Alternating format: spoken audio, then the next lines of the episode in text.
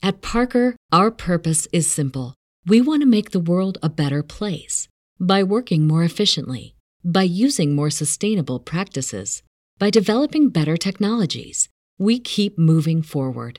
With each new idea, innovation, and partnership, we're one step closer to fulfilling our purpose every single day. To find out more, visit parker.com/purpose. Parker, engineering your success. Bienvenidas a mi canal de novelas románticas, Audiokin. Estaré agradecida si te suscribes al canal, dejas un comentario y un me gusta. Comencemos con la narración de la novela cuyo título es Inesperada Noche de Pasión. Argumento. El sorprendente anuncio alteraría su vida para siempre. La joven camarera Esquioara había temido aquel momento. Sabía que era arriesgado, pero era su única oportunidad de decirle al imponente Lázaro Sánchez que su inesperada e intensa noche de pasión había tenido consecuencias. Esquie estaba decidida a evitar que su hijo experimentase el caos que ella había sufrido durante su infancia. Pero ¿qué podía esperar de un playboy multimillonario? Cuando por fin pudo contarle la verdad en una exclusiva fiesta en Madrid, la chispeante conexión que seguía habiendo entre ellos la golpeó como un rayo. Y lo que Lázaro sugirió después era aún más sorprendente que su propia confesión. Capítulo 1. Lázaro Sánchez observaba con satisfacción el elegante salón de baile de uno de los hoteles más selectos de Madrid, un hotel de su propiedad. Era un momento importante para él. Aquel había sido el objetivo durante toda su vida, estar allí, frente a sus colegas, aquellos cuya aprobación anhelaba. Pero no siempre habían sido sus colegas. Aquella gente no habría reconocido al adolescente que vivía en las calles, limpiando ventanillas de coches en los semáforos, mostrando a los turistas cómo colarse en las filas de los museos y sobreviviendo como podía. Lázaro experimentó la familiar quemazón de rabia e injusticia al recordar esos días desesperados. Se había escapado de la última casa de acogida a los 13 años y había tenido que cuidar de sí mismo desde entonces. La cruel ironía era que él no era huérfano como otros niños que terminaban en centros de menores o casas de acogida. No, sencillamente sus padres lo habían abandonado. Y su padre estaba en el salón en aquel momento. Aunque nunca lo miraría a la cara. Nunca admitiría que era su padre. En cuanto a su madre, solo la había visto en un par de ocasiones, de lejos. Lázaro Sánchez era el resultado de una aventura ilícita entre un hombre y una mujer que pertenecían a dos de las familias más antiguas e ilustres del país. Lo más cerca que se podía estar de la monarquía sin ser miembro de la realeza. Lo había descubierto por casualidad. Había oído hablar a dos trabajadoras sociales sobre el rumor de quiénes eran sus auténticos padres y se había quedado atónito. Incluso siendo un niño había oído hablar de los Torres y los Salvador, dos de las familias más importantes del país. Cuando tuvo oportunidad, indagó para buscar más información. Y, aunque solo era un rumor, supo en cuanto vio la fotografía de su padre que era cierto porque eran como dos gotas de agua. Además, había heredado los inusuales ojos verdes de su madre. Había merodeado por las propiedades palaciegas de las familias Torres y Salvador en una exclusiva zona de Madrid, viéndolos entrar y salir, viendo a sus hermanastros. Uno en particular, Gabriel Torres, había llamado su atención. Tal vez porque eran de edades y aspecto parecidos. Un día los había visto sentados en un restaurante en el centro de Madrid, celebrando el cumpleaños de Gabriel.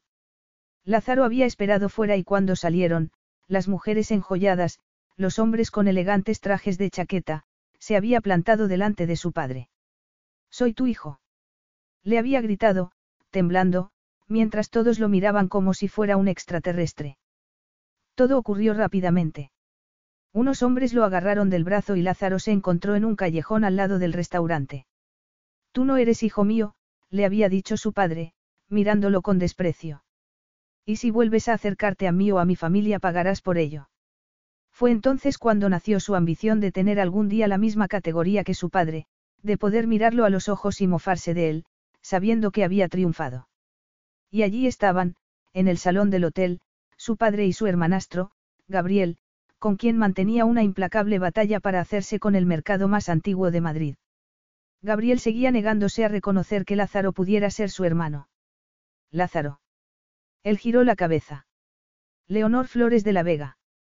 Con su exquisita belleza, su largo pelo negro, sus ojos de color gris oscuro y un cuerpo esbelto con delicadas curvas, era una de las mujeres más bellas de España.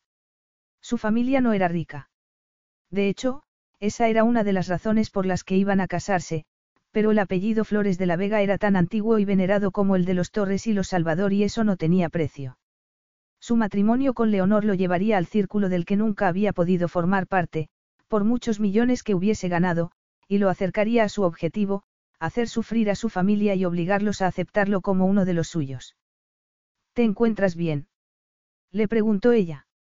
Estás muy tenso. Lázaro tomó su mano. Nada. Ni una sola chispa. Pero no iba a casarse con ella por deseo. Iba a casarse con Leonor por algo mucho más duradero, para asegurar su legado y para obligar a aquellos que lo habían ignorado a reconocerlo y respetarlo. Estoy bien, tranquila. ¿Y tú, estás bien? Le preguntó. Ella lo miró, esbozando una sonrisa. Sí, sí, estoy bien. Me alegro de que hayas aceptado casarte conmigo. Creo que seremos felices. Una sombra pareció oscurecer el bello rostro de Leonor. Sí, eso espero, murmuró, apartando la mirada. Apenas conocía a aquella mujer, pensó Lázaro. La había buscado por su apellido y habían salido juntos un par de veces, pero no la deseaba. No era un secreto que su familia tenía problemas económicos y él había visto la oportunidad de acercarse un poco más al círculo del que quería formar parte. Cuando sugirió casarse y pagar las deudas de su familia, ella había aceptado. Lázaro soltó su mano y le pasó un brazo por la cintura. Un gesto de intimidad, un gesto posesivo. Y seguía sin sentir nada. Pero la atracción física no lo era todo. El deseo era una emoción primaria y nadie en el mundo de Leonor se casaba por eso. Él era la prueba viviente de que se casaban por razones más prácticas y ocultaban el deseo como un pecado. Pero Lázaro no era como ellos. Él no perdería la cabeza por nadie. De repente, una imagen apareció en su mente. Un recuerdo que lo había perseguido con irritante frecuencia, aunque no había ninguna razón para sentirse culpable. Entonces, ¿por qué no puedes dejar de pensar en ella? Ella, era una mujer a la que había conocido tres meses antes en otra ciudad. Antes de comprometerse con Leonor. Una mujer pequeña de rizado pelo rojo y pecas por todas partes.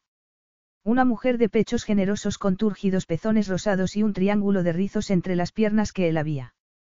Lázaro se quedó sorprendido por lo vívido que era ese recuerdo y por el exasperante efecto que ejercía en su cuerpo cuando la guapísima mujer que tenía al lado no lo excitaba en absoluto.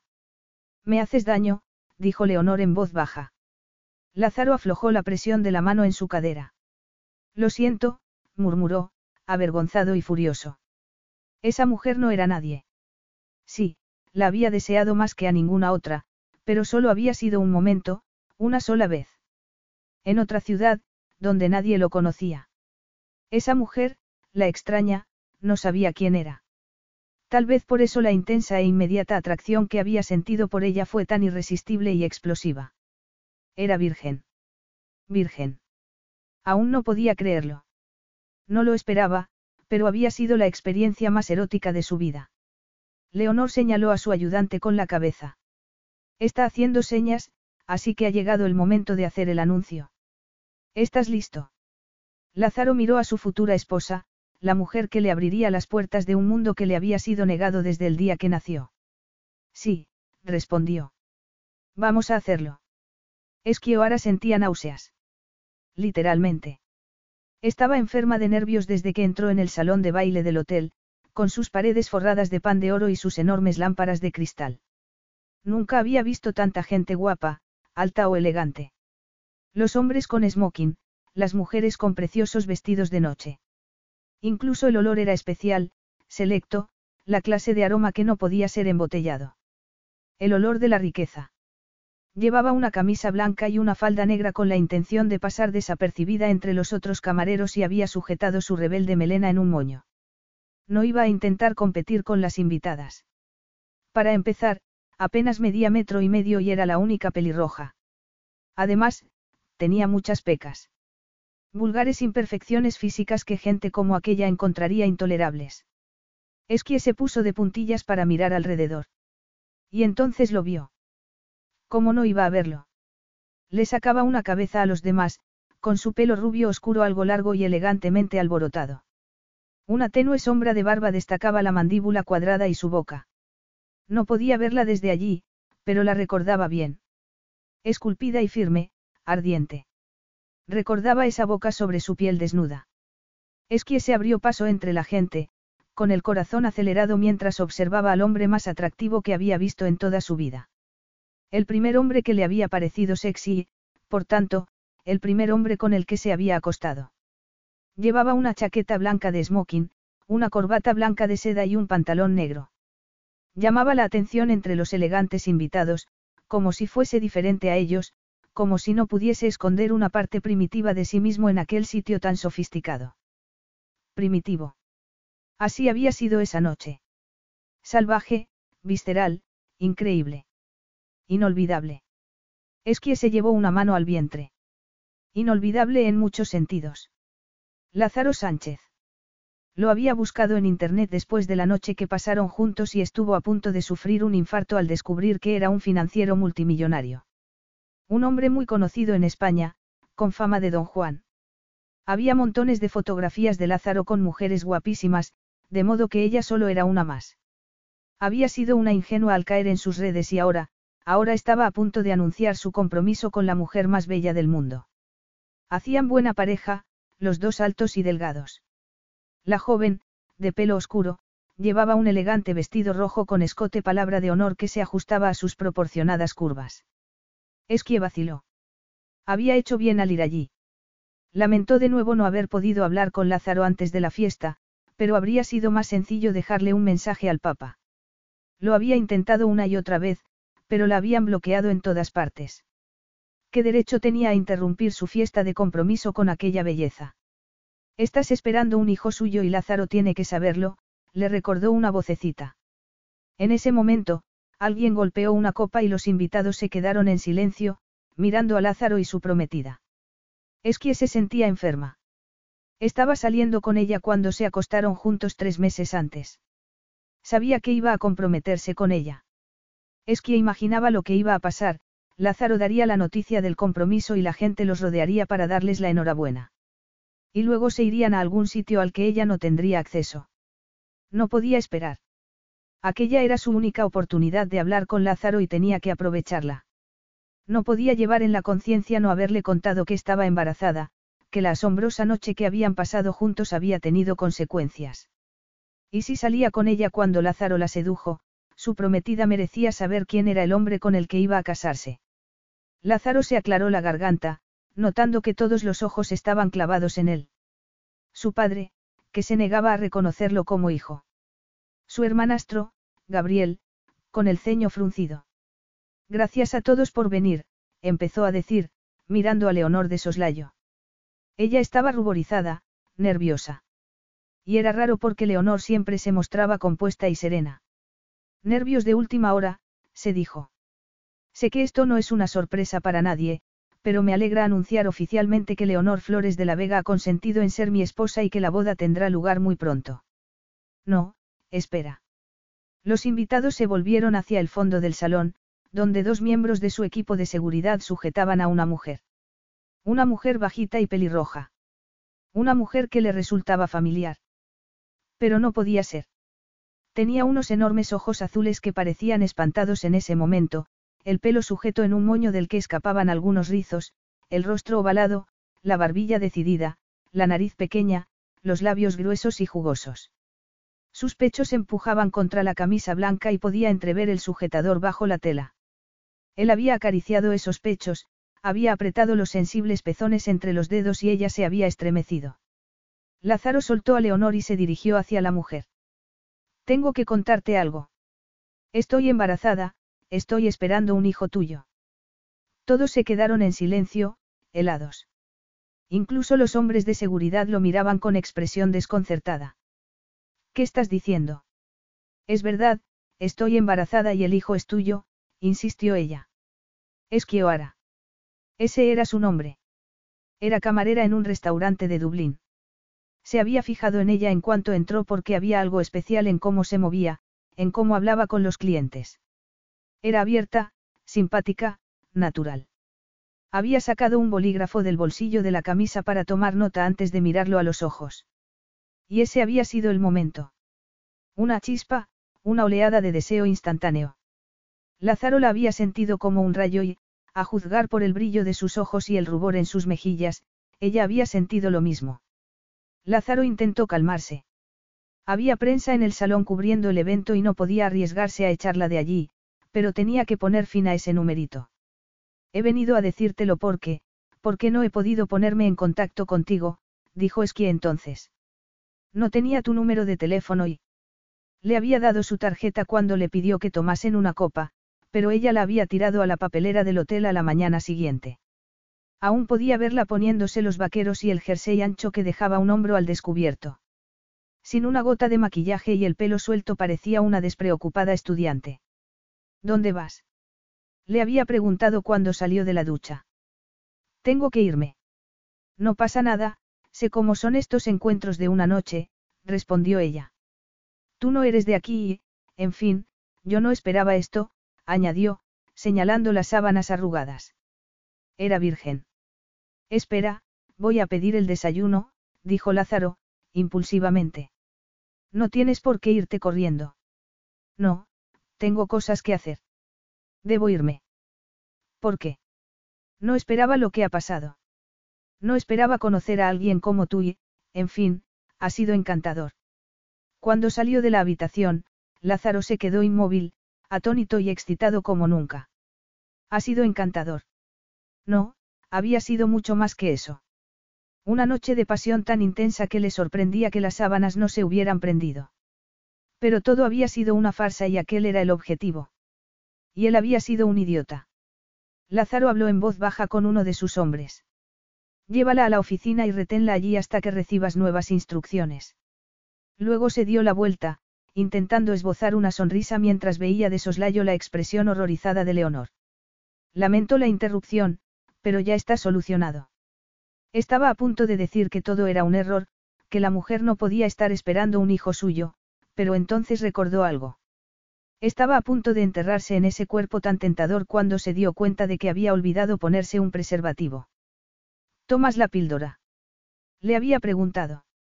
No pasa nada, había respondido ella. Por favor, no pares ahora. De modo que podría estar diciendo la verdad, pensó, angustiado. Leonor había dado un paso atrás y lo miraba como si fuera un monstruo. Leonor, por favor, deja que te lo explique. Es verdad. Le espetó ella. Tenemos que hablar. No puedo casarme contigo, ya no, lo interrumpió Leonor. ¿Cómo has podido hacerme esto? Y delante de todo el mundo. Después se dio la vuelta y corrió hacia la puerta mientras su hermanastro, Gabriel, se abría paso entre la gente con una sonrisa irónica en los labios. No esperaba que la noche fuese tan entretenida, Sánchez. Debo reconocer que si alguien sabe cómo hundir una reputación eres tú, pero, francamente, tengo mejores cosas que hacer que presenciar tus morbosos dramas personales. Lázaro apretó los puños. Nada le gustaría más que darle un puñetazo, pero sabía que no podía hacerlo, de modo que se volvió hacia los invitados, hacia la gente a la que había reunido para compartir ese momento de aceptación, de triunfo.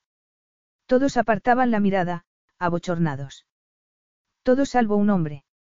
Su padre, al fondo del salón, lo miraba con gesto burlón, como diciendo, has intentado ser uno de nosotros y has fracasado. El anuncio del compromiso, el momento que debería haber sido la cumbre de su éxito, se había convertido en un escándalo. Todo por culpa de una mujer. Y por su propia culpa. Porque, por una noche, se había dejado llevar por el deseo y había olvidado el objetivo de su vida.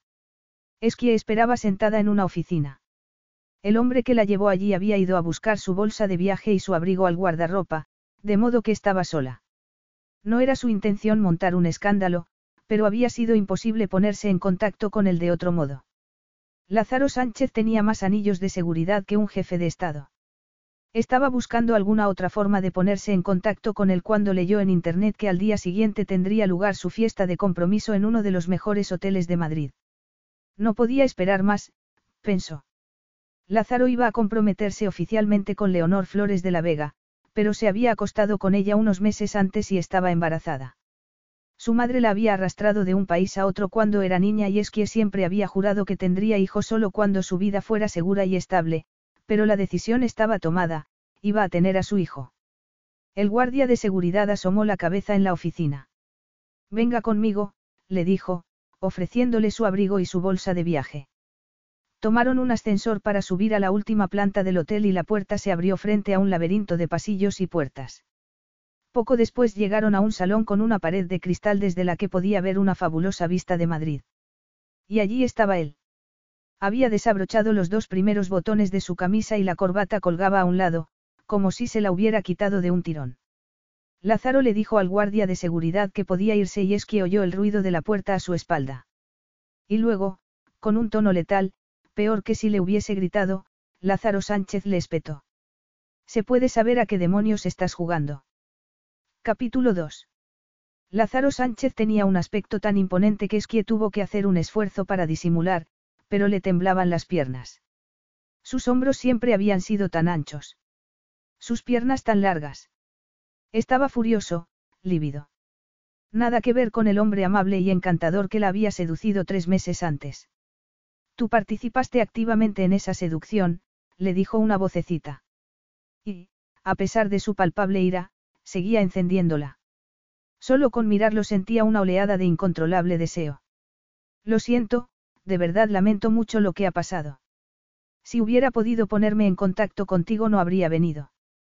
Llamé a tu oficina varias veces, pero no te pasaban mis mensajes y cuando leí la noticia de tu compromiso, pensé que sería la oportunidad de hablar contigo. Qué conveniente que esa, oportunidad, vaya a aparecer mañana en todos los periódicos. Ella frunció el ceño. ¿Qué? No te hagas la inocente ahora. Tú sabías muy bien que habría prensa en la recepción. Pero era la única forma de verte. Nadie te pasaba mis mensajes. Esa noche me aseguraste que entendías cómo eran estas cosas, ¿recuerdas? Estabas mintiendo entonces. No, lo decía en serio. Evidentemente, no imaginaba que esto iba a pasar. Esto, era un embarazo. Te pregunté si tomabas la píldora y dijiste que no había ningún problema. Me mentiste. Esquie se mordió los labios. Lo único que recordaba era que estaba desesperada por hacer el amor con él. Todo lo demás le daba igual, no quería que parase. No recuerdo bien lo que dije en ese momento, pero no imaginé que esto pudiera pasar. Pensé que estaba en un momento seguro del ciclo. Él hizo un gesto desdeñoso. ¿Cómo voy a saber que de verdad estás embarazada? No lo pareces. Estoy embarazada de tres meses, dijo Esquie, llevándose una mano al vientre. Me hice una ecografía hace poco para confirmar que todo iba bien, por eso he esperado hasta ahora. A veces los embarazos no progresan. ¿Y cómo puedo estar seguro de que yo soy el padre? Ella lo miró, indignada. No me he acostado con nadie desde esa noche. El pulso de Lázaro se había acelerado, pero se dijo a sí mismo que era de rabia, no de deseo. Porque era imposible aceptar que estaba embarazada, que esperaba un hijo suyo. Siempre había deseado tener hijos, pero no había esperado que fuese tan pronto. Ni con aquella mujer. Seguía atónito por su repentina y brusca caída en desgracia. Solo había rozado la posibilidad de ser aceptado en el círculo de la alta sociedad. Nada más. Tal vez era algo que nunca estaría a su alcance. Intentó hablar con Leonor, pero ella había desaparecido y, además, sabía que sería inútil.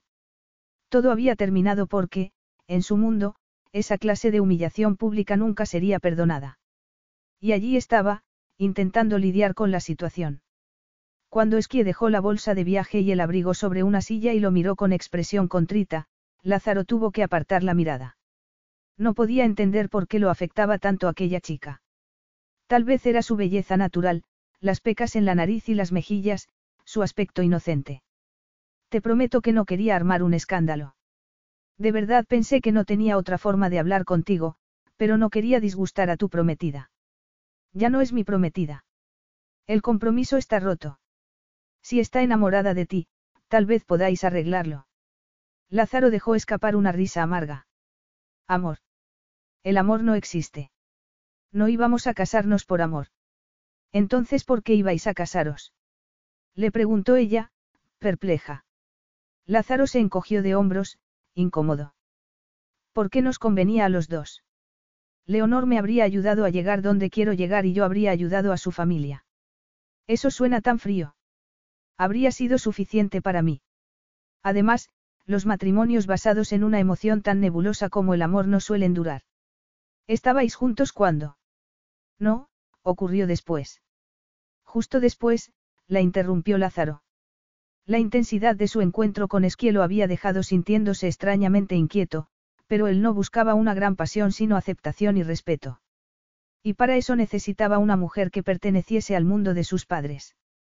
Había visto a Leonor Flores de la Vega en varios eventos y siempre le había intrigado su actitud ausente, como alejada de todos los demás, y había pensado que quizás se parecían un poco, pero debía admitir que conocer a Esquielo había empujado a pedirle que saliese con él. Como si esa noche en Dublín lo hubiese asustado, como si hubiera despertado en él un deseo voraz que nunca antes había querido reconocer. Un deseo del que no había podido librarse. Maldita fuera.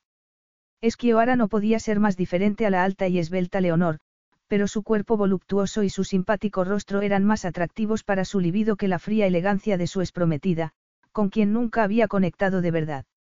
Tal vez le haya hecho un favor, dijo Esquie entonces. Todo el mundo merece ser querido. Déjate de tonterías sentimentales. Tú has provocado esta situación interrumpiendo una fiesta privada. Ella se inclinó para tomar su bolsa de viaje y su abrigo. Y ya te he dicho que lo siento, pero había venido a decirte que estoy embarazada y ahora que lo sabes, me marcho. Lázaro la miró, incrédulo. No puedes soltar esa bomba, arruinar mi compromiso y luego marcharte como si no hubiera pasado nada. Siéntate, por el momento no vas a ningún sitio. Es que debería haber imaginado que no sería tan fácil. Por supuesto, un hombre como Lázaro Sánchez, tan importante que era imposible ponerse en contacto con él, no la dejaría ir. ¿Podrías darme un vaso de agua? En realidad estaba hambrienta, pero le daba vergüenza pedir un sándwich de pollo y unas patatas fritas, que era su antojo en aquel momento. Lázaro se acercó al mueble bar para servirle un vaso de agua mineral. Debías saber quién era yo, dijo entonces. ¿Qué? Sabías quién era y te fuiste conmigo a la cama a propósito. Ella lo miró, airada. Tú entraste en el restaurante en el que yo trabajaba y luego sugeriste que tomásemos una copa. ¿No te acuerdas? No me dijiste tu nombre hasta que llegamos al bar. Tuviste tiempo de buscar mi nombre en Internet. Pero no hice eso, replicó ella. La verdad es que me pareciste el hombre más sexy que había conocido nunca y sabía que lo lamentaría si no me iba contigo, Esquie se mordió los labios, avergonzada por lo que acababa de admitir sin darse cuenta. Busqué tu nombre en internet al día siguiente y solo entonces supo que eras alguien importante. Y fue entonces cuando decidiste aprovechar la situación. Aunque te parezca increíble, mi plan no era quedarme embarazada a los 22 años. ¿Y cuál era tu plan entonces? Convertirte en gerente del restaurante. ¿Qué te importa a ti? Tú no sabes quién soy o lo que quiero. Al contrario. Creo que hemos dejado bien claro lo que querías esa noche. Esquie torció el gesto. Solo yo. Si no recuerdo mal, había dos personas en la habitación y supongo que el deseo era mutuo. Lázaro apretó los dientes. ¿Por qué has venido? Dime la verdad.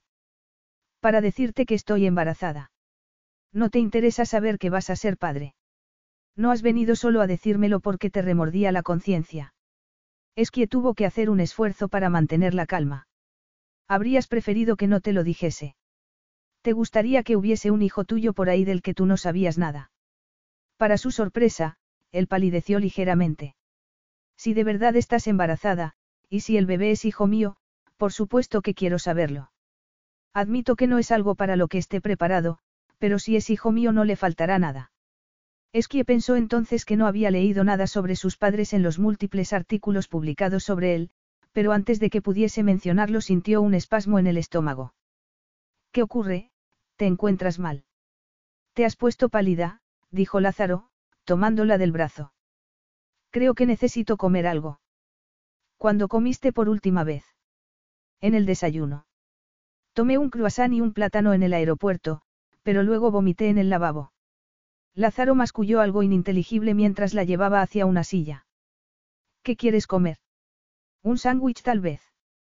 Unas patatas fritas. Lázaro llamó al servicio de habitaciones y cuando volvió a su lado Esquie le dio las gracias.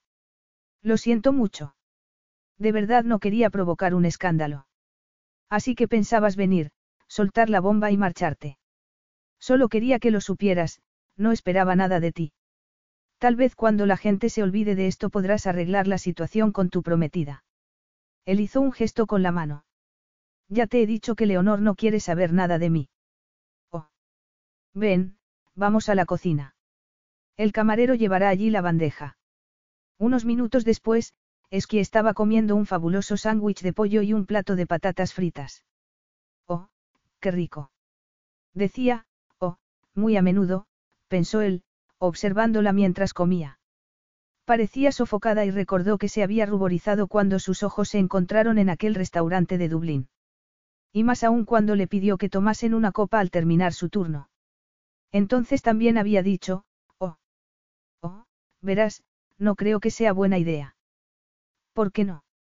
¿Por qué no te conozco y yo no suelo quedar con extraños? Él le había dado su tarjeta entonces. Una tarjeta con su nombre y su número de teléfono grabados en relieve. Solo te pido que tomemos una copa para conocernos mejor.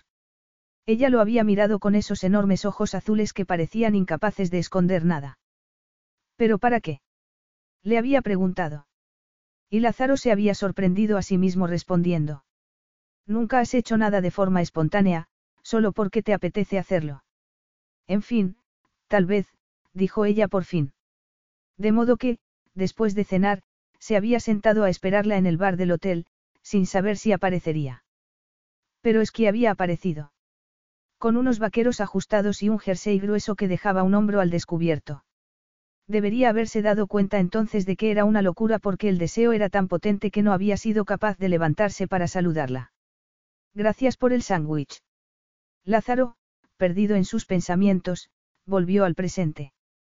No había dejado nada en el plato. ¿Dónde te alojas? Le preguntó. No he reservado habitación en ningún sitio, pero en Madrid hay muchos hostales. ¿Tienes billete de vuelta a Dublín o esperabas que este numerito me obligase a llevarte a la cama de nuevo? Es eso, querías probar suerte otra vez para quedar embarazada de verdad. Esquie lo miró con gesto airado. Eso es repugnante. Eres la persona más cínica que he conocido nunca. No he venido para desplumarte o para seducirte. No me interesan ni tu dinero ni tu elegante suite. Es un apartamento. ¿Qué? Este es mi apartamento. El hotel es de mi propiedad. Me da igual, dijo ella, levantándose. ¿Dónde vas? A buscar un hostal. Mi vuelo de regreso sale a primera hora de la mañana. Como te he dicho, pensaba contarte que estoy embarazada y marcharme, y eso es lo que voy a hacer. No irás a ningún sitio. Dormirás aquí esta noche y mañana seguiremos hablando del asunto. Pero tengo que trabajar. Digamos que estoy dispuesto a otorgarte el beneficio de la duda. Haremos una prueba de ADN y si de verdad el bebé que esperas es hijo mío te quedarás aquí, en España.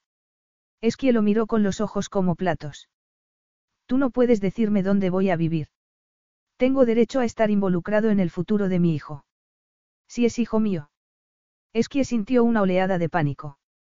En su futuro, cuando nazca, pero no antes. Podría pasar cualquier cosa en estos seis meses. Y, mientras tanto, tú vas a atender mesas en un restaurante y a vivir a saber dónde, Lázaro frunció el ceño. ¿Dónde vives? En un apartamento. En realidad era un sótano y se sintió culpable al recordar la humedad en las paredes de su dormitorio. Además, el barrio se convertía en una zona de guerra por las noches. Imagino qué tipo de barrio puedes permitirte con un sueldo de camarera. Y lo siento, pero no quiero que pongas a mi hijo en peligro. Es que se llevó una mano al vientre. Es mi hijo. Pero debía admitir que tenía serias dudas sobre cómo iba a arreglárselas con su salario. Te quedarás aquí esta noche y mañana iremos al ginecólogo para confirmar el embarazo. Y después hablaremos, anunció Lázaro. No puedes darme órdenes. Y no puedes poner mi vida patas arriba. Yo tengo un trabajo, una casa, una vida en Dublín. Él enarcó una ceja. No puedo poner tu vida patas arriba. ¿Y qué acabas de hacer tú con la mía, Esquie? Capítulo 3. SKYE no podía responder a esa pregunta porque sabía que tenía razón. Había ido a Madrid para hablar con él, había provocado un escándalo y ahora tenía que lidiar con el resultado, de modo que aceptó quedarse por el momento. Ponte cómoda, dijo Lázaro después de llevarla a un enorme dormitorio. Esquie se quedó inmóvil en el centro de la habitación. No quería moverse por temor a dejar una marca en los muebles o en la maravillosa alfombra, tan suave que parecía como si caminase sobre una nube. La cama era muy tentadora, pero decidió darse una ducha antes de acostarse. El cuarto de baño era tan grande como el dormitorio, con una amplia ducha y una bañera en la que cabrían diez personas, y casi gritó de gozo al sentir la caricia del agua. Normalmente tardaba un siglo en secarse el pelo, pero no pudo resistirse a la tentación de lavárselo con un champú que olía a gloria. Después, volvió al dormitorio con una toalla en la cabeza. Estaba agotada, pero demasiado inquieta como para dormir después de lo que había pasado, de modo que se tumbó en uno de los sofás para mirar el cielo estrellado de Madrid. Se preguntaba si Lázaro estaría angustiado por haber roto con su prometida. No parecía muy disgustado. Claro que él mismo había dicho que no iba a casarse por amor. Parecía tener aversión a la idea del amor y ella odiaba admitir que, en el fondo, había sido un alivio saber que no estaba enamorado de Leonor. La noche que había pasado con él había sido, un cataclismo. La había afectado más de lo que le gustaría admitir. Había querido quedarse un rato más por la mañana, pero sabía que no debía prolongar el encuentro. Incluso antes de saber quién era, intuía que Lázaro Sánchez no mantendría una relación amorosa con una camarera. Pensar eso la angustió y tuvo que hacer un esfuerzo para llevar oxígeno a sus pulmones. Le parecía escuchar la voz de su madre. Somos seres humanos, Esquie. Lo único que puedes hacer es concentrarte en el momento presente. No existe nada más. Su madre siempre esbozaba una sonrisa radiante cuando decía eso, y el anuncio era normalmente seguido de una de sus decisiones improvisadas de mudarse a otra ciudad o a otro país. Básicamente, en cuanto un sitio empezaba a parecer un hogar su madre decidía marcharse.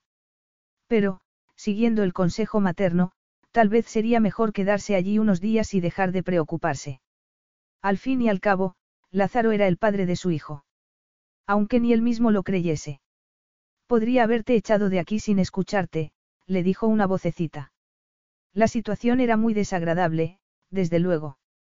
Pero, aunque le habría gustado hablar con él discretamente para evitar el escándalo, no lamentaba haberle contado que iba a ser padre. Ella no había conocido a su padre. Era la única cosa sobre la que su madre se negó a hablar durante años. Pero por fin, cuando se hizo mayor, le había revelado la verdad, no estaba segura de quién era. Había ocurrido en una fiesta. Habían bebido mucho y estaba tonteando con dos hombres, pero ni siquiera recordaba sus nombres. Su madre había sido una joven rebelde, con una vena artística y bohemia. Sus padres la habían desheredado al saber que estaba embarazada y fue entonces cuando decidió vivir yendo de un lado a otro, sin echar raíces en ningún sitio. El orgullo le impedía ponerse en contacto con su familia. El orgullo y un inmenso dolor por haber sido rechazada. Familia. Esquie suspiró profundamente. Ella tenía una opinión negativa sobre la familia y, sin embargo, soñaba con formar la suya propia para tener una vida segura y estable. Cuando descubrió que estaba embarazada sintió un enorme deseo de echar raíces y decirle a Lázaro Sánchez que estaba esperando un hijo era parte de eso. Quería estar instalada cuando diese a luz y mantener algún tipo de comunicación con Lázaro para que su hijo creciese sabiendo quién era su padre. Quería que su hijo viajase por todo el mundo como había viajado ella, pero sabiendo que siempre tendría un sitio al que volver, un hogar. Agotada, apoyó la cabeza en el brazo del sofá, se envolvió en el suave albornoz y cerró los ojos. Solo quería descansar durante unos minutos. Lázaro miró a la mujer dormida durante unos minutos. Solo había querido comprobar que estaba bien, pero es quien no había respondido cuando llamó a la puerta, de modo que entró en la habitación. No la vio en la cama y, por un momento, pensó que se había ido. Y no le gustó nada la oleada de pánico que sintió al pensar eso. Pero entonces la vio, hecha una bola en el sofá, profundamente dormida, la toalla que llevaba en la cabeza a punto de caer al suelo. No podía negar que ardía de deseo por ella. Incluso ahora, envuelta en un albornoz demasiado grande, solo tenía que imaginarla desnuda bajo la ducha y su sangre se encendía. Basta. Lázaro se inclinó para tomarla en brazos y ella ni siquiera se movió, Tan profundamente dormida estaba. Era tan ligera, no pesaba nada. Embarazada. Cuando la dejó sobre la cama, la toalla que llevaba en la cabeza se desató y la melena roja se desplegó sobre las sábanas de lino blanco. Tenía un aspecto tan inocente que le remordía la conciencia. Había sido inocente cuando la conoció, era virgen. Se habría metido en la cama con otro hombre así, sin conocerlo. Algo le decía que no. Según Esquie, había intentado ponerse en contacto con él sin resultado y tuvo que admitir que tal vez estaba diciendo la verdad.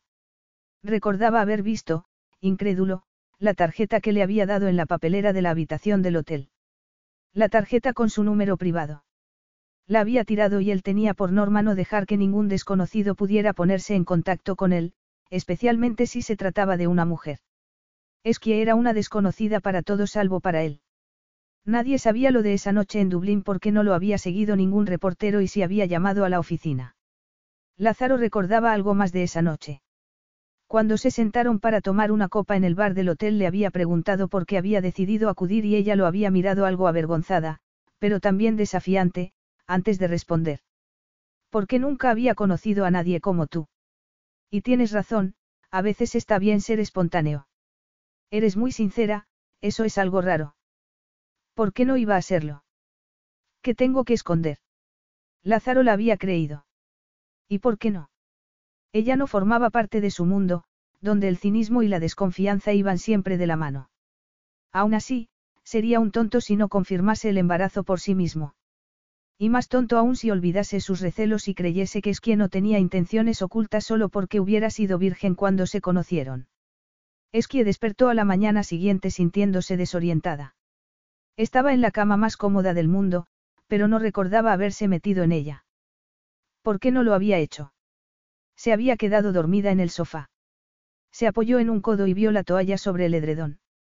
Su pelo estaría hecho un asco, pensó. ¿Y cómo había terminado en la cama? Estaba bajo las sábanas, pero aún llevaba puesto el albornoz. Se puso colorada al imaginar a Lázaro llevándola en brazos a la cama, pero tenía que haber sido él. Debía haber entrado en la habitación cuando dormía y, se le encogió el estómago al pensarlo y no solo de vergüenza sino de deseo.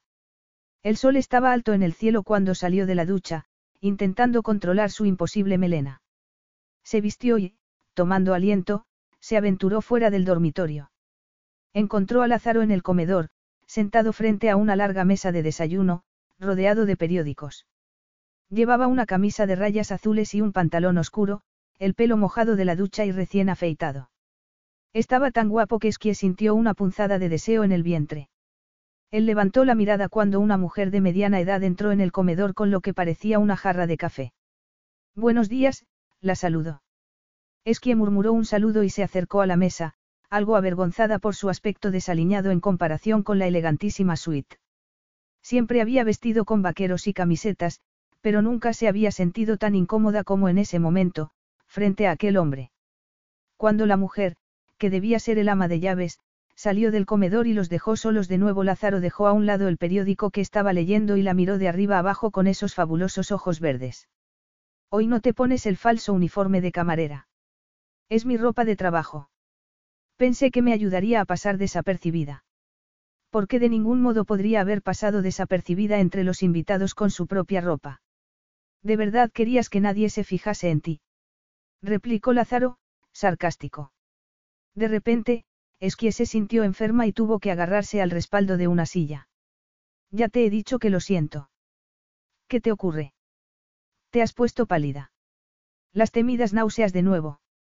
Esquie apenas consiguió murmurar algo ininteligible antes de salir corriendo de vuelta al baño y, un minuto después, Lázaro apareció a su lado. Déjame sola, por favor. Estoy bien, son solo náuseas matinales. Pero él no se movió. ¿Te ocurre todos los días? Le preguntó, con tono horrorizado. Esquie cerró los ojos, angustiada. El deseo que Lázaro pudiese sentir por ella habría muerto después de aquel episodio. Por suerte, las náuseas desaparecieron y se incorporó para enjuagarse la boca en el lavabo. No quería mirarse al espejo porque imaginaba qué aspecto tendría, pero Lázaro estaba en la puerta, mirándola con expresión pensativa. No tengo control sobre las náuseas, Pero por suerte pasan enseguida y el médico me ha dicho que terminarán después del primer trimestre. Creo que es normal en las embarazadas. ¿Podrías comer algo? Esquia sintió con la cabeza. Eso era lo raro, que después de las náuseas siempre estaba hambrienta. Volvieron al comedor y Lázaro le dijo algo en voz baja al ama de llaves, que la miró con gesto compasivo antes de desaparecer discretamente. Esquie vio entonces su pasaporte sobre la mesa y lo tomó, mirando a Lázaro con gesto acusador. ¿Qué haces con mi pasaporte? Él se sirvió una taza de café y luego la miró, burlón. Esquie somo Moara. Esquie se encogió de hombros. Mi madre es un poco hippie. Vive en Irlanda. Ella negó con la cabeza mientras tomaba un sorbo de café. Está en India, en un ashram. No he podido localizarla para contarle que estoy embarazada. El ama de llaves volvió en ese momento con una selección de panecillos y Esquie le dio las gracias, aliviada cuando Lázaro no le preguntó por su padre. ¿Y tus padres? Le preguntó. Estaban en la fiesta anoche. Lázaro apartó la mirada y pareció vacilar antes de responder. No tengo ninguna relación con mis padres. Oh. ¿Dices eso mucho? Ah, sí. Sí. Bueno, si te molesta siempre puedo marcharme. Quería marcharse, alejarse de la turbadora órbita de aquel hombre, pero Lázaro negó con la cabeza. No, no vas a irte tan fácilmente, le dijo, mirando su reloj mientras se levantaba de la silla. Tenemos una cita con el ginecólogo dentro de una hora. Estaré en mi estudio hasta entonces, haciendo unas llamadas. Termina tu desayuno. Siempre eres tan mandón. Siempre, respondió él mientras salía del comedor. Espero que estés lista en 40 minutos. Esquie dejó escapar un suspiro cuando se quedó sola. Se maravillaba al recordar lo encantador que había sido la noche que se conocieron, mostrando ante el mundo una fachada mucho más benigna. Se preguntó entonces si algún día volvería a ver esa faceta encantadora. Aunque no apostaría nada por ello. Bueno, señorita Oara, puedo confirmar que está embarazada. Esquie miró a Lázaro de soslayo. Por supuesto. He llamado a su médico y me ha confirmado que, según la ecografía, todo progresa de manera normal. Esta mañana se ha puesto enferma, dijo Lázaro. Solo son náuseas, no tiene importancia, se apresuró a explicar Esquie. Con un poco de suerte, desaparecerán ahora que entra en el segundo trimestre, le informó el médico. Sí, eso me había dicho mi ginecólogo. Esquie no sabía si sentirse animada o irritada por la preocupación de Lázaro. Sin duda, no estaba acostumbrado a ver mujeres en esa situación. Le haremos una nueva ecografía cuando esté de 20 semanas, dijo el médico. Esqui abrió la boca para decir que no estaría en Madrid para entonces, pero Lázaro se adelantó. Mi ayudante pedirá la cita, gracias. Estaban en el coche cuando Esquie se volvió hacia él. No deberías haber dicho eso. ¿A qué te refieres? ¿Crees que voy a estar aquí dentro de dos meses? Hay ginecólogos en Dublín. Lázaro sacó el móvil del bolsillo. ¿Cuál es tu dirección? Es que hizo una mueca. No quería contárselo, pero tampoco quería discutir, de modo que se lo dijo y, unos segundos después, él le ofreció el móvil. En la pantalla había una fotografía del edificio de apartamentos en el que vivía y no tenía buen aspecto. Algunas ventanas estaban tapiadas con tablones y había bolsas de basura en la calle. Unos chicos sentados en los escalones de la entrada parecían estar pasándose algo. ¿Vives aquí? Esquia sintió, poniéndose a la defensiva. No es tan horrible. Están reformando uno de los edificios de la calle ahora mismo. Lázaro no parecía impresionado. Así que dejará de ser un sitio donde pasar droga y se convertirá en una obra, qué bonito.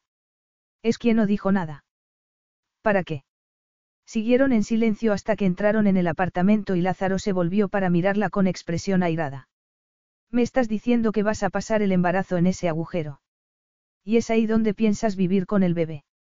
No todo el mundo tiene la suerte de crecer en un palacio, replicó ella. La gente tiene hijos en mi barrio y son felices. No es un gueto. Él hizo una mueca. Yo no crecí en un palacio, todo lo contrario. Sé muy bien cómo son esos barrios y no voy a dejar que un hijo mío crezca en un sitio así. Es que hizo un esfuerzo para mantener la compostura. Pues lo siento, pero es lo único que puedo permitirme por el momento. No está tan mal y me encargaré de tenerlo todo preparado cuando nazca mi hijo. Nuestro hijo. El corazón de Esquie se aceleró. Entonces me crees.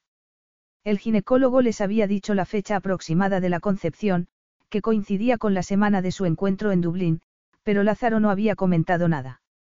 Había dos personas esa noche en la habitación y yo no usé protección, dijo él entonces. Era mi responsabilidad más que la tuya. Esa admisión casi dejó a Esquie sin palabras. De verdad pensé que no habría consecuencias, pero parece que me equivoqué. Cuando nazca el bebé haremos una prueba de ADN para confirmar la paternidad, pero hasta entonces estoy dispuesto a tratarlo como si fuera mi hijo. Ella tuvo que morderse los labios. Estaba dispuesto a aceptar su responsabilidad, pero no la creería del todo hasta que tuviese en la mano una prueba irrefutable. En fin, no podía esperar otra cosa de un hombre como Lázaro Sánchez, pero le dolía que no confiase en ella. He perdido el avión, le dijo. Hoy no tengo que ir a trabajar, pero debo estar allí mañana o perderé mi empleo. Sé que no te gusta la zona en la que vivo, pero lo único que puedo hacer es intentar encontrar otro apartamento en una zona mejor. Con la crisis de la vivienda que sufría el país, es quien no tenía muchas esperanzas de encontrar algo que pudiera permitirse, pero por el momento no podía hacer nada más. Iba a entrar en el dormitorio para buscar su bolsa de viaje cuando Lázaro le espetó. Es que no me has oído. ¿Qué? No vas a volver a ese apartamento o a ese trabajo, es que. Tengo una responsabilidad hacia ti y hacia nuestro hijo. Pero has dicho que no creerás que es hijo tuyo hasta que hagamos la prueba de ADN. Él hizo un gesto con la mano. Es solo una formalidad. Es que apretó los labios. Qué irritante seguir deseándolo cuando seguramente él la miraba preguntándose cómo podía haber perdido la cabeza esa noche en Dublín. Entonces, ¿qué? Tengo que ir a mi finca de Andalucía mañana para solucionar unos asuntos. Vendrás conmigo y te quedarás allí un tiempo, hasta que encontremos una solución a largo plazo. Todo ha cambiado, Esquie. Vamos a tener un hijo y yo quiero estar involucrado en el proceso. Lázaro observó su expresivo rostro. Era fascinante, una de las cosas que lo habían atraído de ella desde el primer momento. Todas las emociones se reflejaban en su rostro y no conocía a muchas mujeres así. Leonor, por ejemplo, era como una esfinge. En ese momento, las emociones reflejadas en el rostro de Esquie iban de la rabia a la frustración y algo más que no podía descifrar. Resentimiento, impotencia. Daba igual. Tenía que solucionar aquella situación tan incómoda y asegurar el futuro de su hijo. Le sorprendía la ecuanimidad con que se había tomado la noticia de que iba a ser padre. Tal vez porque no le parecía real. O tal vez seguía conmocionado. Tal vez si Esquie pareciese embarazada. De repente, la imaginó con su hijo en brazos y esa imagen lo enterneció. Era una imagen tan vívida y sentimental que lo hizo replicar con tono cortante. Quieras o no, tu vida ha cambiado tanto como la mía, Esquie. ¿Cómo acabará esto? Ya lo veremos, pero por el momento tu sitio está aquí. Corrígeme si me equivoco, pero no parece que haya mucho que te ate a Dublín, no. ¿Tienes más familiares aparte de tu madre? No, solo mi madre, respondió Esquie. Al ver su gesto apesadumbrado Lázaro intentó contener los remordimientos de conciencia porque, de repente, se sentía como un canalla. Pero se dio cuenta de que tenían mucho en común. También él estaba solo en el mundo, siempre lo había estado. Confiaba en muy poca gente, solo un par de amigos íntimos. Cuando Esquie levantó la barbilla sus ojos brillaban como dos zafiros. Pero tengo una vida, soy una persona independiente, siguió Esquie. Tendré en cuenta tu sugerencia de quedarme aquí porque tal vez sería bueno para el bebé, pero no creas que voy a decir que sí solo porque a ti no te gusta mi trabajo o donde vivo. No tienes jurisdicción sobre mí, Lázaro. Te recuerdo que podría no haberte dicho nada sobre el embarazo, añadió, colgándose el bolso al hombro. Voy a salir a tomar un café y a pensar un rato. Luego te diré lo que voy a hacer. Lázaro estaba tan atónito que no era capaz de reaccionar mientras Esquie salía del apartamento, el brillante pelo rojo cayendo por su espalda, pero al ver que su pasaporte seguía sobre la mesa del comedor se relajó un poco. No iría muy lejos sin el pasaporte. Se acercó a la ventana, inquieto. Esquie tenía razón, podría no haberle contado que estaba esperando un hijo, que iba a ser padre. Cínicamente, no lo creía ni por un momento, pero pensar que pudiera haber tenido un hijo del que no sabía nada hizo que se le helase la sangre. Durante toda su vida había sentido un odio profundo hacia sus padres por haberlo abandonado, librándose de él como si fuera un paquete indeseado. Ese odio lo había empujado a conseguir el éxito a cualquier precio, pero si era sincero consigo mismo debía admitir que el odio escondía un profundo dolor. Así que, pasara lo que pasara a partir de ese momento, Esquie y el bebé siempre serían parte de su vida porque jamás trataría a un hijo como lo habían tratado a él. El escándalo de la noche anterior había hecho descarrilar sus planes, pero estaba convencido de que todo podría arreglarse con el tiempo. Su deseo por Esquie era una debilidad en la que no volvería a caer. Como para poner a prueba esa resolución, Esquie levantó la cabeza para sentir el sol en la cara cuando salió a la calle y Lázaro la vio sujetarse el pelo en un descuidado moño. De verdad no se parecía nada a Leonor, con su belleza clásica, pero nunca había sentido el deseo de tocar a Leonor. Era Esquie en quien pensaba. En sus curvas, en sus pechos. Basta. Lázaro metió las manos en los bolsillos del pantalón. Él nunca había pensado casarse por deseo, o por ninguna emoción. Las emociones eran peligrosas. Las emociones no podían controlarse y él necesitaba controlarlo todo porque siempre le exigirían más que a los demás. Porque la gente cuya opinión le importaba quería que fracasase. Es que, ajena a sus caóticos pensamientos, sacó del bolso unas gafas de sol y se dirigió hacia un café al otro lado de la calle como si fuera una estudiante sin una sola preocupación en el mundo. Una estudiante a la que acababa de tocarle la lotería, pensó Lázaro. Se negaba a creer que no supiera lo poderosa que era su posición en ese momento y tuvo que controlar el deseo de ir tras ella. En lugar de eso hizo una llamada y, unos minutos después, vio que uno de sus hombres se colocaba discretamente a la entrada del café. Estaba seguro de que no iba a desaparecer, pero no quería arriesgarse. Es que llevaba tanto rato dándole vueltas al café que los empleados empezaban a mirarla con curiosidad, pero le daba igual.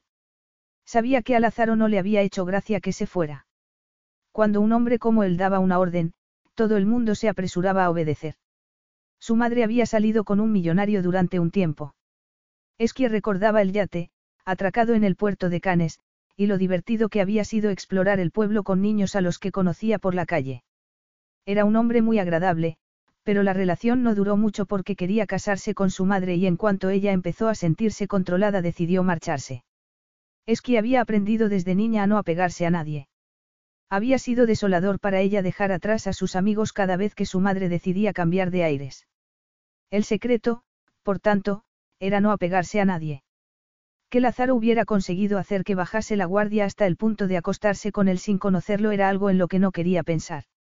Se decía a sí misma que había sido algo puramente físico, que le pesaba su virginidad. Era algo de lo que quería librarse y él había aparecido en el momento oportuno, nada más. Mentirosa, le dijo una vocecita. Claro que no había esperado acabar en esa situación. Porque, pasara lo que pasara entre ellos, Lázaro formaría parte de su vida para siempre. Se decía a sí misma que no temía apegarse a Lázaro. Esa noche de pasión había sido una aberración. Además, él le había dicho que no creía en el amor y ella era demasiado sensata como para entregarle su corazón. Lo más importante era el bebé y debía admitir que en algunas cosas tenía razón. No había nada que la atase a Dublín ni a ningún otro sitio. No tenía familia aparte de su madre y su trabajo como camarera no llevaba a ningún sitio. En realidad, lo que necesitaba era alejarse de Lázaro para poner en orden sus pensamientos y hacerle ver que no iba a obedecer sus órdenes como si fuese una empleada, pero su pulso se aceleró incluso antes de verlo. Maldita sea, dijo de nuevo esa vocecita. Cuando levantó la cabeza, allí estaba. En la puerta del café, buscándola con la mirada. Cuando se quitó las gafas de sol, casi podría haber jurado que todas las mujeres y algunos hombres dejaban escapar un audible suspiro. Un segundo después se sentaba frente a ella, atrapándola con sus largas piernas por debajo de la mesa. Has tenido tiempo para pensar. Llevas aquí más de una hora. Es que tuvo que admitir la derrota. Lo he pensado, sí. Iré contigo, por ahora. Al fin y al cabo, tenemos que conocernos mejor. Muy bien, dijo él, con un brillo de recelo en los ojos. Uno de mis empleados irá a Dublín para sacar las cosas de tu apartamento. Podemos llevar los muebles a un guardamuebles y traer aquí todo lo demás. Es que se puso colorada. Después de una vida yendo de un lado a otro, todas sus posesiones cabían en dos maletas. No tengo muchas pertenencias y los muebles son de mi casero. Ah, mejor. Enviaré a un empleado esta misma tarde para empaquetar tus cosas y hablar con el casero, dijo Lázaro mientras se levantaba de la silla. Nos vamos. Esquie se sentía desorientada. No había imaginado que todo sería tan rápido. Pensó que volvería a Dublín y se encargaría de organizar ese cambio de vida antes de volver a España, pero cuando Lázaro le ofreció su mano experimentó una oleada de emoción que no era capaz de controlar. Durante un segundo, y por primera vez en mucho tiempo, tuvo la sensación de no estar sola. Era una sensación desconcertante.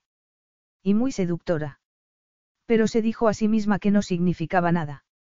Habían ocurrido muchas cosas y se sentía particularmente vulnerable, de modo que no aceptó la mano que le ofrecía por miedo a delatarse. Tengo que trabajar durante un par de horas, dijo Lázaro cuando salieron del café. Nos iremos a Andalucía mañana por la mañana. Muy bien. Mientras Lázaro daba las instrucciones precisas a su empleado, Esquie supo que ya no era dueña de su vida. Después de vivir a merced de los caprichos de su madre durante tanto tiempo, Esquie valoraba la independencia, pero Lázaro tenía razón. No podía pensar solo en sí misma. Había un bebé en camino y ese bebé era lo primero. En eso al menos sería distinta a su madre, que solo pensaba en sí misma. En ese momento empezó a sonar su móvil y cuando vio el nombre en la pantalla Esquí esbozó una sonrisa. Hola, mamá. Capítulo 4. Nunca habías viajado en un avión privado. Esquie tuvo que controlarse para no poner los ojos en blanco. No es algo que hagan la mayoría de los mortales. Habían despegado de un pequeño aeródromo a las afueras de Madrid media hora antes y ahora estaban sobrevolando el cielo de Castilla. Esquie miró a Lázaro y, de inmediato, sintió un escalofrío. Iba vestido de modo informal, con un pantalón oscuro y un polo de color gris que dejaba al descubierto sus poderosos bíceps. Para disimular lo atractivo que lo encontraba, y cuánto la alteraba, Esquie tomó una revista con una mujer en la portada. Una mujer que le resultaba familiar. Llevaba un vestido rojo y un hombre atractivo de gesto serio la ayudaba a subir a un deportivo. Al darse cuenta de quién era dio un respingo. ¿Qué ocurre? Le preguntó Lázaro. Te has puesto pálida.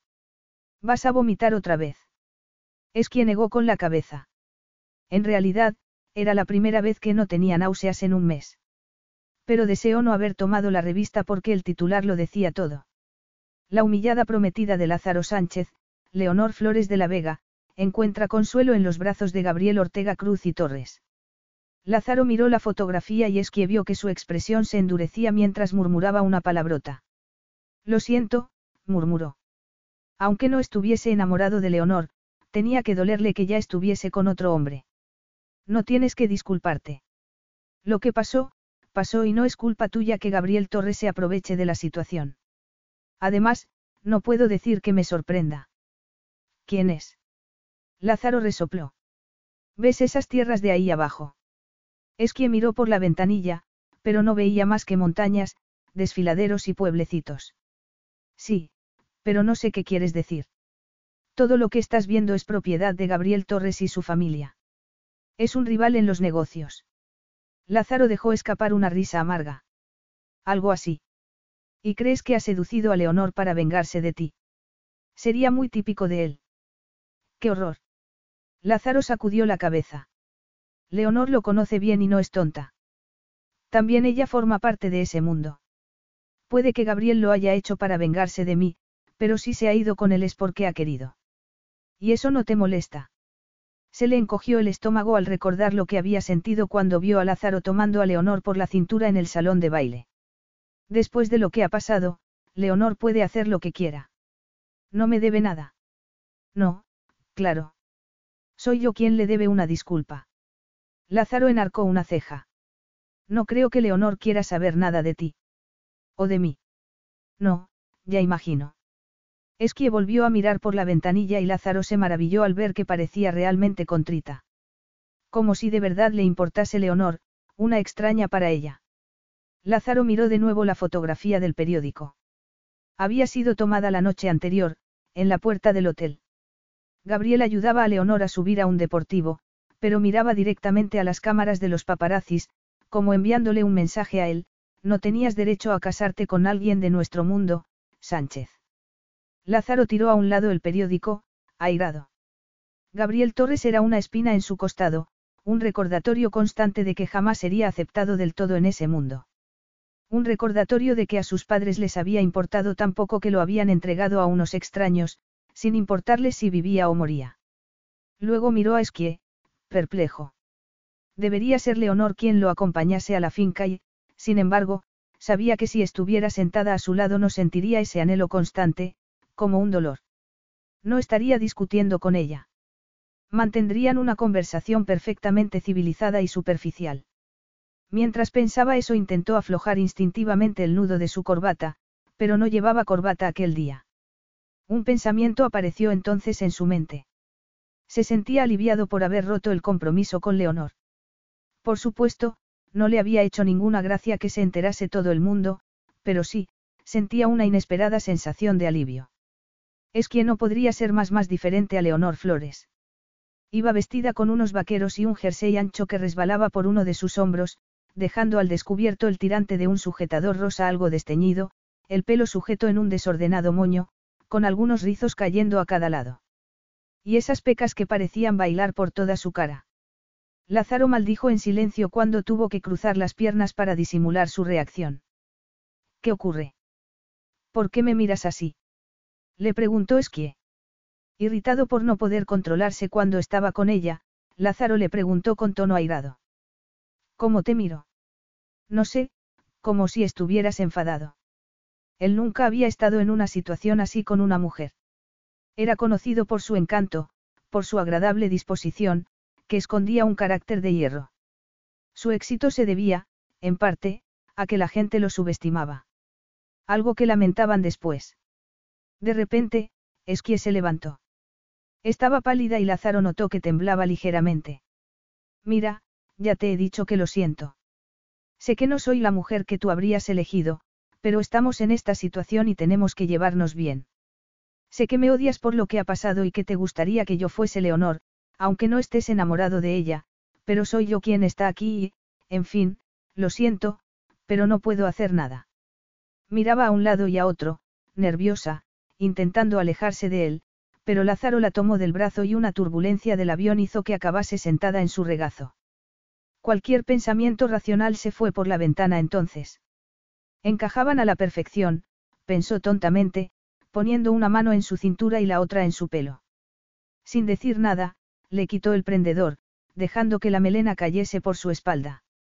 Olía a rosas y a algo más terrenal, más básico. No podía parar de tocarla y, dejándose llevar por una oleada de primitivo deseo, la apretó contra su torso para buscar sus labios. Esquie estaba encendida, ardiendo. Un minuto antes lo único que quería era alejarse de Lázaro y, de repente, estaba entre sus brazos, derritiéndose. Abriendo la boca para permitir que la besara. Había sido así la noche que se conocieron. Ni siquiera la había besado cuando subió con él a su habitación. Había sido una locura, algo que no había hecho nunca, pero estaba ardiendo después de hablar con él, después de mirarlo a los ojos, deseando saber cómo serían sus caricias, cómo sería un beso suyo. Era el primer hombre con el que había querido hacer el amor, el primero que había atravesado las barreras que había levantado para protegerse. Hasta entonces no había visto ninguna indicación de que siguiera deseándola, pero era evidente que la deseaba y sintió un profundo alivio cuando levantó un poco el jersey para acariciar su cintura. Sin pensar, le echó los brazos al cuello. Estaba desesperada por experimentar de nuevo esa conflagración, esa locura exquisita. Había experimentado tal sensación de paz, de seguridad, después de hacer el amor con él en Dublín. Era como si hubiese estado viajando durante mucho tiempo y hubiera llegado por fin a su destino. Ese turbador recuerdo la sacó del trance y se apartó abruptamente, con el corazón acelerado. Lázaro la miró con ojos tormentosos, el pelo alborotado y sexy cayendo sobre su frente. Debía ser normal para él que una mujer cayese en sus brazos, literalmente, pero ella no iba a ponérselo tan fácil. Que estuviese temblando, y que tardase tanto en recuperar la compostura, era humillante, pero por fin dijo. No soy un conveniente juguete que puedas usar cuando necesites aliviar la frustración. Lázaro se irguió en el asiento. Te aseguro que no hay nada, conveniente, en lo que me hace sentir. Sería mucho más conveniente que no sintiera nada cuando te miro. Ignorando la vocecita que le decía que se apartase, Esquie le preguntó. ¿Qué sientes cuando me miras? Él enarcó una ceja. Creo que esa pregunta ha quedado respondida hace unos segundos. Aquel era terreno desconocido para Esquie. Era novata cuando se trataba de lidiar con un consumado playboy como Lázaro Sánchez, que la miraba en ese momento como un gato perezoso miraría a un ratoncillo aterrorizado. La auxiliar de vuelo salía del lavabo en ese momento y Esquie corrió hacia allí, intentando escapar de la cínica mirada. Cuando llegó a su lado, la mujer la miró con gesto sorprendido. Hay un baño en la suite. No tiene que usar este, señorita Oara. Esquie se puso colorada. Puedo usar este, da igual, murmuró, antes de encerrarse en el diminuto lavabo. Mira que eres tonta. Evidentemente, Lázaro odiaba desearla y debía estar preguntándose qué veía en ella. Esquie dejó escapar un gemido cuando se miró al espejo. Estaba despeinada, colorada, con los labios hinchados, los ojos brillantes, los pezones marcándose bajo la fina lana del jersey. Enfadada por su falta de control, se arregló el pelo como pudo y salió del lavabo solo cuando se sintió un poco más tranquila. Lázaro estaba trabajando en su ordenador portátil y, por suerte, no se molestó en levantar la mirada. Él estaba pendiente de todos sus movimientos, lo cual era increíblemente irritante porque Esquie parecía ser una persona nerviosa. Ni siquiera la había mirado cuando volvió del lavabo porque sabía que si lo hiciera querría levantarse, echársela al hombro y llevarla al dormitorio para terminar lo que habían empezado. Pero no mirarla solo empeoraba la situación. Le llegaba su sutil aroma, algo natural, afrutado, y recordaba lo dulce que era su boca. Aún podía sentir en la mano la curva de su cintura y la presión de esos deliciosos pechos contra su torso. Dejando escapar un suspiro de frustración y rabia, apartó a un lado el ordenador y, por fin, se dejó llevar por el deseo de girar la cabeza, esperando ver esos enormes ojos azules clavados en él. Pero es que no estaba mirándolo. Estaba dormida, con la cabeza apoyada en la ventanilla, una manta doblada haciendo de almohada. Tenía el ceño fruncido y sus labios se movían como si estuviese diciendo algo. Había hecho lo mismo esa noche. Después de hacer el amor se había quedado dormida encima de él, una pierna enredada entre las suyas, un brazo sobre su torso. Como para sujetarlo. Con otra mujer, en otro momento, se habría sentido atrapado. Pero con Esquie casi lo había disfrutado. Esa noche también había murmurado palabras incoherentes, balbuceos que no era capaz de entender. Y luego, cuando despertó dando un respingo, abrió los ojos de par en par al recordar dónde estaba y qué habían hecho. Al verlo, ella había sonreído con timidez y esa mirada lo excitó de nuevo. Fue entonces cuando volvieron a hacer el amor. Lázaro apartó la mirada. Él nunca pensaba en sus examantes de ese modo. De hecho, no solía pensar en el pasado, solo en el presente y en el futuro. El futuro que él quería crear, como un fénix renaciendo de las cenizas de su ignominioso pasado. Aquello solo era un pequeño obstáculo, se dijo. Y trataría la situación como hacía con todo lo que se ponía en su camino, como un problema con el que debía lidiar de la forma más rápida y eficaz posible. Ni Esquie, ni su hijo, ni el inconveniente deseo que sentía por ella, nada de eso lo retendría.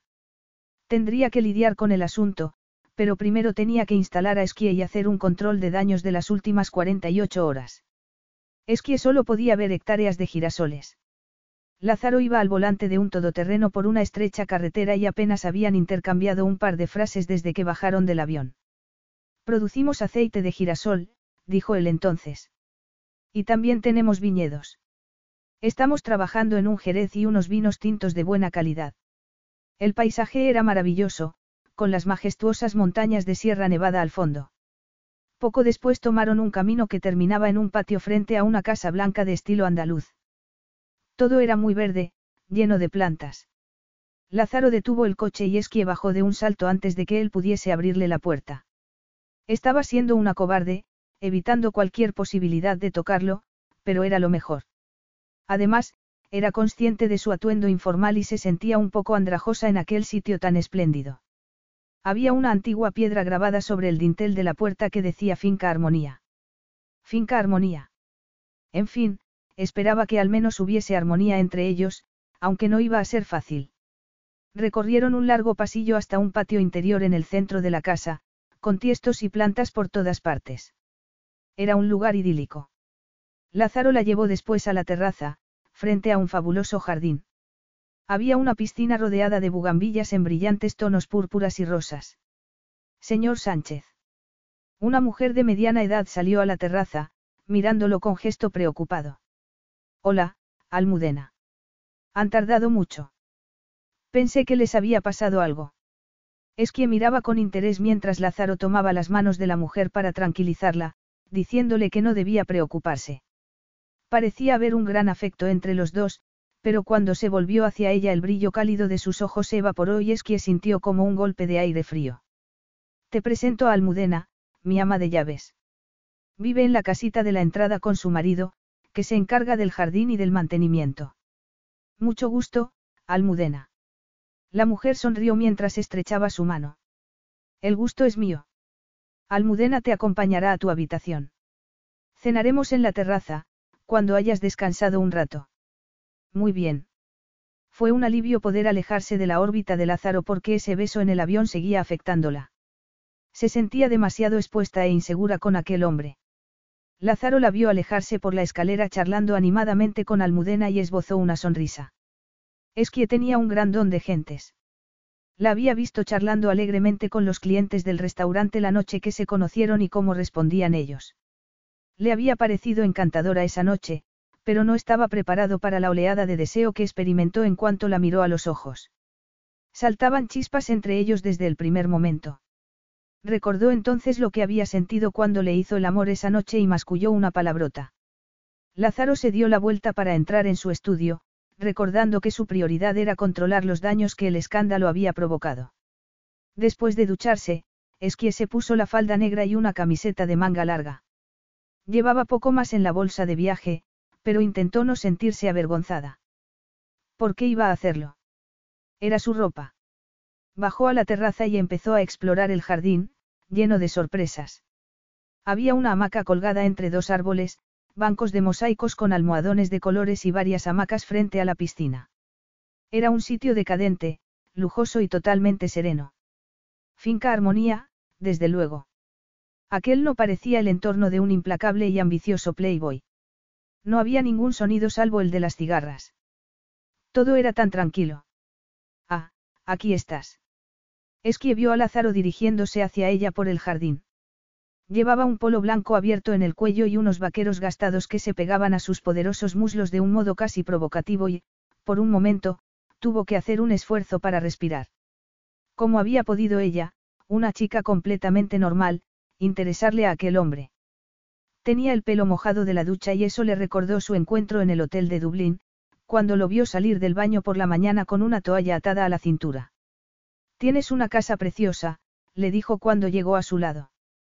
Todo es tan tranquilo, tan sereno. Vienes aquí a menudo. No tanto como me gustaría. Era de tu familia. Lázaro esbozó una sonrisa irónica. No, para nada. La compré hace nueve años. Esquie se dio cuenta de que cada vez que tocaba el tema de su familia él hacía un comentario sarcástico. ¿Dónde viven tus padres? Lázaro puso las manos sobre el muro de piedra de la terraza. En Madrid. Pero no estaban en el salón la otra noche, no. En realidad, sí. Mi padre y mi hermanastro estaban allí. Pero has dicho que no tienes ninguna relación con ellos. Y así es. ¿Por qué? Lázaro tardó unos segundos en responder porque soy el resultado de una aventura entre los miembros de dos ilustres familias. Me abandonaron cuando nací. Era un inconveniente para ellos, una mancha en su reputación. Oh. Oh, es tu palabra favorita, no. Dijo él, con tono burlón. Es que hizo una mueca, pero su corazón se había acelerado al pensar en la importancia de lo que acababa de decir. ¿Qué fue de ti cuando te abandonaron? Lázaro se dio la vuelta y apoyó la espalda en la pared. Me llevaron a un centro de menores y luego a una casa de acogida, pero me di cuenta de que estaría más seguro en la calle. En realidad, me eduqué en la calle. Y ella pensando que había sido un niño rico. Ese hombre, Gabriel, el de la fotografía del periódico. Es mi hermanastro por parte de padre. Él sabe que es tu hermanastro. Lázaro hizo una mueca. Sí, pero no se da por enterado. Es que estaba a punto de volver a decir, oh, pero se contuvo. Siento que te pasara eso. Debió ser horrible. Sí, claro, pero me ha hecho el hombre que soy. Ella asintió con la cabeza. Después de lo que acababa de contarle se sentía en la obligación de compartir algo de su vida con él. Yo tampoco sé nada de mi padre. Por eso era tan importante decirte que estaba embarazada. No quería que mi hijo creciese sin saber quién era su padre. Almudena apareció en ese momento para decir que el almuerzo estaba listo y Esquie siguió a Lázaro hasta una mesa bajo una pérgola de bugambillas. Parecía tan contenido, tan correcto. No podía imaginar cómo habría sido antes de convertirse en millonario, pero la curiosidad era más fuerte que ella. ¿Cómo se pasa de vivir en la calle a esto? No lo has mirado en internet. No lo leí todo. Solo los titulares sobre el multimillonario Playboy. Lázaro se encogió de hombros. Alguien se fijó en mí en la puerta de un museo. Había encontrado la forma de colar a los turistas por la puerta de atrás, cobrándoles menos que en la entrada, le contó, tomando su copa de vino. Uno de los turistas se sintió impresionado por mi habilidad, empresarial. Era un hombre de negocios que acababa de mudarse a Madrid y me ofreció un trabajo. Se me daban muy bien las matemáticas, seguramente algo heredado de mi familia paterna, que son banqueros. En fin, una oportunidad llevó a otra y yo las aproveché todas. Ya veo. Es que podía entender de dónde provenía su ambición de tener éxito. He pedido que embalen tus cosas, llegarán mañana, dijo él entonces, dejando los cubiertos sobre su plato. Yo tengo que volver a Madrid mañana para trabajar, pero volveré el fin de semana. A Esquie no le importaba quedarse allí sola unos días, al contrario. Cuanto más lejos estuviese de la turbadora presencia de Lázaro, mejor. Y entonces hablaremos de lo que vamos a hacer. Eso es. Muy bien porque tengo que buscar un trabajo y un sitio en el que vivir. Lázaro la miró con el ceño fruncido. Llevaba otra de esas camisetas informes que, por suerte para sus enloquecidas hormonas, no dejaba ningún hombro al descubierto y la falda negra que había llevado en la fiesta de compromiso. No parecía ni remotamente interesada en seducirlo y, sin embargo, él se encontraba en un estado de perpetua excitación desde que apareció el día anterior. No podía negar que lo afectaba como no lo había afectado ninguna otra mujer. Ahora, por ejemplo. Él no solía hablar de su familia y, sin embargo, le había contado a esquemas de lo que sabía nadie. No eran tan diferentes, pensó entonces. Intuía que la vida con su madre no había sido fácil. Desde luego, no había crecido en un palacio y no era una buscavidas. Pero él era demasiado cínico como para creer que Esquie era totalmente inocente. Al fin y al cabo, si demostraba que el hijo que esperaba era suyo sería como si le hubiese tocado la lotería. De repente, sintió el deseo de presionarla para ver cómo reaccionaba. ¿Qué crees que debemos hacer, Esquie? ¿A qué te refieres?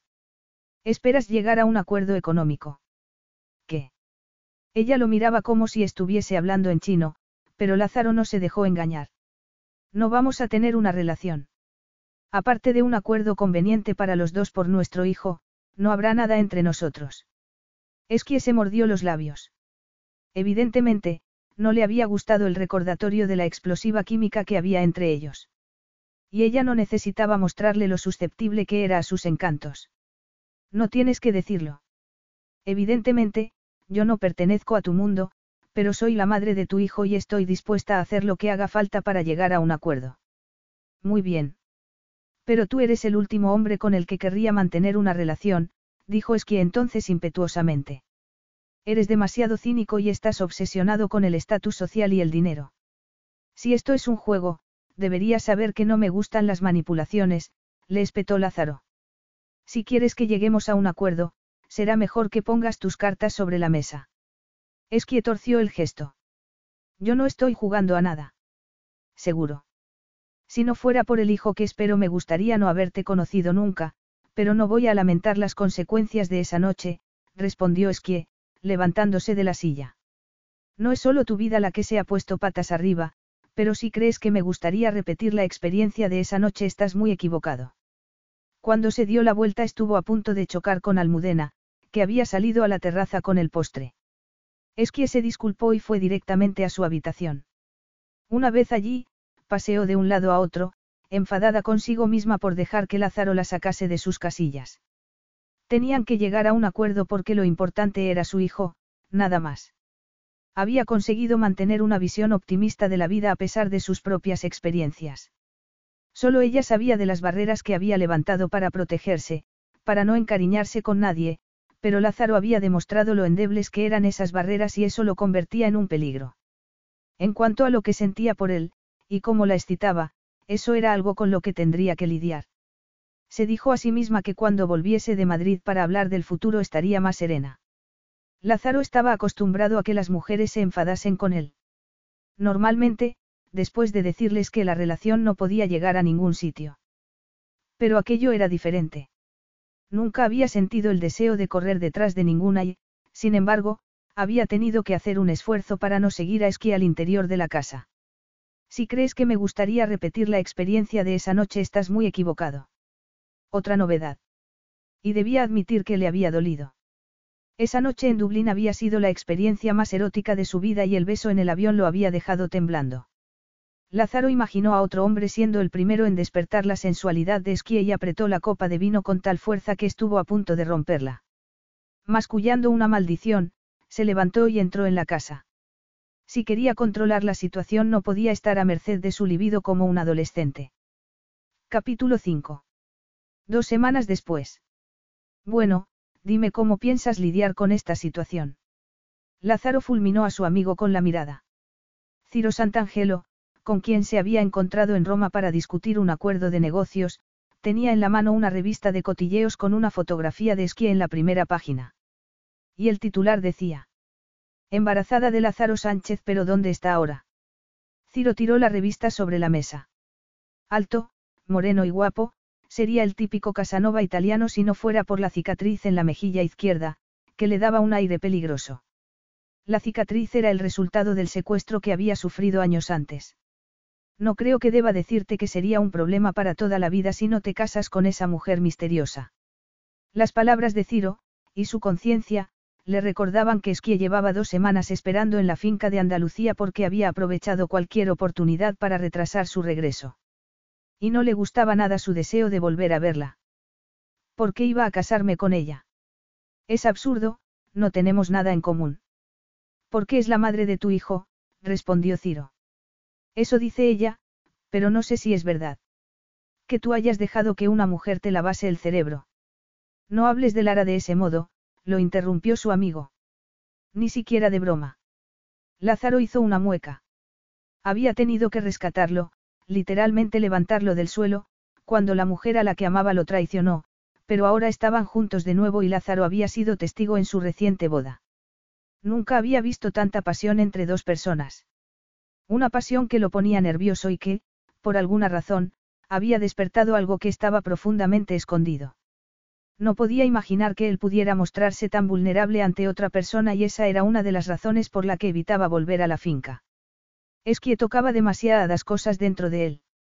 Despertaba emociones que no había explorado nunca y no tenía la menor intención de explorar.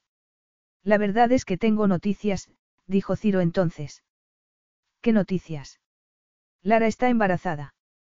De tres meses. Sintiéndose como un canalla, Lázaro se acercó para abrazar a su amigo. Me alegro mucho por Lara y por ti. Merecéis ser felices. Gracias. Tú también mereces ser feliz. Un par de horas después, en su avión privado de vuelta a Madrid, Lázaro miraba por la ventanilla con gesto pensativo.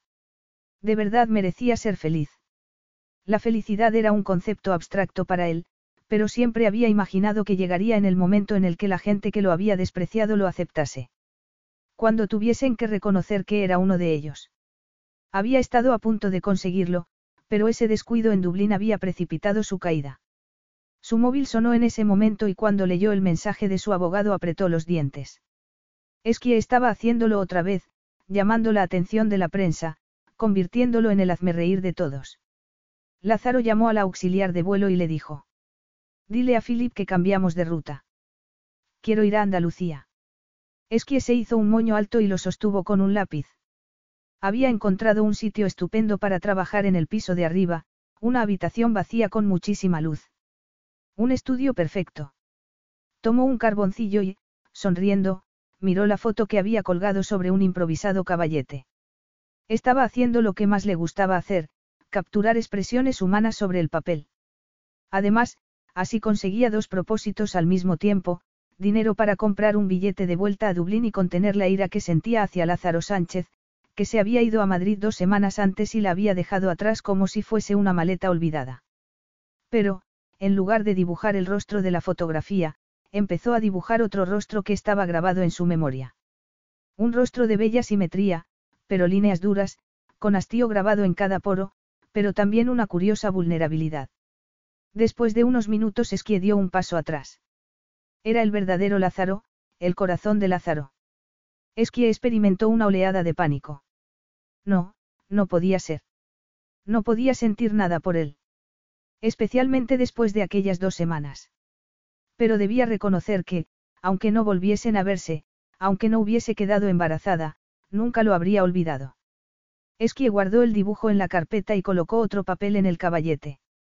Sudaba al pensar en volver a verlo porque temía que sus sentimientos la traicionasen. En ese momento oyó un ruido y el vello de su nuca se erizó. Cuando giró la cabeza, allí estaba. Con un traje de chaqueta, elegante y fresco, como recién duchado mientras ella estaba desaliñada.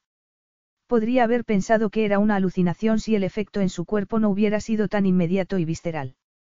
Una intensa oleada de emoción incontrolable, una mezcla de rabia, alivio y deseo. Sintió el deseo de arrancarle el traje y exponer al hombre elemental al que había conocido en Dublín, el hombre que había puesto su mundo patas arriba. El hombre que la había abandonado durante 15 días. ¿Se puede saber qué estás haciendo? Le espetó Lázaro. Esquie se colocó frente al caballete para que no viese el dibujo que estaba haciendo. Dibujando. Almudena me dijo que podía usar esta habitación. No me refiero ahora mismo. ¿Por qué estabas en la plaza del pueblo, haciendo retratos por dinero? Esquie tuvo que hacer un esfuerzo para controlar sus tumultuosas emociones. Porque es un buen sitio y a la gente del pueblo le gusta. Y se puede saber por qué haces eso. Para ganar dinero, evidentemente. Tengo que comprar un billete de vuelta a Dublín. Lázaro señaló la foto colgada en el caballete. ¿Quién es? Un señor del pueblo. Es un encargo. Su hija quería su retrato como regalo de cumpleaños. Tiene 80 años y es un encanto de anciano. Lázaro sacó el móvil del bolsillo y se lo ofreció. Mira esto. Esquie hizo una mueca al ver una fotografía de ella en la plaza, sonriendo mientras alguien le daba dinero. El titular decía. La hemos encontrado. Obligada a ganarse la vida en la calle, aunque el padre de su hijo es Lázaro Sánchez, uno de los hombres más ricos del mundo. Esquie le devolvió el móvil. No sabía que hubiese paparazzis en el pueblo. ¿No los llamaste tú? ¿Qué? Deberías haberme llamado a mí para decirme que querías marcharte. En lugar de eso, has provocado otro escándalo. Esquie lo miró, en jarras. Yo no he llamado a nadie. Siento mucho que hayan publicado esa fotografía, pero necesito el dinero. Y debo recordarte lo difícil que es ponerse en contacto contigo. Después de la primera semana entendí que no tenías intención de volver o de llamar para decirme dónde estabas, así que tuve que solucionar el problema por mi cuenta. Las mejillas de Lázaro se cubrieron de un oscuro rubor, pero eso no la satisfizo. Al contrario, le recordó cómo era cuando hacía el amor, las mejillas oscurecidas, los ojos brillantes, la tensa expresión que transformaba su maravilloso rostro. Para allá. Tu plan era alejarme de Madrid y de tus amigos de la alta sociedad. Tu intención es esconderme como un oscuro secreto. Lázaro suspiró. Había esperado que el problema desapareciese como por arte de magia llevándola a la finca, pero los dioses parecían reírse de él. El deseo que sentía por Esquie era incontenible. Se había desabrochado el primer botón de los vaqueros, seguramente porque había empezado a engordar, y podía ver la irresistible curva de sus pechos bajo el ridículo chaleco que llevaba. Parecía más voluptuosa que el día que la conoció. Había estado en dos eventos en las últimas dos semanas, siempre rodeado de mujeres guapas y elegantes y, sin embargo, era aquella mujer quien conseguía hacer que le hirviese la sangre. Incluso vestida así, como una artista callejera. Me parece que esto no va a funcionar, dijo Esquie entonces. Francamente, tengo mejores cosas que hacer que languidecer en esta finca, esperando que tú te decidas a volver. Lázaro la miró mientras guardaba el papel y la foto en una carpeta y se dirigía a la puerta. Espera. Esquie se dio la vuelta, mirándolo con una expresión entre beligerante y, no sabía qué, algo más ambiguo que lo puso nervioso. Estaba como hipnotizado por esa apasionada expresión, por el rubor en sus mejillas, y se acercó a ella de una zancada incluso antes de haber tomado la decisión consciente de hacerlo. Un infierno rugía en su interior, consumiendo cualquier pensamiento racional. Había hecho bien al volver allí, se dijo. Podría manejar la situación si fuera solo deseo porque sabía que eso no duraba, pero ella despertaba otras emociones. Emociones con las que no quería lidiar. Y, sin embargo, no podía dejarla ir. Un día más y tendré suficiente dinero para comprar el billete, empezó a decir Esquie. Te dejaré en paz y te llamaré cuando nazca el niño, de acuerdo. Nos veremos entonces para decidir qué vamos a hacer porque esto, Esquie señaló alrededor. Esto no funciona para mí. Estaba a punto de darse la vuelta de nuevo cuando Lázaro tomó su mano. Espera, por favor. Esquie dejó de respirar. Solo tocaba su mano, pero era un roce tan íntimo y provocador como si estuviera besándola. Como si estuviera a punto de sacarla a bailar. Vio un millón de cosas en esos hipnotizadores ojos verdes, rabia porque se había atrevido a desafiarlo, pero también deseo, el mismo deseo que corría por sus venas. Siempre saltaban chispas entre ellos, pero ahora era una tensión diferente. Estaba enfadada con él por aparecer en su vida y provocar aquel terremoto, por despertar desde entonces sintiéndose sola, lo cual era ridículo. Solo se había acostado con él una vez. Dos veces, le recordó una vocecita.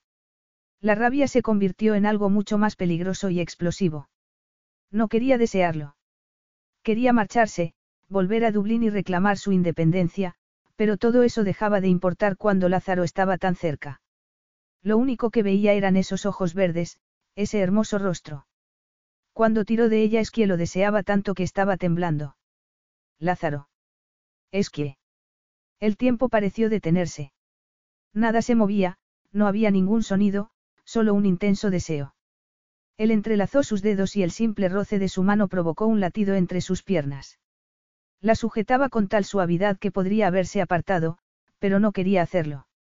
Sentía el urgente deseo de desenmascararlo, de restaurar el equilibrio de poder. De castigarlo. Él sacudió la cabeza mientras hablaba en voz baja, casi como para sí mismo. ¿Qué me haces, bruja? Esquia respondió sin pensar siquiera. No soy una bruja, solo soy yo. Los dos se quedaron inmóviles un momento. Y entonces algo pareció ponerlos en acción. No sabía quién se había movido primero, pero daba igual porque estaba entre sus brazos, estaban besándose y se apretaba contra él todo lo posible. La carpeta cayó al suelo, pero no se dio cuenta. Lázaro la besaba como un hombre poseído y es quien le devolvía el beso con toda la frustración y la rabia que había contenido durante las últimas dos semanas. Se sentía casi salvaje. Quería arrancarle el traje y descubrir al hombre que había despertado en ella esa faceta lujuriosa. Cuando se apartó para tomar su mano, es quien no dijo nada. Además, temía no ser capaz de articular palabra. Su corazón latía como si quisiera salirse de su pecho y le temblaban las piernas mientras subían al dormitorio, con un balcón que debía dar a la parte trasera de la propiedad, frente a las suaves colinas cubiertas de viñas. Había tenido dos semanas para contemplar el paisaje, cada tarde mientras el sol se escondía tras el horizonte, tiñéndolo todo de dorado y naranja. Mientras lo contemplaba sola, recordó, con una mezcla de ira y deseo. Lázaro puso las manos en su cintura, que ya era un poco más ancha que unas semanas antes. Podría haberse sentido avergonzada, pero la intensidad de su mirada envió una oleada de renovado deseo entre sus piernas. Seguro que quieres esto. Es que no estaba segura de muchas cosas, pero sí estaba segura de aquello. Deseaba a Lázaro con una ferocidad que podría haberla asustado si fuese más racional. Quería hacer que perdiese el control, quería ver cómo lo perdía. No dijo una palabra. Respondió metiendo las manos bajo su chaqueta para deslizarla por sus hombros hasta que la prenda cayó al suelo. Él sonrió mientras tomaba su cara entre las manos para apoderarse de su boca, provocando un nuevo incendio entre sus piernas. Esqui apenas se dio cuenta de que levantaba sus brazos para quitarle la camiseta, deslizando las manos por su espalda, acariciando los contornos de su cuerpo, desabrochando el sujetador para liberar sus pechos. Contuvo el aliento cuando empezó a acariciar uno de los sensibles pezones con la lengua, pero luego sujetó su cabeza allí para que no se apartase, dejando que aplicase esa exquisita tortura en el otro pecho. Todo parecía tan intenso que sentía que estaba a punto de explotar, pero él se apartó de repente y Esqui abrió los ojos, incapaz de centrar la mirada por un momento. Aún llevaba el chaleco, la camisa y la corbata, pero ella necesitaba verlo alterado, fuera de sí, de modo que desabrochó los botones de la camisa y deshizo el nudo de la corbata con dedos enfebrecidos. Cuando por fin vio su torso desnudo Esquie contuvo el aliento. Era magnífico, pensó mientras pasaba los dedos por la tersa piel cubierta de suave vello. Después tiró urgentemente de la camisa y el chaleco hasta que los dos estuvieron desnudos de cintura para arriba. El deseo parecía crepitar en el aire mientras Lázaro tiraba de la cremallera de sus vaqueros y se libraba de ellos sin miramientos. Temblaba mientras él desabrochaba su cinturón y descartaba pantalón y calzoncillos con brutal eficacia. Esquie se bebió su cuerpo desnudo con los ojos. Casi metro noventa de perfección masculina. Y, aunque debería sentirse vulnerable estando casi desnuda, no era así. Al contrario, se sentía más fuerte y más atrevida que nunca. Bajó la mirada hacia la gruesa erección y se mordió los labios cuando él la sujetó con su propia mano y empezó a pasarla arriba y abajo lentamente. Es que no había visto nada tan erótico en toda su vida. Túmbate en la cama, le ordenó Lázaro. Ella obedeció, aliviada, porque no sabía si sus piernas podrían sostenerla mucho más. Los ojos verdes de Lázaro brillaban de deseo mientras la miraba de arriba abajo, sin dejar de pasar la mano por esa orgullosa columna que parecía crecer por segundos. Anhelaba hacer algo que no había hecho nunca. Quería saber cómo sería sentirlo en su boca, en su lengua. Ajeno a sus enfebrecidos pensamientos, Lázaro se colocó entre sus piernas. Le quitó las bragas como se había quitado los calzoncillos, sin miramientos, y ella estuvo a punto de suplicar que la tomase sin esperar más. Separó sus piernas con las manos y Esqui apretó los labios mientras lo veía inclinar la cabeza para besar el interior de sus muslos, acercándose poco a poco al triángulo de rizos bajo el que sentía una mezcla de placer y dolor.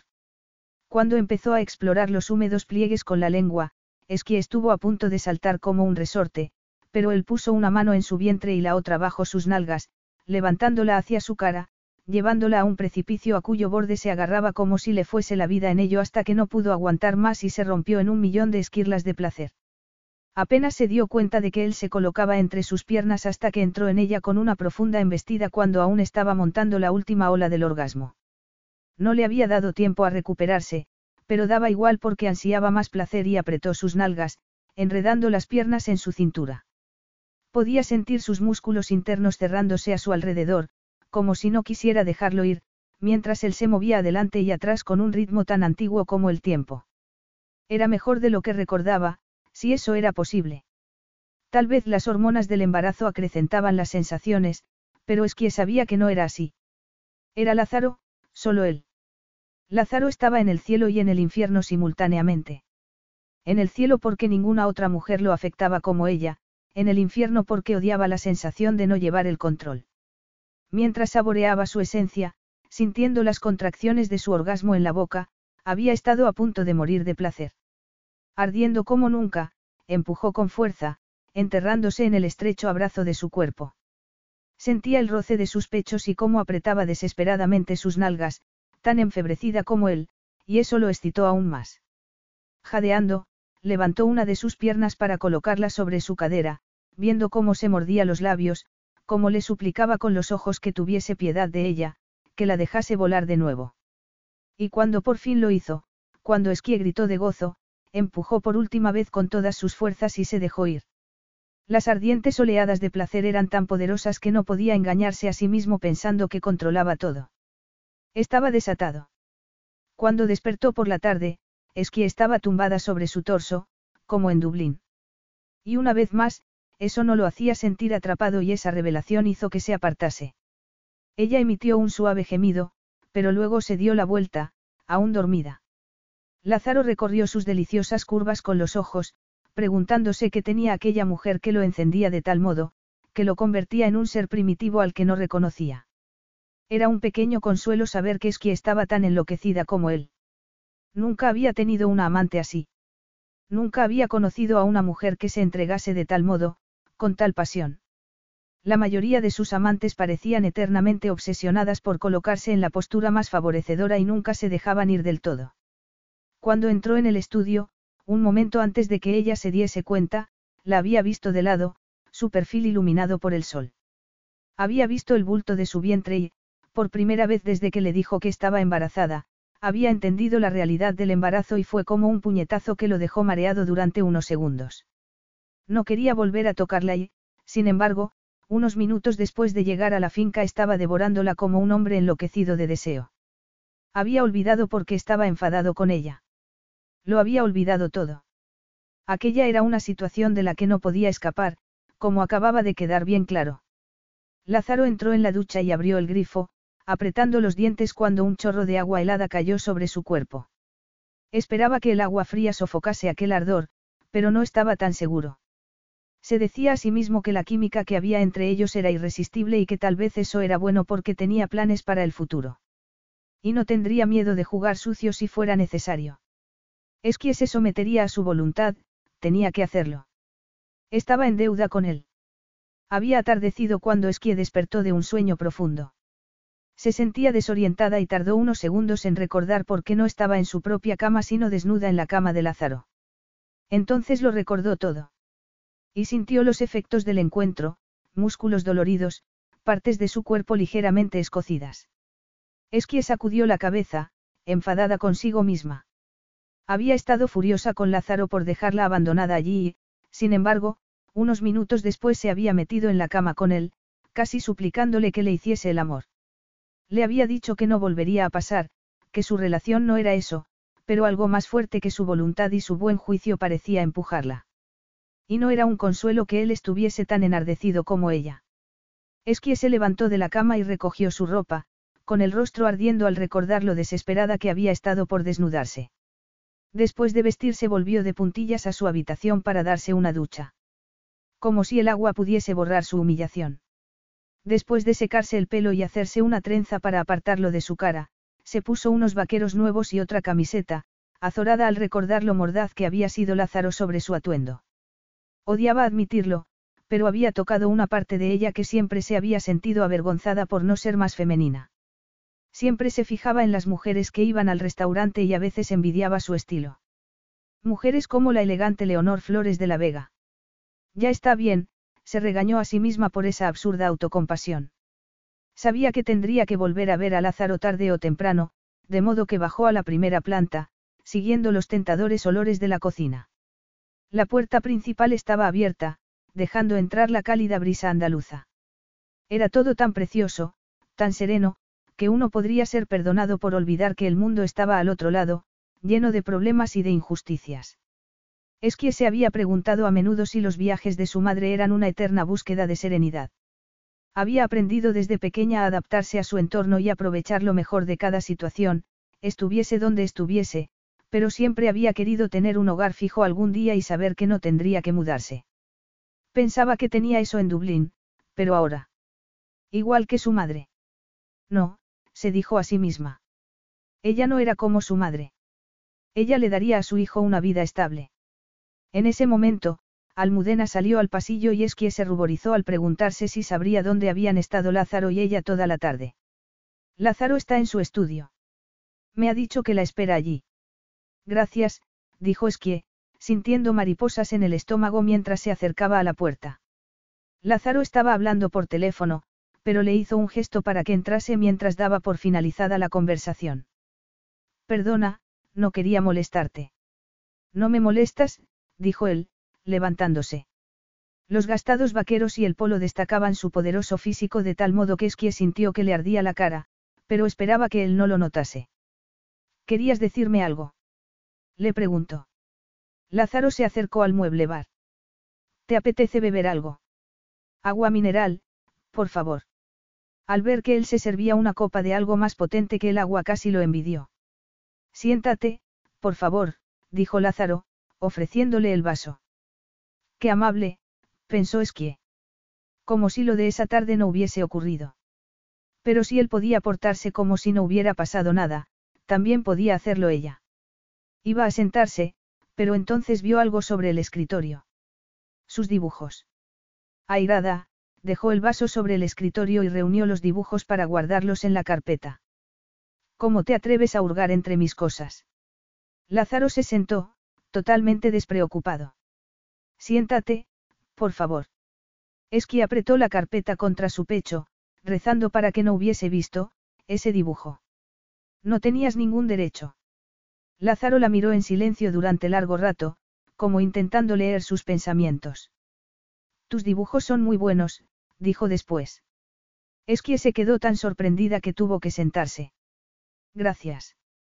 ¿Dónde estudiaste? No he estudiado, soy autodidacta. Lázaro se levantó de nuevo, como si no pudiese contener su energía, y se acercó a una de las ventanas, con las manos en los bolsillos del pantalón. Tu nombre no aparece en ningún sitio oficial, ni institutos ni universidades, le dijo, dándose la vuelta para mirarla. Me has investigado. Estás esperando un hijo mío y yo soy un hombre muy rico, pero no sé nada sobre ti. Sabes hacer que pierda la cabeza. Es que apartó de inmediato ese pensamiento. Yo puedo decir lo mismo de ti. Hay mucha información sobre mí en Internet.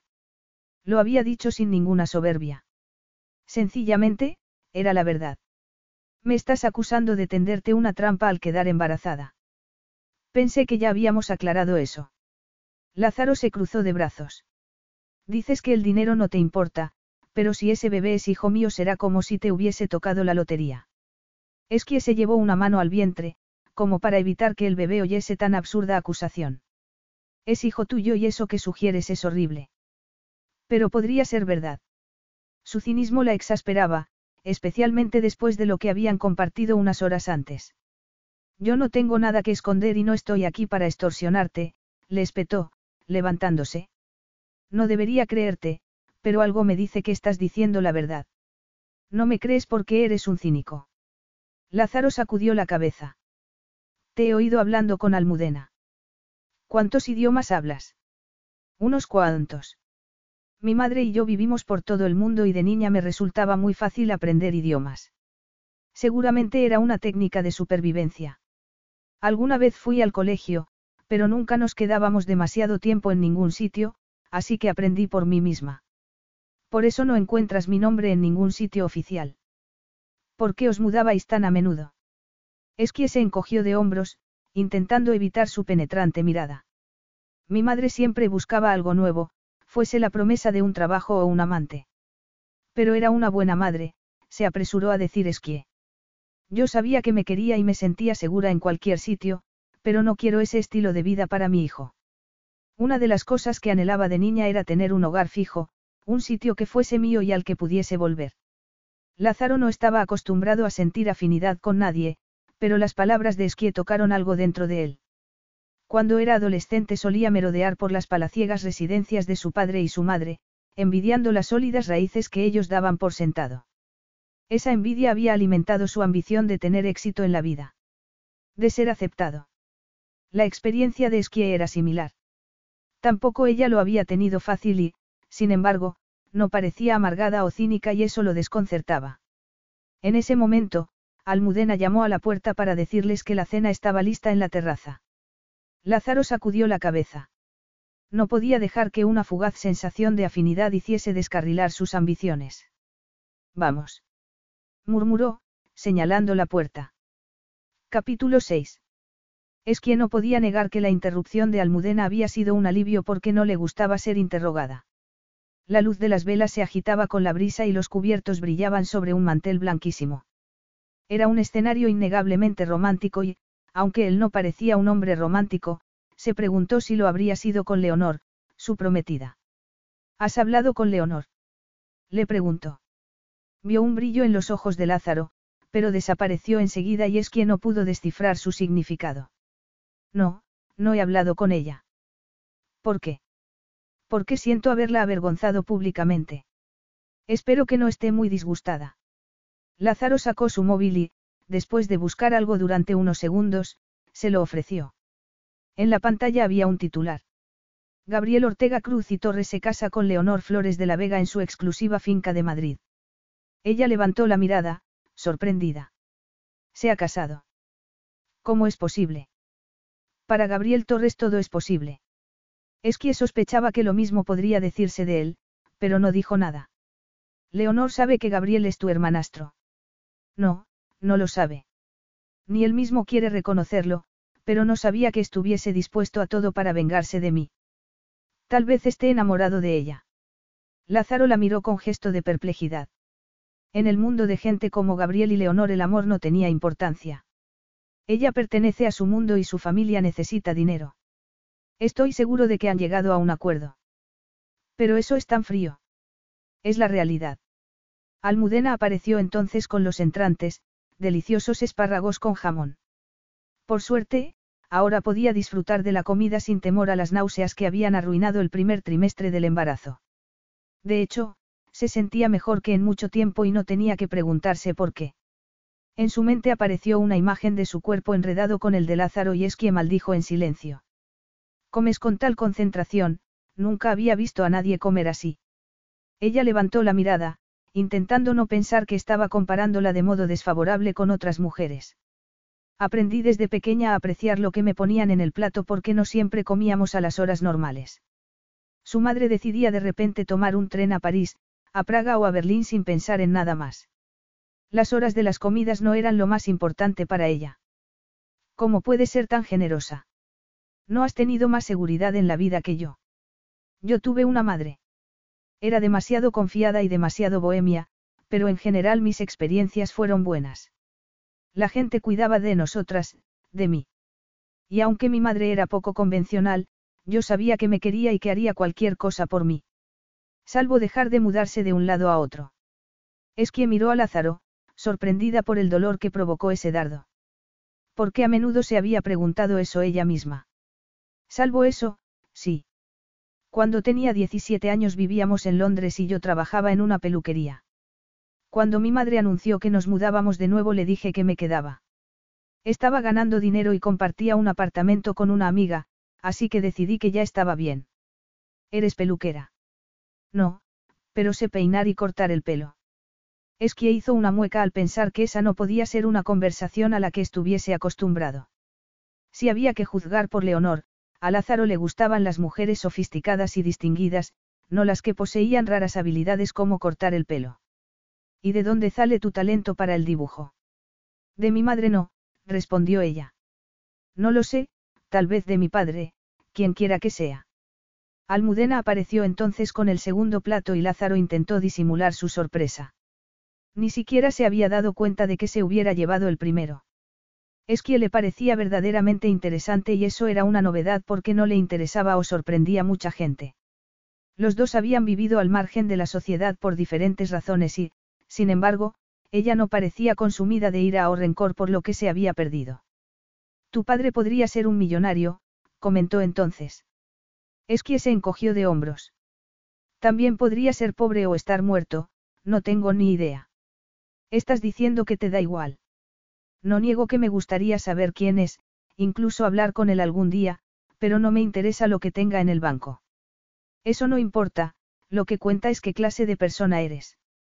Lázaro podría haber pensado que estaba de broma, pero parecía totalmente sincera.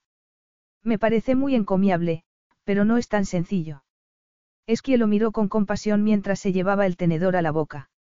Tal vez algún día descubrirás que esa visión tan cínica del mundo no te sirve de nada. Lázaro estaba seguro de que no era así, pero decidió no discutir y terminaron de cenar en silencio. Hay algo que debemos hablar, dijo Lázaro cuando Almudena se llevó el plato de los postres. Sí, claro. Sé que no te hace gracia que viva en Dublín, pero tal vez podría encontrar un apartamento mejor y... Lázaro negó con la cabeza.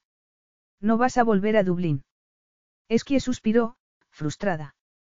Entonces, ¿qué propones? Dejarme sola aquí y visitarme cuando te apetezca. Piensas abandonarme hasta que nazca nuestro hijo.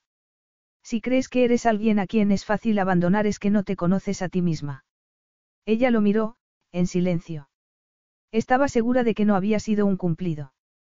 De hecho, tenía la impresión de que le gustaría que fuese más fácil marginarla. Entonces, ¿qué sugieres? Cuando Lázaro se levantó para acercarse a la pared que separaba la terraza del jardín, ella no podía dejar de mirar su ancha espalda, su estrecha cintura y sus poderosas nalgas. Por supuesto, apartó la mirada cuando se dio la vuelta. Lo que sugiero es que nos casemos. Me parece la única solución, dijo Lázaro entonces. Esquie tardó unos segundos en entender lo que había dicho y cuando lo hizo se levantó de un salto.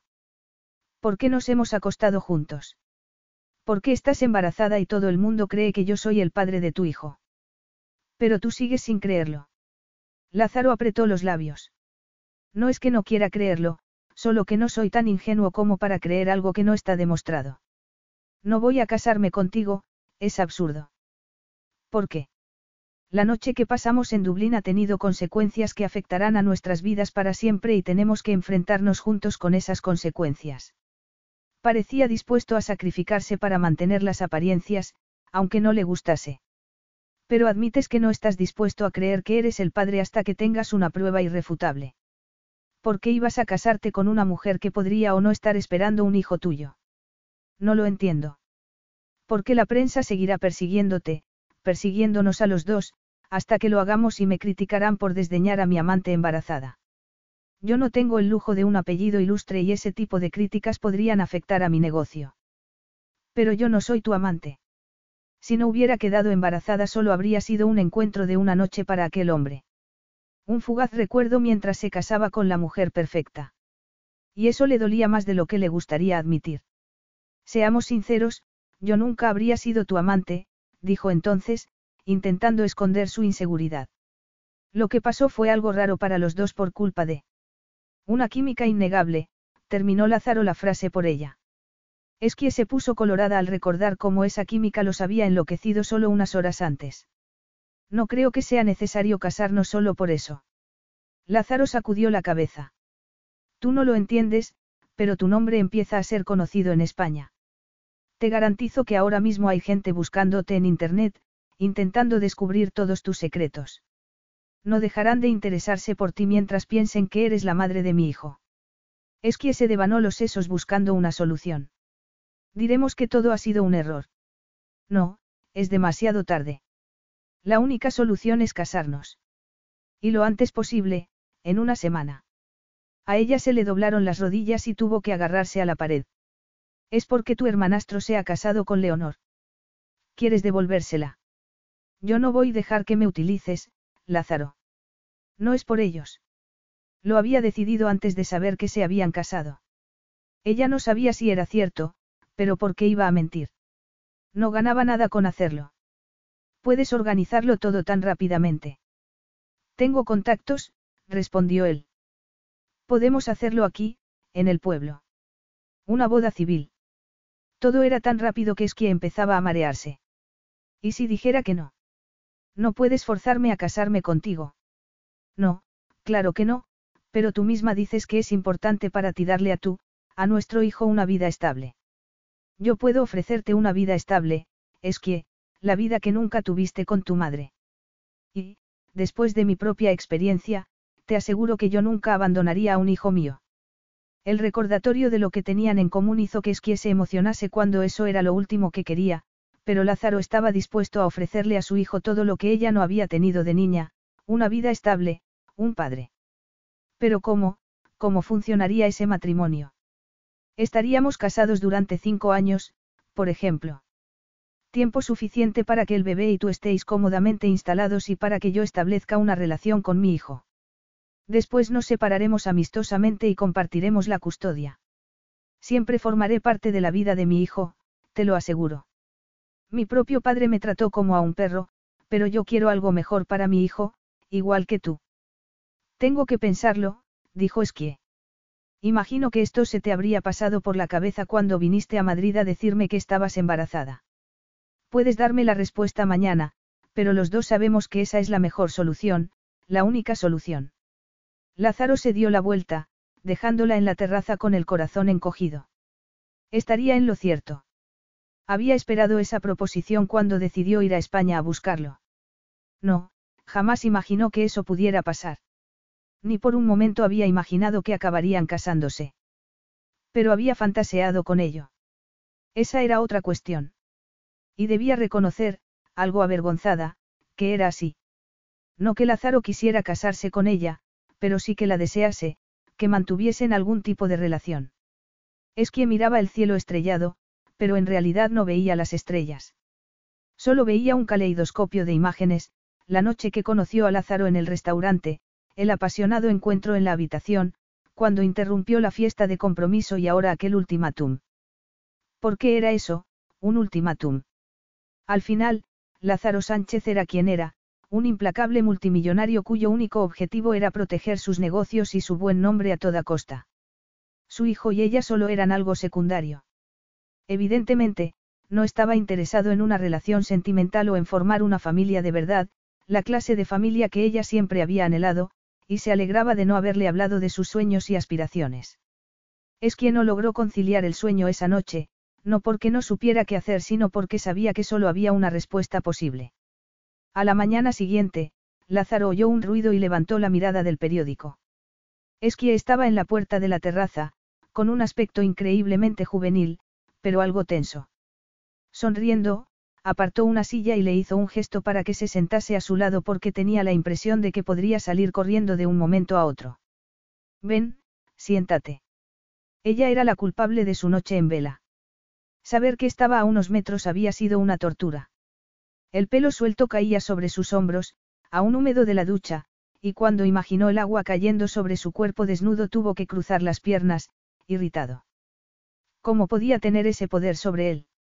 Es que llevaba unos vaqueros y otra camiseta vulgar y, de repente, Lázaro quería verla vestida de seda y satén. Muy bien, me casaré contigo, anunció ella entonces. Algo se relajó en su interior, pero Lázaro no quería reconocer que era una sensación de alivio. Ven, tengo algo para ti, le dijo, levantándose. Entraron en su estudio y se dirigió a la caja fuerte, de la que sacó una cajita de terciopelo azul. Esquie seguía pálida y esa fragilidad hizo que se sintiera absurdamente protector, pero se dijo a sí mismo que era una reacción normal. Al fin y al cabo, esperaba un hijo suyo. Esquie miró la caja. Aún no podía creer que hubiese aceptado la proposición de Lázaro y que él apenas hubiera mostrado sorpresa alguna. ¿Qué había esperado? Lágrimas de gratitud. Solo iba a casarse con ella por su reputación, por sus negocios. Y para darte a ti y al bebé la seguridad que necesitáis. Cuando él abrió la caja contuvo el aliento al ver el anillo. Era un diamante rosa de corte brillante, redondo, con un grupo de pequeños diamantes a cada lado.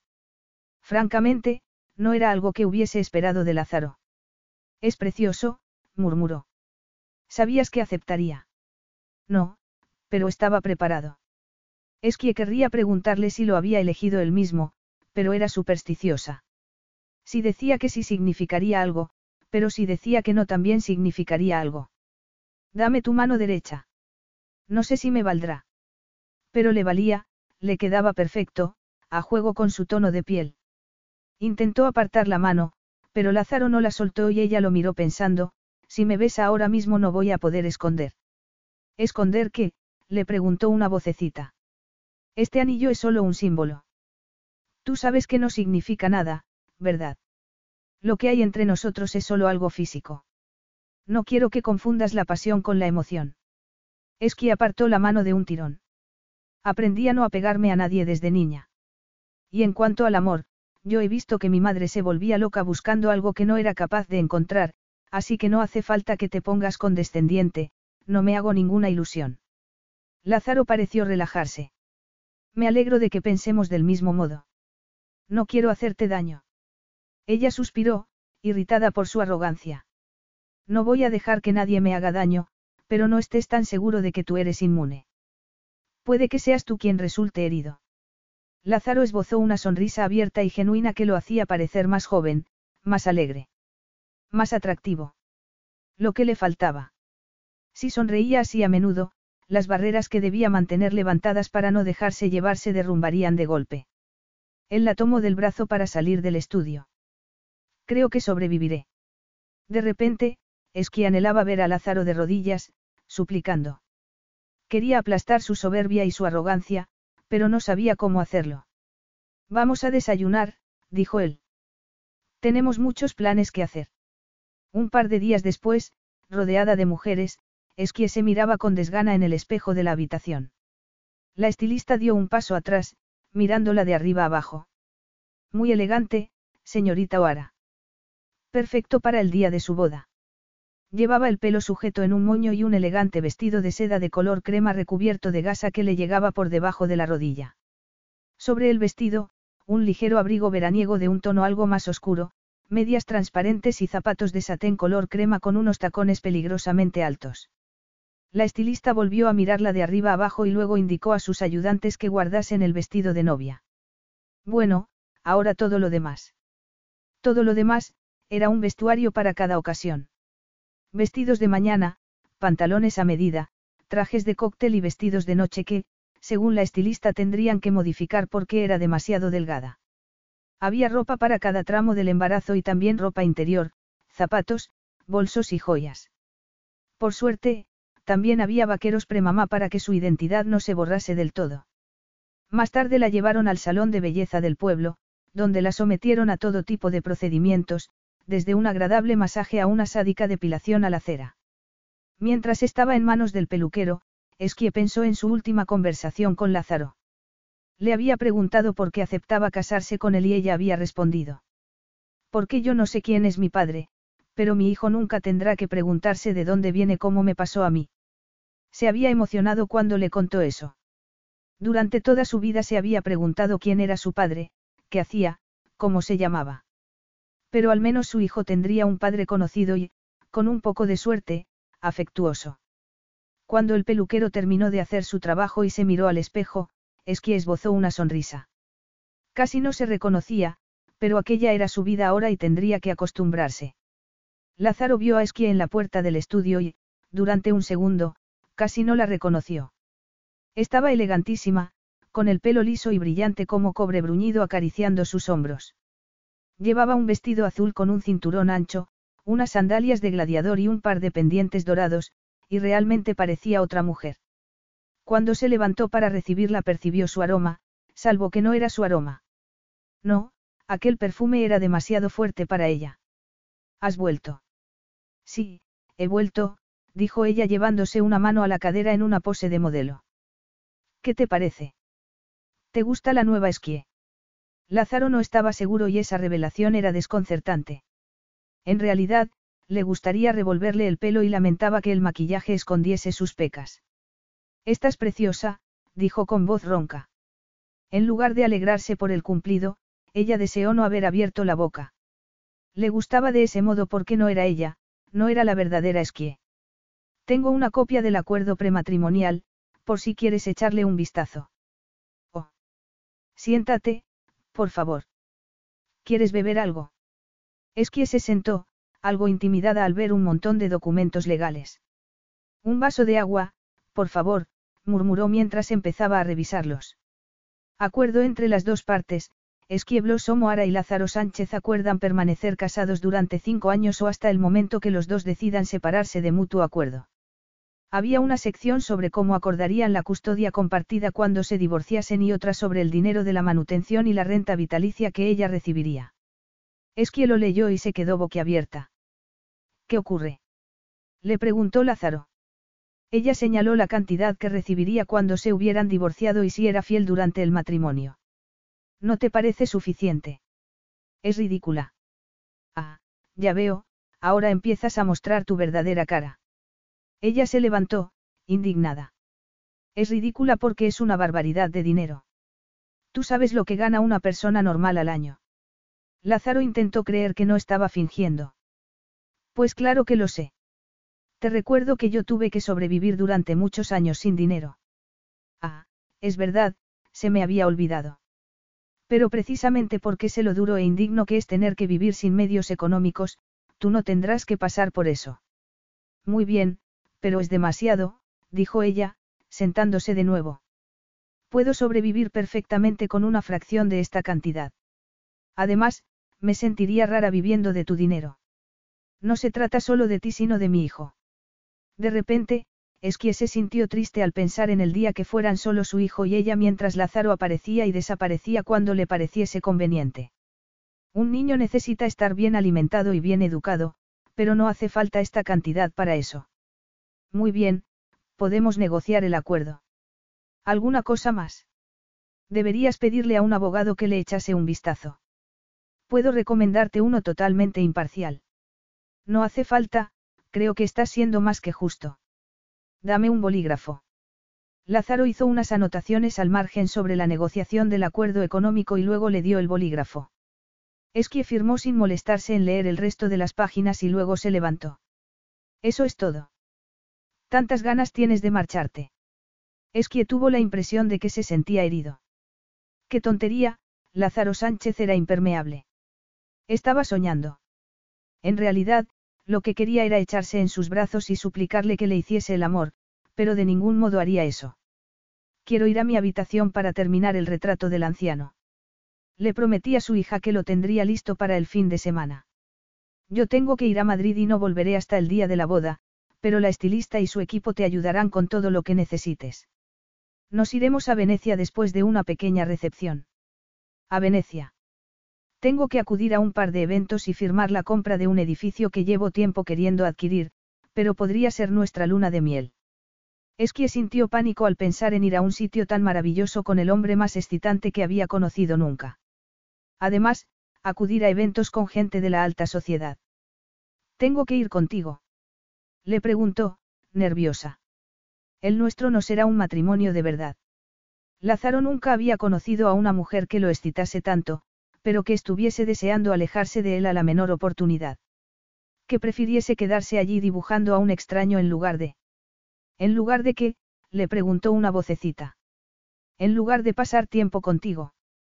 Sin pensar, Lázaro la estrechó contra su torso y vio que sus pupilas se dilataban. ¿Me deseas, verdad? Le preguntó, sintiendo el temblor de su cuerpo. Quería, necesitaba, que lo dijese en voz alta. Tú sabes que sí, respondió Esquie por fin. Dejando escapar un rugido de satisfacción, Lázaro inclinó la cabeza y se apoderó de sus labios, haciendo que los abriese, dándole acceso a la dulce caverna de su boca. En unos segundos estaba deslizando las manos hasta su trasero, a punto de olvidarse de todo y... Pero se apartó en el último momento, satisfecho al notar su respiración entrecortada. No hay nada falso en esto, Esquie. Será un matrimonio real en todos los sentidos. Tan real como podía serlo en su mundo, pensó ella. Un mundo en el que las emociones ocupaban un segundo lugar. Lo odiaba por obligarla a admitir que lo deseaba y, sin embargo, estaba temblando después de ese beso. Me voy a mi habitación a dibujar. Lázaro asintió con la cabeza. Nos veremos el sábado, Esquie. Ella se dio la vuelta y salió del estudio a toda prisa para no humillarse más. Capítulo 7. El día de la boda. Muy guapa, señorita. El ama de llaves de la finca tenía los ojos sospechosamente brillantes y Esquie hizo un esfuerzo para sonreír. Almudena se había convertido en una amiga y eso la hacía sentir como un fraude. La estilista y sus ayudantes se habían ido y un coche esperaba en la puerta para llevarla al ayuntamiento para reunirse con Lázaro. El viaje fue corto, demasiado corto. Solo unos días atrás estaba furiosa porque Lázaro la había dejado abandonada allí, pero ahora querría prolongar el momento antes de volver a verlo. No estaba preparada para aquel cambio, para renunciar a su vida. Claro que no se trataba solo de ella. Ya no tenía el lujo de pensar solo en sí misma. Además, ella no era su madre. Ella quería echar raíces y darle a su hijo una vida estable. El coche se detuvo en la puerta del ayuntamiento, donde una mujer esperaba mirando su reloj. Soy Sara, la ayudante de Lázaro, se presentó, mientras abría la puerta del coche. Seré uno de los testigos. Esquie bajó del coche temblando sobre los altos tacones. La gente que pasaba frente al ayuntamiento en ese momento se quedó mirando, pero ella no se dio cuenta. Lázaro está dentro. Sí, claro. Esquie se detuvo un momento en la puerta. Tras ella estaba su antigua vida, la que conocía bien. Frente a ella, un territorio desconocido, la vida con un hombre que la deseaba, pero a quien no le importaba. En ese momento, Esquie sintió algo en su interior, como un suave aleteo, y se llevó una mano al vientre, que parecía creer cada día. Sabía que no era posible sentir al bebé tan pronto, pero fue como un recordatorio de lo que estaba en juego. Solo podía ir hacia adelante. Lázaro tragó saliva al escuchar los murmullos. Es que había llegado, pero no se dio la vuelta para verla entrar, aunque le habría gustado hacerlo. Respiró su aroma antes de verla. Un aroma ligero y delicado, no el perfume que llevaba el otro día, y sintió un extraño alivio. No sabía por qué, pero el aroma de esquí deshizo el nudo de angustia que había sentido desde que habló por teléfono con su hermanastro el día anterior. Te había subestimado, le había dicho Gabriel Torres. Nadie se hacía ilusiones sobre tus motivos para casarte con Leonor, pero que vayas a casarte con la supuesta madre de tu hijo demuestra que tienes valor. No has podido comprarla, ¿eh?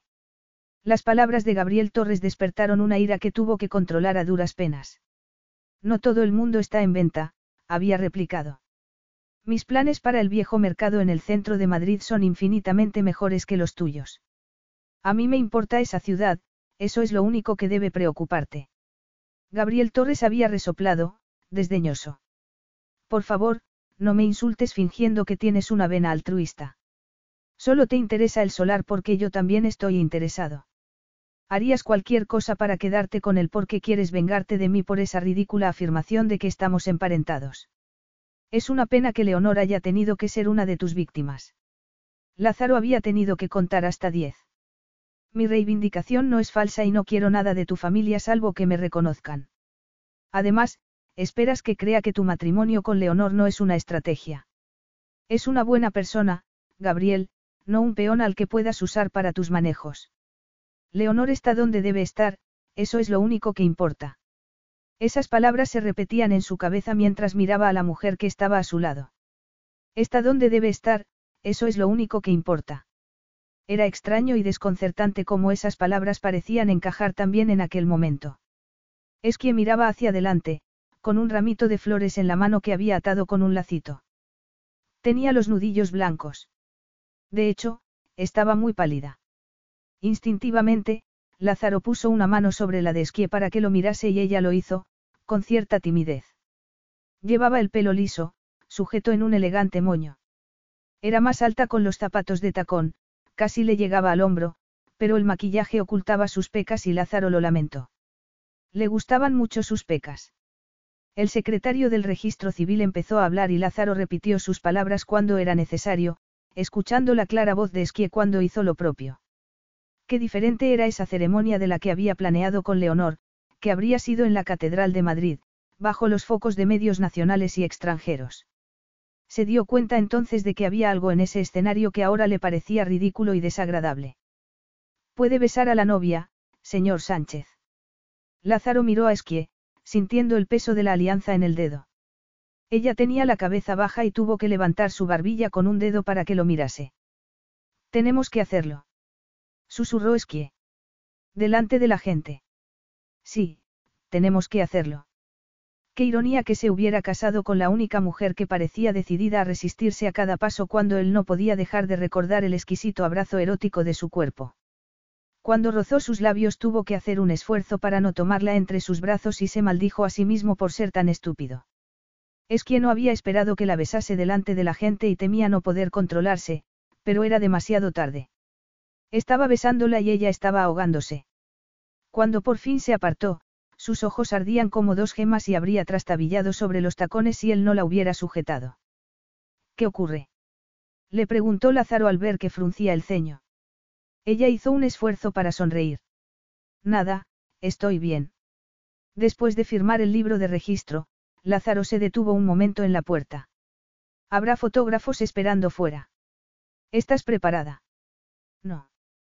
Pero es que asintió con la cabeza. No tenía más remedio que acostumbrarse a aquello. Cuando salieron del ayuntamiento se sintió cegada por el sol, pero Lázaro le pasó un brazo por la cintura. Seguía llevando en la mano el ramito de flores que había tomado impulsivamente del jardín. Lázaro, esquie, aquí. Por favor, una más, una más. ¿Qué le parece que Gabriel Torres se haya casado con su antigua prometida? Gritó uno de los reporteros. Lázaro se volvió en su dirección y respondió con frialdad. Mi esposa y yo les deseamos lo mejor, por supuesto. Mi esposa y yo. Como si de verdad estuvieran casados. Qué raro sonaba eso, pensó. La velocidad a la que Lázaro parecía adaptarse a la idea de estar casado con una mujer con la que no se hubiera casado en ninguna otra circunstancia demostraba lo implacable que era, lo decidido que estaba a hacer lo que fuese necesario para guardar las apariencias. ¿Estás bien? Le preguntó mientras la ayudaba a subir al coche. Es que veía estrellitas por culpa de los destellos de las cámaras, pero asintió con la cabeza. Sí, estoy bien. Después de la recepción nos iremos a Venecia. Le he pedido a la estilista que hiciese tus maletas. Que se mostrase imperturbable cuando ella se sentía agitada y nerviosa después de ese beso hizo que Esquie replicase con tono cortante. Va a ser así a partir de ahora. Tú diciéndome dónde vamos y lo que vamos a hacer. Soy un hombre muy ocupado y mi trabajo me obliga a viajar por todo el mundo. Te llevaré conmigo cuando sea necesario, pero una vez que nazca el bebé imagino que no tendrás que viajar tan a menudo. Ya he elegido algunas propiedades en Madrid que me han parecido adecuadas para ti y para el bebé. ¿Y para ti no? Lázaro la miró con una sonrisa en los labios. Sí, claro, para mí también, pero mantendré la suite del hotel porque me resulta muy conveniente cuando tengo que acudir a eventos en el centro de Madrid. De repente, Esquia imaginó a Lázaro besando apasionadamente a una mujer alta y delgada frente a los enormes ventanales de la suite mientras ella paseaba de un lado a otro en alguna casa en las afueras, con un niño que no dejaba de llorar. Y el ataque de celos que sintió en ese momento la sorprendió. No quiero ser tratada como una maleta que tú llevas de un lado a otro, Lázaro. Si vas a hacer eso, prefiero vivir en Dublín. En un apartamento lleno de moho, trabajando de camarera mientras haces retratos en la calle para conseguir algo de dinero. Es que se puso colorada. Al menos sería independiente. Y sé que ya no se trata solo de mí, pero no pienso vivir a merced de los caprichos de otra persona. Soy tu marido, esto es una sociedad, replicó Lázaro. Ella decidió guardar silencio, temiendo lo que podría salir de su boca si seguía hablando en ese momento. Después de la recepción, Almudena y la estilista la ayudaron a ponerse un vestido de color azul claro con una chaqueta a juego para el viaje. Antes de salir de la habitación para reunirse con Lázaro, Esquie vio el ramito de flores que había llevado durante la ceremonia. Estaban mustias y tristes y de verdad esperaba que no fuese un augurio de lo que la esperaba en el futuro. Cuando bajó al primer piso, Lázaro estaba paseando por el vestíbulo, mirando su reloj. Se había puesto un traje de chaqueta gris claro, con una camisa abierta en el cuello, y la miró de arriba abajo con una sonrisa en los labios. Su pelo estaba más revuelto de lo habitual, como si se hubiera pasado las manos por él, y era tan atractivo que su corazón dio un vuelco. No, se dijo a sí misma. Lázaro no se había metido en su corazón. Aún no. Nunca, se dijo a sí misma con desesperación. Lázaro tomó su mano y a Esquie no le gustó que el roce la hiciera sentir a la vez segura y protegida, pero también como si estuviera al borde de un precipicio. Nos vamos. Esquie quería decir que no. Quería soltar su mano, volver corriendo a su habitación, quitarse la ropa y el maquillaje y subir al estudio para dibujar hasta que volviese a estar serena. Pero, por supuesto, no podía hacer eso, de modo que asintió con la cabeza. Muy bien. Es que había dormido durante el vuelo a Venecia, tanto porque estaba cansada como porque aún no podía creer que estuviese casada con Lázaro Sánchez y no quería investigar el nudo de nervios que tenía en el estómago. Pero ahora estaba despierta y Lázaro la ayudaba a subir a la lancha que los llevaría al Gran Canal. Estaba atardeciendo y los últimos rayos de sol acariciaban su cara. Lázaro se sentó a su lado en el banco después de intercambiar unas palabras en italiano con el piloto de la lancha y Esquie se quedó en silencio, disfrutando de la brisa, pero se levantó impulsivamente cuando entraron en el gran canal. Contuvo el aliento ante esa belleza. Los antiguos palacios venecianos a cada lado del canal, las góndolas. Es la primera vez que vienes a Venecia. No, vine a los 16 años con mi madre y vivimos aquí durante seis meses. Fue como un cuento de hadas para mí y siempre había querido volver. ¿Hablas italiano? Le preguntó él. Esquie lo miró, con el corazón encogido. Recortado contra aquel maravilloso paisaje parecía un carismático príncipe medieval. O más bien un pirata. Lo suficiente como para entenderme con la gente. ¿Cuántos idiomas hablas? Aún no me lo has dicho. Un francés pasable, griego, español, árabe. Árabe. Vivimos en el Cairo durante un tiempo cuando tenía 12 años. Eres una mujer muy sorprendente. El barco se detuvo en ese momento y Esquie se alegró de la interrupción porque el brillo en los ojos de Lázaro hacía que su corazón se acelerase de un modo peligroso. Estaban frente a un gran palazzo con balcones en el primer piso y él la ayudó a bajar de la lancha y subir los escalones del maravilloso edificio. El interior era fresco, con suelos de mármol y lámparas de cristal de Murano. Un hombre de mediana edad al que Lázaro presentó como el gerente del hotel lo saludó efusivamente en italiano mientras los llevaba a un ascensor tan elegante como el vestíbulo, con paredes de espejo y molduras doradas. Este hotel también es tuyo. Lázaro se apoyó en una de las paredes de espejo, con las manos en los bolsillos del pantalón. Como en casa en aquel palacio tan antiguo y elegante, a pesar de su lamentable pasado. No, pero estoy en tratos con el propietario, respondió él. Por eso hemos venido. Esquia intentaba no sentirse intimidada por aquel despliegue de riqueza, pero ni siquiera podía imaginar lo que costaría un palazzo veneciano. La puerta del ascensor se abrió directamente frente a una opulenta suite con elaborados frescos en el techo. El antiguo suelo de piedra estaba cubierto por fabulosas alfombras orientales y las lámparas de cristal de Murano resplandecían con los últimos rayos del sol. Esquie salió al balcón para mirar el sol reflejándose en las aguas del canal y las olas que provocaban las góndolas y los barcos. Es tan precioso. Sí, es espectacular, dijo Lázaro, a su lado. ¿Por qué quieres comprar el hotel? Él se encogió de hombros. ¿Por qué puedo hacerlo? Porque refuerza mi cartera de acciones. Esquie volvió a entrar en la habitación, decorada con una mezcla de muebles antiguos y modernos, mesitas de mármol, sofás de color crema, esculturas y cuadros de arte abstracto. Todo era increíble. ¿Quieres un zumo o un vaso de agua? Le preguntó Lázaro. Agua mineral, por favor, respondió ella mientras se dejaba caer sobre uno de los sofás. Lázaro le ofreció un vaso y él se sirvió un whisky antes de sentarse a su lado, apoyando el brazo en el respaldo del sofá. Estaba tan cerca que Esquie quería desabrochar los botones de su camisa y acariciar su piel desnuda. Las hormonas del embarazo. No pareces muy impresionada. ¿Impresionada por qué? Porque estoy a punto de convertirme en propietario de uno de los palacios más antiguos de Venecia. Pero lo estoy. Por supuesto, mi madre y yo no vivíamos en un palazzo y yo soñaba con viajar por el canal en góndola y entrar en uno de estos edificios como si fuese la dueña, es que esbozó una sonrisa. Era una fantasía tonta. Pero esa es la cuestión, que ya no es una fantasía, es tu realidad. Ella asintió con la cabeza. Era increíble cómo había cambiado su vida en un momento. El gerente del hotel apareció de nuevo con un botones, al que indicó que llevase las maletas al dormitorio. Acaban de publicar la noticia de la boda en la última edición.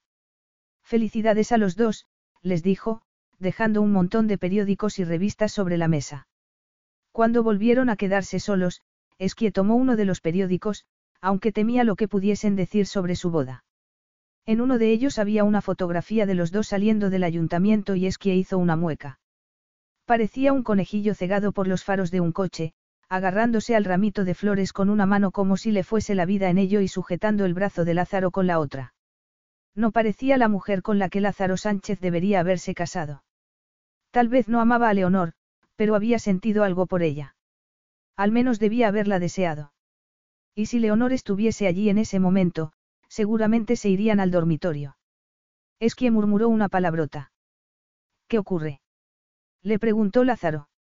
Es quien no iba a contarle lo que estaba pensando, de modo que volvió a salir al balcón para mirar el canal. Estaban casados e iban a tener un hijo. Tenía que dejar de sentirse insegura. Pero, como si hubiera intuido su desazón, Lázaro se acercó.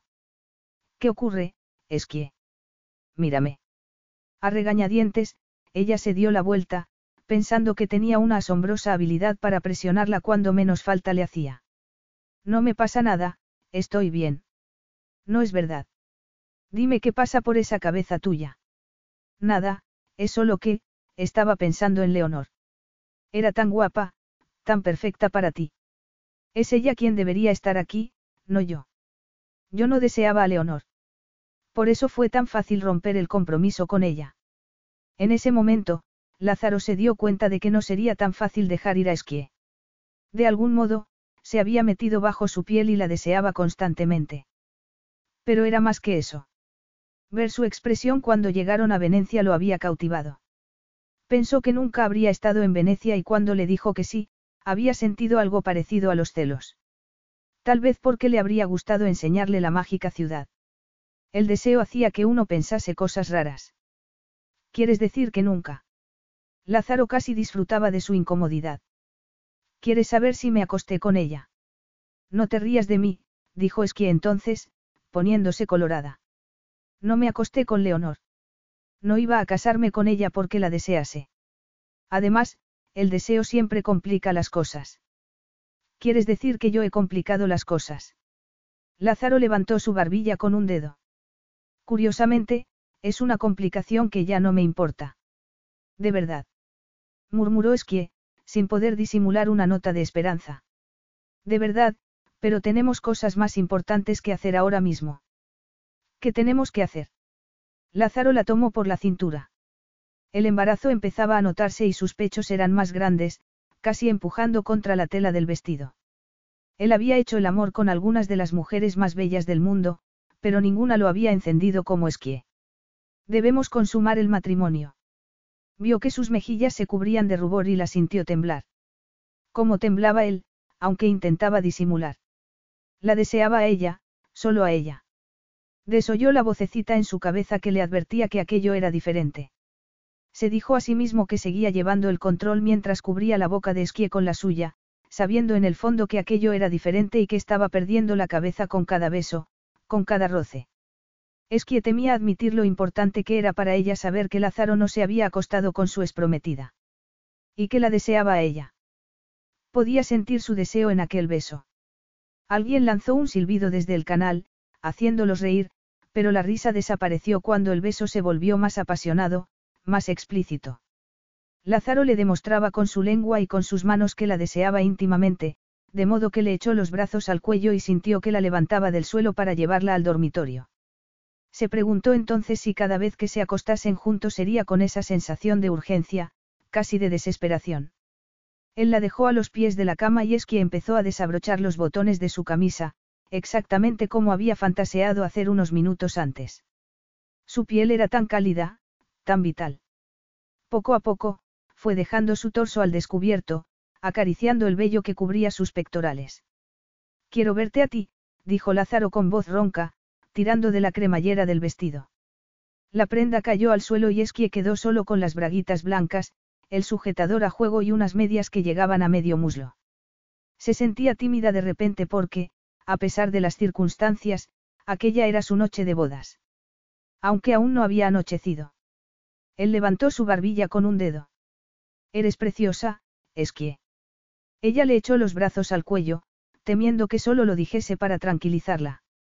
Nunca había necesitado que otra persona la hiciese sentir bien sobre sí misma y le molestaba esa inseguridad, de modo que se obligó a levantar la cara.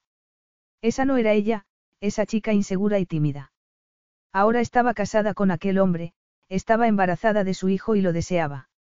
Y Lázaro la deseaba a ella, de modo que echó las manos hacia atrás para quitarse el sujetador. Estaba harta de timideces. Lázaro contuvo el aliento.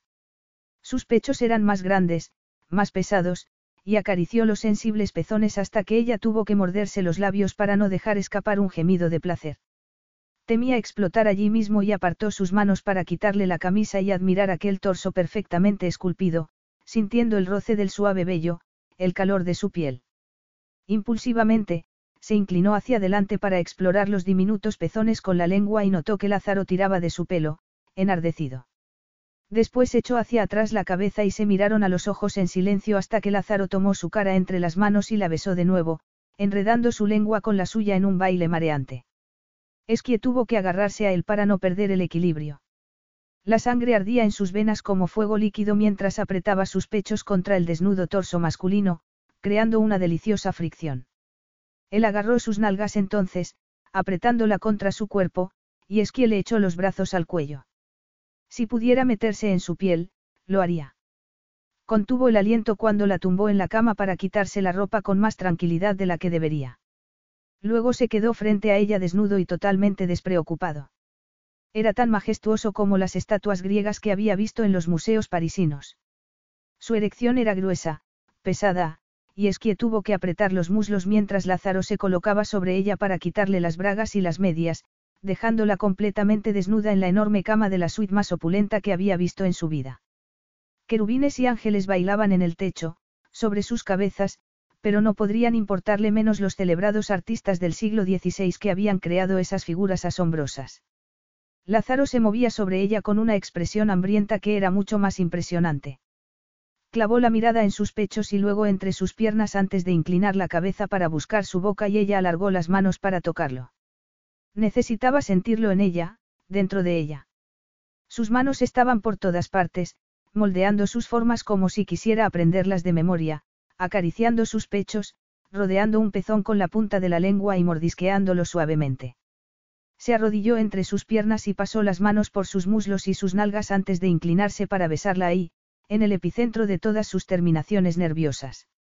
Esqui arqueó la espalda cuando la rozó con la lengua, explorando su interior, desnudando su deseo por él. Y le daba igual.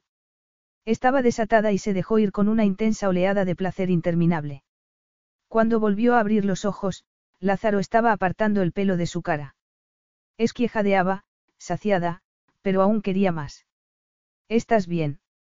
Ella asintió, incapaz de articular palabra, mientras Lázaro se colocaba entre sus piernas, masajeando su entrada con la gruesa cabeza de su erección hasta que Esquie enredó las piernas en su cintura.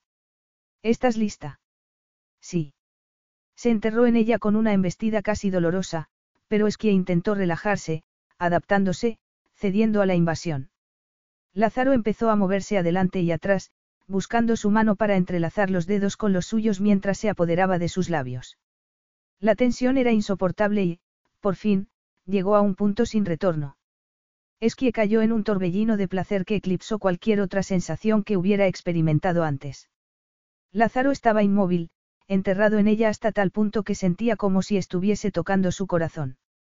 Una idea absurda que rechazó en cuanto apareció en su mente, pero las poderosas sacudidas del cuerpo de Lázaro cuando por fin se dejó ir, buscando su propio placer, hicieron palpitar sus músculos internos, que se cerraron como si quisieran extraer su esencia. Es quien no se dio cuenta de que Lázaro se apartaba porque estaba en el cielo. Capítulo 8. La bocina de un barco despertó a Esquie unas horas después. Estaba sola en la cama y, suspirando, miró el fantástico techo de la habitación, las sábanas revueltas. La almohada aún tenía la marca de la cabeza de Lázaro. Estaba atardeciendo y el cielo era de un precioso color lavanda oscuro. Lo había soñado o Lázaro la había abrazado después de hacer el amor. No había puesto una mano sobre su vientre. Él entró en la habitación en ese momento. Su pelo estaba mojado de la ducha, pero vestido con un pantalón negro y una camisa blanca. Necesito ayuda para ponerme los gemelos. Esquie se levantó, cubriéndose los pechos con la sábana. El evento es esta noche. Sí. Y tenemos que irnos en 40 minutos. Pues no sé qué ponerme. Su pelo estaba alborotado y el maquillaje que había aplicado la estilista por la mañana había desaparecido. Llamaré a alguien para que venga a ayudarte, dijo Lázaro. Esquie se acercó para abrocharle los gemelos, sintiéndose tímida de repente a pesar de lo que acababan de hacer. O precisamente por eso. Gracias. Lázaro estaba recién afeitado y olía de maravilla. Le gustaría besarlo, pero no lo hizo. Tengo que ducharme. Esquie entró en el baño, tan impresionante como el resto de la suite, con una enorme bañera, dos lavabos y una ducha lo bastante grande como para dos. Su mente se llenó de imágenes lujuriosas, pero las ahuyentó mientras se sujetaba el pelo sobre la cabeza, intentando controlar el pánico al pensar que aquel sería su primer evento público como esposa de Lázaro Sánchez. Después de ducharse se puso un vestido que se había probado en España para la estilista y que era maravilloso. Largo, de color champán, la cubría de la cabeza a los pies. El tejido era tan ligero y delicado que casi temía tocarlo, por no hablar de los miles de diminutas perlas y cristalitos cosidos a la tela que centelleaban con cada movimiento. Una joven asomó la cabeza en la habitación. Señora. Su marido me ha dicho que necesitaba ayuda. Su marido. Odiaba cuánto le gustaba escuchar eso cuando siempre se había considerado una persona independiente. Sí, gracias. La mujer entró en la habitación y le dijo en voz baja. Su marido me ha dado estrictas instrucciones de no alisarle el pelo. Esquie sintió mariposas en el estómago y eso era peligroso. Que a Lázaro le gustase su natural pelo rizado no significaba nada. La joven miró el vestido. Creo que necesita ropa interior de color carne. Lázaro estaba rodeado de gente, pero apenas podía prestar atención a la conversación. Normalmente, cuando se trataba de conseguir lo que quería, estaba totalmente centrado, pero esa noche estaba distraído. No podía dejar de mirar a Esquie, que estaba a unos metros de él, en animada conversación con una mujer mayor. Cuando entró en el salón de la suite con ese vestido se le había quedado la mente en blanco. Su primer pensamiento había sido, está desnuda.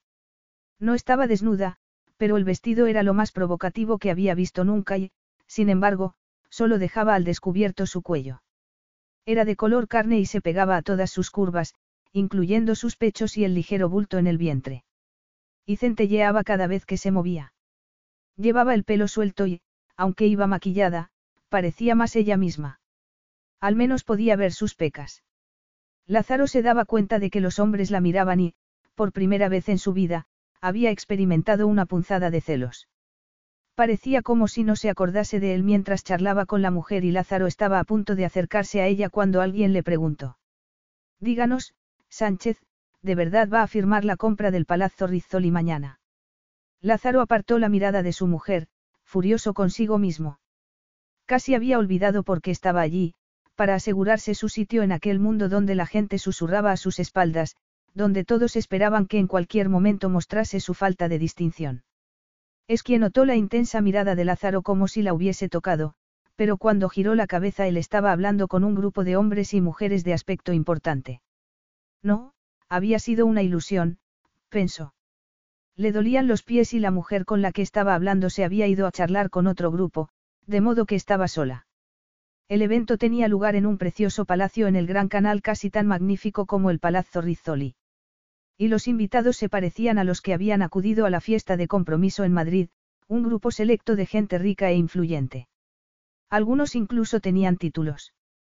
Esquie se preguntó cómo habría sido para Lázaro crecer sabiendo que debería formar parte de ese círculo del que había sido cruelmente apartado desde que nació. No podían ni imaginar quién podía ser tan cruel con un niño inocente, como una madre o un padre eran capaces de deshacerse de un hijo de ese modo. Y, por eso, entendía su ambición, pero se preguntaba si le daría la satisfacción que tanto anhelaba. Notando que la gente la miraba, decidió ir al lavabo para comprobar que todo estaba en su sitio. Miró a Lázaro al pasar para hacérselo saber, pero él estaba de espaldas hablando con alguien y, ridículamente, se sintió herida. Su madre le había dado la espalda tantas veces cuando era niña, concentrada en sus propios intereses, dejándola sola. Se recordó a sí misma lo que Lázaro había dicho antes, soy tu marido, esto es una sociedad. Tenía que madurar si quería sobrevivir en su mundo. Además, Lázaro nunca había fingido sentir más que deseo por ella. Enfadada por pensar tales tonterías, Esquie se dirigió al lavabo, suspirando de alivio al ver que no había nadie. Estaba mirándose al espejo cuando entró una joven alta y guapa de largo pelo oscuro. La joven sonrió y Esquie le devolvió la sonrisa mientras se lavaba las manos. El truco más antiguo del mundo, dijo la extraña entonces, señalando su vientre. Bien hecho, querida, has pescado al mejor de todos. Perdona. Puede que parezcas una mosquita muerta, pero yo sé que no es fácil pescar a Lázaro Sánchez. Cuando piensas divorciarte, después de tener el bebé. En cualquier caso, estás cubierta de por vida, así que da igual. Pero bueno. Es quien no era capaz de reaccionar. Disfruta mientras puedas, pero te aseguro que Lázaro no tardará mucho en volver a ser soltero. No lo veo jugando a las familias felices durante mucho tiempo. Lázaro sintió que el vello de su nuca se erizaba cuando miró alrededor y no vio a Esquie, de modo que se excusó amablemente antes de apartarse del grupo. ¿Dónde estaba? La irritación se mezclaba con algo extraño para él, preocupación. ¿Y si le había pasado algo? ¿Y si se encontraba mal? Asomó la cabeza en el pasillo, asustado, y al verla salir del lavabo la tomó del brazo. ¿Qué ocurre? Estás pálida. Nada, estoy bien, respondió ella, apartando la mirada. Estás cansada. ¿Quieres que nos vayamos? Una expresión de alivio cruzó su rostro antes de que pudiese disimular. No me importa quedarme si tienes que hablar con los invitados. Mientes fatal, Esquie. Lo siento, es que me duelen los pies, pero puedo sentarme un rato. En serio, no te preocupes por mí. Lázaro solía acudir solo a los eventos y si alguna vez iba con una mujer y se pegaba a él, la cita terminaba antes de tiempo. No, yo también quiero irme, dijo entonces, sorprendiéndose a sí mismo. Hicieron el viaje de vuelta por el canal en silencio. Lázaro observaba a Esquie, que miraba ensimismada los iluminados edificios. ¿En qué estás pensando? Ella se encogió de hombros. Siempre me preguntaba quién viviría en esos palacios. Mi vida ha sido tan nómada que siempre deseé vivir en algún sitio fijo y de niña envidiaba los rituales diarios de las familias normales. A Lázaro se le hizo un nudo en la garganta. Yo solía merodear frente a las casas de mis padres. Vivían muy cerca el uno del otro, en una exclusiva zona de Madrid. Los veía entrar y salir y me preguntaba cómo sería saber de dónde eras, cuál era tu sitio. Cómo sería sentirse aceptado por todos. Esqui apretó su mano. Lo que te hicieron es terrible, inhumano. No merecen conocerte ahora. Lo había dicho en un tono cargado de emoción y Lázaro experimentó una sensación poco familiar en el pecho. Era una experiencia desconcertante con una mujer cuando su propia madre lo había abandonado y sus amantes siempre habían sido para él objetos de deseo o de estatus.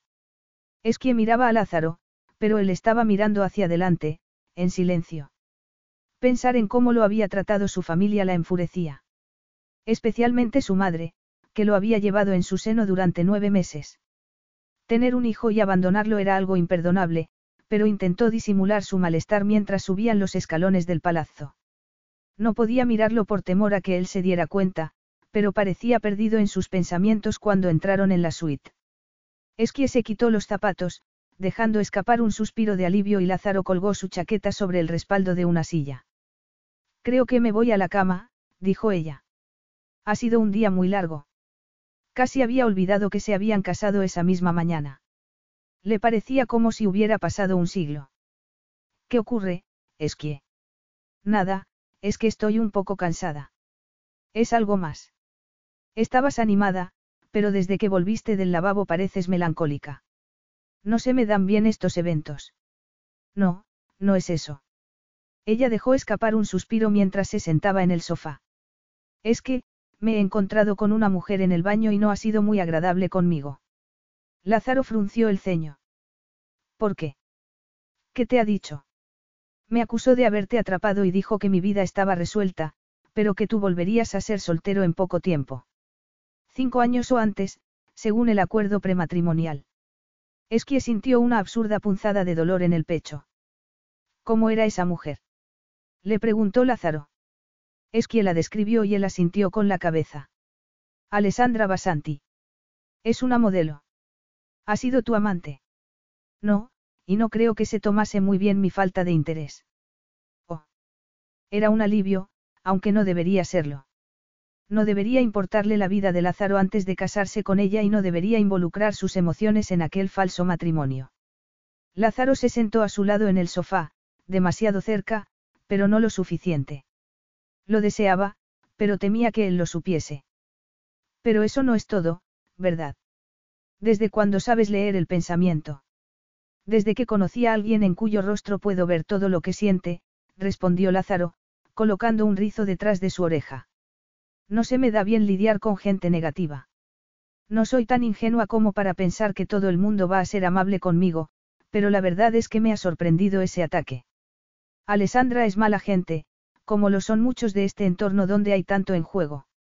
La mujer con la que estaba hablando antes era encantadora. Lázaro sonrió. ¿Por qué, siendo tan joven, tú no eres una amenaza para ella. Qué cinismo, dijo Esquie. Pero es cierto. ¿Crees que yo te he atrapado? Le preguntó ella entonces impulsivamente. Lázaro dejó escapar un suspiro. Admito que al principio me enfadé, pero luego tuve que reconocer que la culpa era tan mía como tuya. Y desde que te conozco mejor, no, no creo que fuese tu intención atraparme. Gracias, dijo Esquie. Lázaro se inclinó hacia ella. ¿Te gustaría que restaurase tu fe en la humanidad? ¿Cómo? Con una técnica de distracción que conozco. Antes de que los labios de Lázaro rozasen los suyos, Esquie supo que estaba metida en un lío. Y lo supo con total seguridad cuando él la empujó contra el respaldo del sofá y la besó apasionadamente. Estaba enamorándose de él y ni todos los besos del mundo podrían hacerle olvidar esa revelación. Se había saltado todas las reglas en cuanto conoció a Lázaro Sánchez en Dublín. Lo había dejado entrar en su corazón y solo era cuestión de tiempo antes de tener que enfrentarse con un dolor que llevaba toda la vida intentando evitar. ¿Dónde está? En la plaza de San Marco, respondió su jefe de seguridad. Por favor, dime que no está haciendo retratos por dinero. No, no. Está tomando un helado en una terraza. Lázaro cortó la comunicación y se volvió hacia los congregados en la sala de juntas. No hay nada más que discutir sobre el contrato, estoy dispuesto a firmar. El jefe del departamento jurídico lo miró, asustado. ¿Tú crees que es sensato? Claro que sí. Hemos peinado el contrato durante semanas, Sebastián. Vamos a terminar con esto de una vez, tengo que irme. Veinte minutos después se dirigía a la plaza de San Marcos. Acababa de comprar uno de los palazos más notables de Venecia, cimentando su posición entre los propietarios de inmuebles más exclusivos del mundo. Y, sin embargo, no se sentía satisfecho ni feliz. Estaba, distraído y esa distracción solo se disipó cuando llegó a la plaza y la vio. Su mujer con el pelo rojo brillando bajo el sol de la tarde y un vestido de tirantes con unos botones que le gustaría desabrochar para acariciar sus pechos. Lázaro se detuvo de golpe. ¿Qué demonios estaba haciendo? Había interrumpido una reunión importante, una que llevaba meses preparando. Había pasado la noche perdido en una niebla de placer sensual y había llegado tarde a la reunión, otra anomalía. Y no llevaba años intentando cimentar su posición para perderlo todo ahora. Ignorando los remordimientos de conciencia, Lázaro volvió sobre sus pasos. Esquie levantó la cara para disfrutar del calor del sol. Y si se sentía un poco sola, se dijo a sí misma que estaba siendo una tonta. Aquella no era una luna de miel de verdad. En realidad, no sabía lo que era. El deseo entre ellos era cada día más profundo, pero era imposible definir su relación. Lázaro la seducía hasta que no podía articular palabra y luego volvía a ser el hombre serio y distante al que había visto en Madrid. Aquella mañana se había mostrado frío. Llegaba tarde a una reunión y Esquie tuvo la impresión de que eso no era normal para él. Suspirando, dejó unos billetes sobre la mesa para pagar el helado y se levantó, haciéndole un gesto al taciturno guardia de seguridad que la seguía. Cuando volvió al palazzo, Lázaro estaba hablando por el móvil mientras paseaba de un lado a otro. Se había remangado la camisa, dejando al descubierto sus fuertes antebrazos, y estaba más despeinado que de costumbre. ¿Lo has pasado bien? Le preguntó, después de cortar la comunicación. Era una pregunta amable, pero Esquie detectó una nota de tensión que la puso nerviosa. Sí, muy bien. He paseado por el borde del canal y he tomado un helado en un sitio muy famoso al que solía ir cuando vivíamos aquí, Guidos, en la plaza de San Marcos. Lázaro miró su reloj. Nos iremos a Madrid en una hora. Ya están haciendo tus maletas. Ah, no sabía que nos íbamos hoy.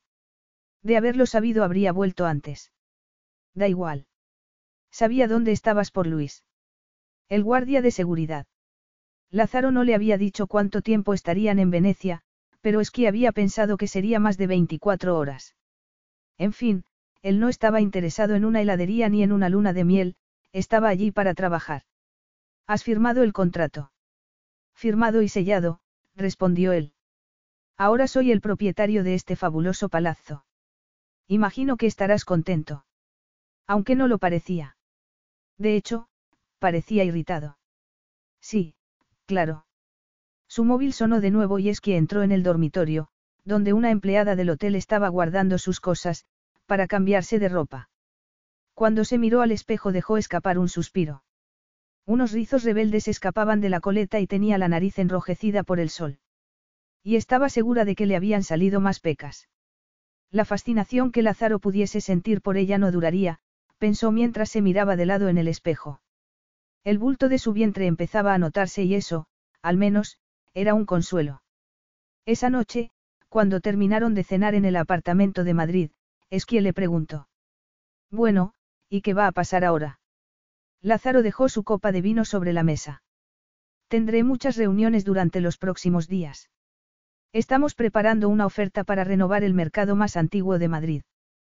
Quiero convertirlo en un espacio multifuncional con floristerías, tiendas de moda y alimentación, un pequeño teatro y una galería de arte. Suena genial. Lo sería si no tuviese que pelear por ello con. Tu hermanastro. Sugirió Esquie. Así es. Gabriel Torres también quiere convertirlo en un espacio multifuncional, pero más comercial, con restaurantes y plazas de aparcamiento. Puede que yo no sea imparcial, pero me gusta más tu plan. Tengo que ir allí por la mañana para finalizar unos detalles sobre el concurso de ofertas, que tendrá lugar en un par de semanas. Puedes venir conmigo si quieres. Esquie esbozó una sonrisa. Oh, sí, por supuesto. Me gustaría mucho verlo. Lázaro sonrió. Oh. Ella hizo una mueca, pero le encantaba esa sonrisa abierta. Parecía más libre, más despreocupado. Pero se asustó un poco al ver que se levantaba. Si la tocaba en ese momento, sentía como si no tuviese armadura para protegerla. Tengo trabajo que hacer esta noche, así que puedes relajarte.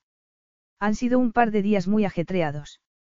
Y noches, pensó Esquie, experimentando una mezcla de alivio y decepción. Muy bien, no te preocupes por mí, sé entretenerme sola. Además, estoy cansada. Nos vemos por la mañana entonces, se despidió Lázaro. Cuando desapareció, Esquie suspiró, desinflada. A pesar de sus protestas ayudó al ama de llaves a quitar los platos y luego fue a su dormitorio. Lázaro no había dicho nada de compartir habitación y casi prefería dormir sola esa noche para reflexionar. Decidió darse un largo baño antes de irse a la cama y acarició su vientre bajo el agua. Sentía la tentación de soñar cómo sería, Lázaro, su bebé y ella, pero temía hacerlo porque sabía que la realidad era muy diferente y tenía que prepararse para lo inevitable. Había sido un error llevarla, pensaba Lázaro mientras la observaba charlar con uno de los miembros de su equipo. Llevaba unos vaqueros, un chaleco reflectante y un casco. Y, sin embargo, la deseaba. Incluso en aquel momento, incluso allí. La había deseado por la noche, pero había hecho un esfuerzo para resistirse a la abrumadora tentación de olvidarse de todo y perderse en ella. Se decía a sí mismo que era un imbécil. ¿Qué hombre casado con una mujer a la que deseaba y que lo deseaba él se negaba a sí mismo ese placer? Pero el deseo se esfumaría. Tenía que ser así, pensaba, desesperado. Lázaro apretó los dientes, intentando concentrarse en lo que estaba diciendo uno de sus socios. Me ha encantado, dijo Esquie unas horas después, en el coche. Me encantan el hierro y el cristal. Parece un edificio futurista, pero antiguo a la vez. Él la miró, sorprendido. Mi equipo parece tener problemas para encontrar el logotipo adecuado, pero tú has entendido la esencia del edificio después de una sola visita. Esquie sonrió, encantada con el cumplido. Tal vez porque lo he mirado con otros ojos. ¿Me enseñas tu proyecto? Sí, claro. Esquie le echó un vistazo a los planos, viendo posibilidades, imaginando cosas. Estaré un par de horas en la oficina y nos iremos a París por la mañana, dijo Lázaro cuando el coche se detuvo frente al hotel. Ah, sí, claro, la gala. Lázaro apretó su mano, mirándola con un brillo de humor en los ojos. Ponte el vestido negro con escote palabra de honor y déjate el pelo suelto. Muy bien.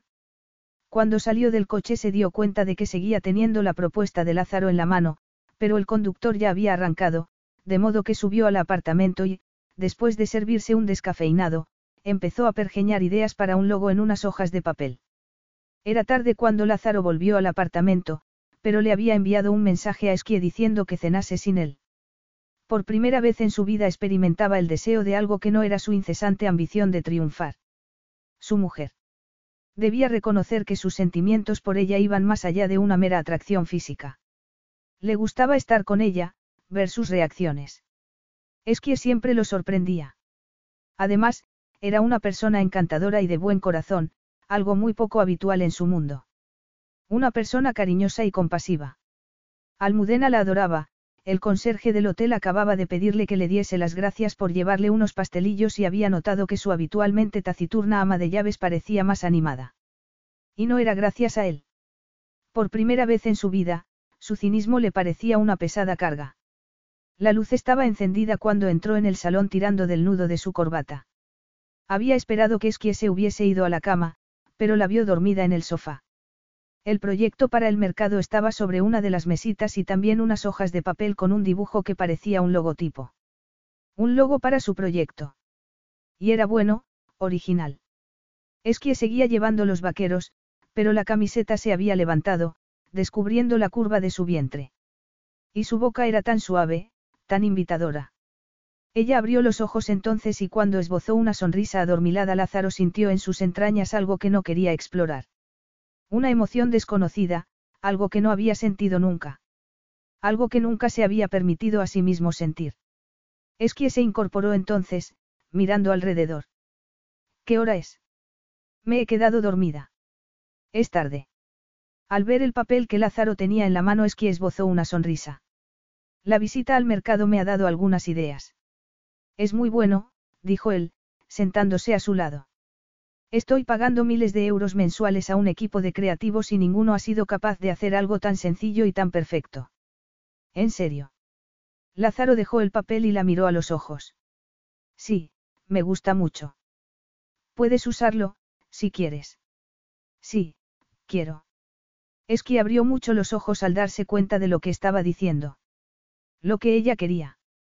Sonriendo, se tumbó de nuevo en el sofá y se quitó la camiseta antes de levantar los brazos sobre la cabeza, mirándolo con inocencia y lascivia al mismo tiempo. A menos que estés cansado. Lázaro miró los pezones empujando contra la tela del sujetador y, sin esperar un segundo, se inclinó hacia adelante. No he estado menos cansado en toda mi vida. Le quitó el sujetador con manos ansiosas y cerró la boca sobre uno de los erguidos pezones, olvidando cualquier irritante pregunta, cualquier incómoda revelación. Capítulo 9. Al día siguiente, en la suntuosa suite de un lujoso hotel de París, Esquie se miraba en el espejo del baño. Era la primera vez que se arreglaba sola para un evento, pero no veía nada fuera de lugar cuando se puso el vestido negro de seda. Lázaro había sugerido que se dejase el pelo suelto y eso había hecho, pero se veía muy pálida y desnuda con los hombros al descubierto. Después de comprobar que no se había manchado los dientes de Carmín volvió a entrar en el dormitorio y Lázaro la miró a través del espejo, donde estaba haciéndose el nudo de la corbata. Estás fantástica. Gracias, dijo ella, tocándose el pelo de modo inconsciente. No he podido hacer mucho con. Estás perfecta, la interrumpió él, tomando su mano para llevarla al salón. Uno de mis amigos tiene una joyería llamada de Villiers y ha enviado algunas cosas para ti. De Villiers, los famosos joyeros. Eso es más que una joyería, es una institución. Cuando vivía en París con su madre solía quedarse mirando embobada los escaparates. Cuando Lázaro abrió una caja de terciopelo que contenía un fabuloso collar de zafiros y diamantes, Esquie dejó escapar una exclamación. No puedo ponerme eso. Debe valer una fortuna. Ya sé que tú no eres como otras mujeres, pero te importaría probártelo al menos. Debatiéndose entre el miedo y la fascinación, Esquie se dio la vuelta y levantó las manos para apartar el pelo de su cuello. Acércate al espejo, dijo él después de ponerle el collar. Ella lo hizo y cuando vio su reflejo casi dio un respingo. Parecía una de ellas ahora, una de las enjolladas invitadas a la fiesta de compromiso. Es precioso, pero no, no soy yo. Claro que eres tú. Bueno, una nueva versión de ti misma. No sé. Pruébate unos pendientes. Después de examinar la selección, Esqui eligió unos discretos pendientes de zafiro. ¿Estás lista? Ella tomó su bolsito de noche, preguntándose si algún día estaría lista para acudir a esos eventos. Aunque, en realidad, no debería acostumbrarse porque tarde o temprano todo aquello terminaría. ¿Cómo terminarían las atenciones de Lázaro? Un día, después del divorcio, él acudiría a esos eventos con otra mujer más apropiada, la clase de mujer que no necesitaría aprobación constante. La gala tenía lugar en uno de los edificios más impresionantes de París, al lado del Arco de Triunfo. Era la semana de la moda y el objetivo del evento era recaudar fondos para una conocida organización benéfica. Nunca había visto tanta gente famosa en una sola habitación y tuvo que controlarse cuando una de sus estrellas de cine favoritas pasó a su lado. Lázaro estaba rodeado de su propio grupo de admiradores y Esquie se contentó con tomar un vaso de agua mineral hasta que sintió un innegable aleteo en el vientre. No, algo más que un aleteo. El bebé se había movido. Se quedó inmóvil, atónita, ajena a todo salvo a aquel ligero movimiento. Su hijo. Tal fue la oleada de euforia que experimentó que debió apretar con fuerza la mano de Lázaro sin darse cuenta porque él se giró para mirarla. ¿Estás bien? Ella estaba a punto de contárselo. Quería tomar su mano y ponerla sobre su vientre para que notase el movimiento, pero estaban rodeados de gente. Era un momento demasiado hermoso y privado y estaba segura de que a Lázaro no le gustaría compartirlo con nadie. No, estoy bien. Voy un momento al baño. Necesitaba estar sola para procesar aquello, de modo que se abrió paso entre la gente y salió a uno de los balcones.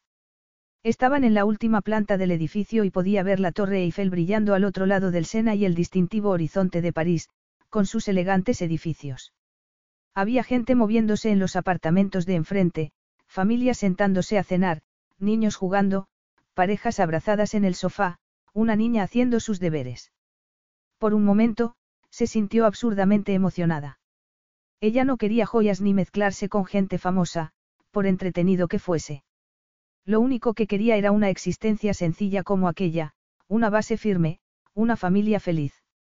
Y, sin embargo, a pesar de la atracción que había entre Lázaro y ella. Un ruido interrumpió sus pensamientos y cuando giró la cabeza vio a una mujer saliendo al balcón. Leonor. exclamó al reconocer a la bella morena. Leonor Flores de la Vega con un elegante vestido azul y el pelo sujeto en un sencillo moño. Perdona, no sabía que hubiese nadie aquí, dijo ella, dándose la vuelta. No, espera, la llamó Esquia impulsivamente. No te vayas. Solo quería decirte que lo siento. No era mi intención arruinar tu compromiso.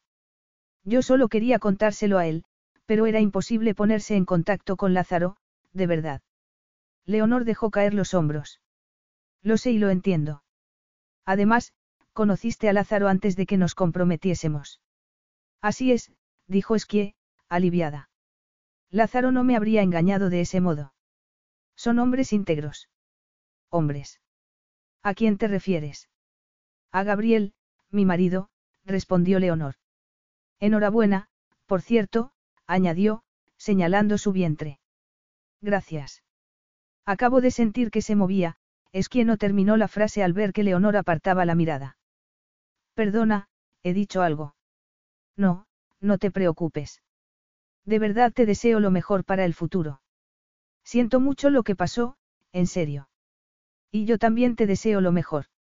Leonor apretó su mano con los ojos brillantes y luego volvió a entrar en el salón, dejando a Esquí aliviada y triste al mismo tiempo.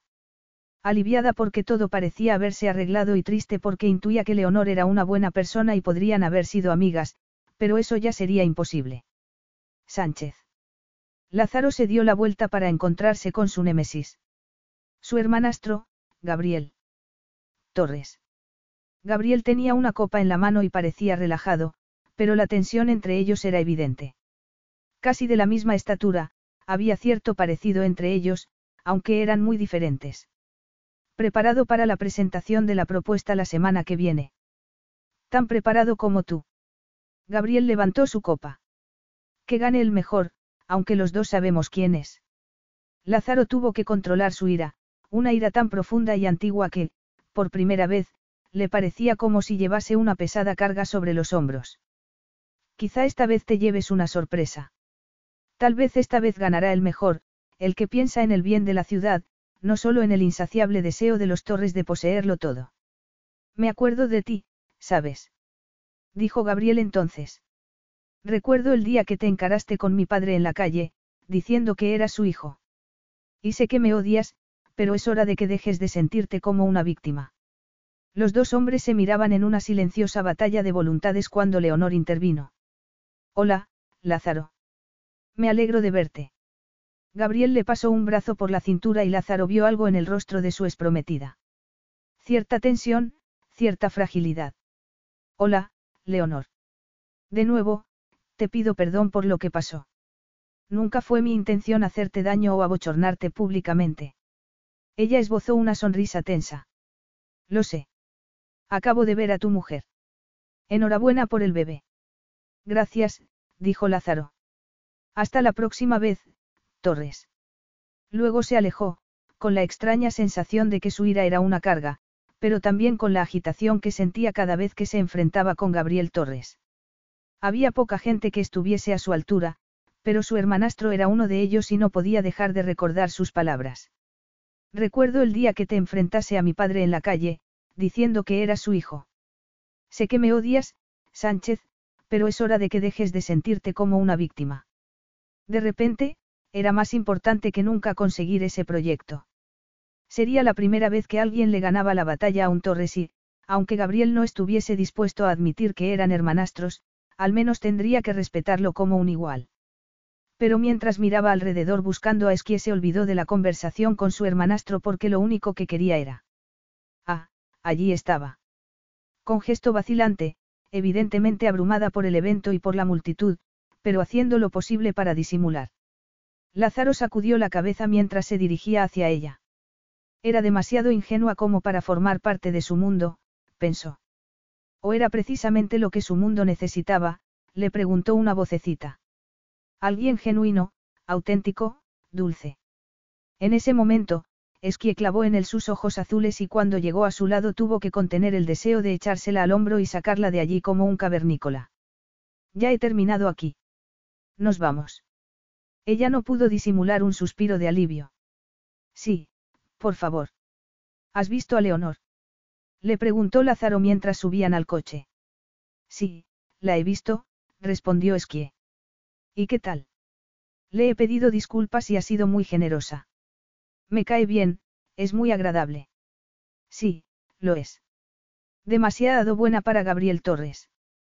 Esquie intentó que la buena opinión de Lázaro sobre Leonor no la afectase. Eran unos celos estúpidos e inmaduros porque no había habido nada entre ellos. Y, sin embargo, sabía que si no hubiese quedado embarazada sería Leonor quien estuviese en el coche en ese momento, no ella. Le he mostrado tu idea para el logo a mi equipo y les ha gustado mucho, dijo Lázaro entonces. Si lo usamos, por supuesto recibirás una compensación económica. ¿En serio? Eso sería estupendo.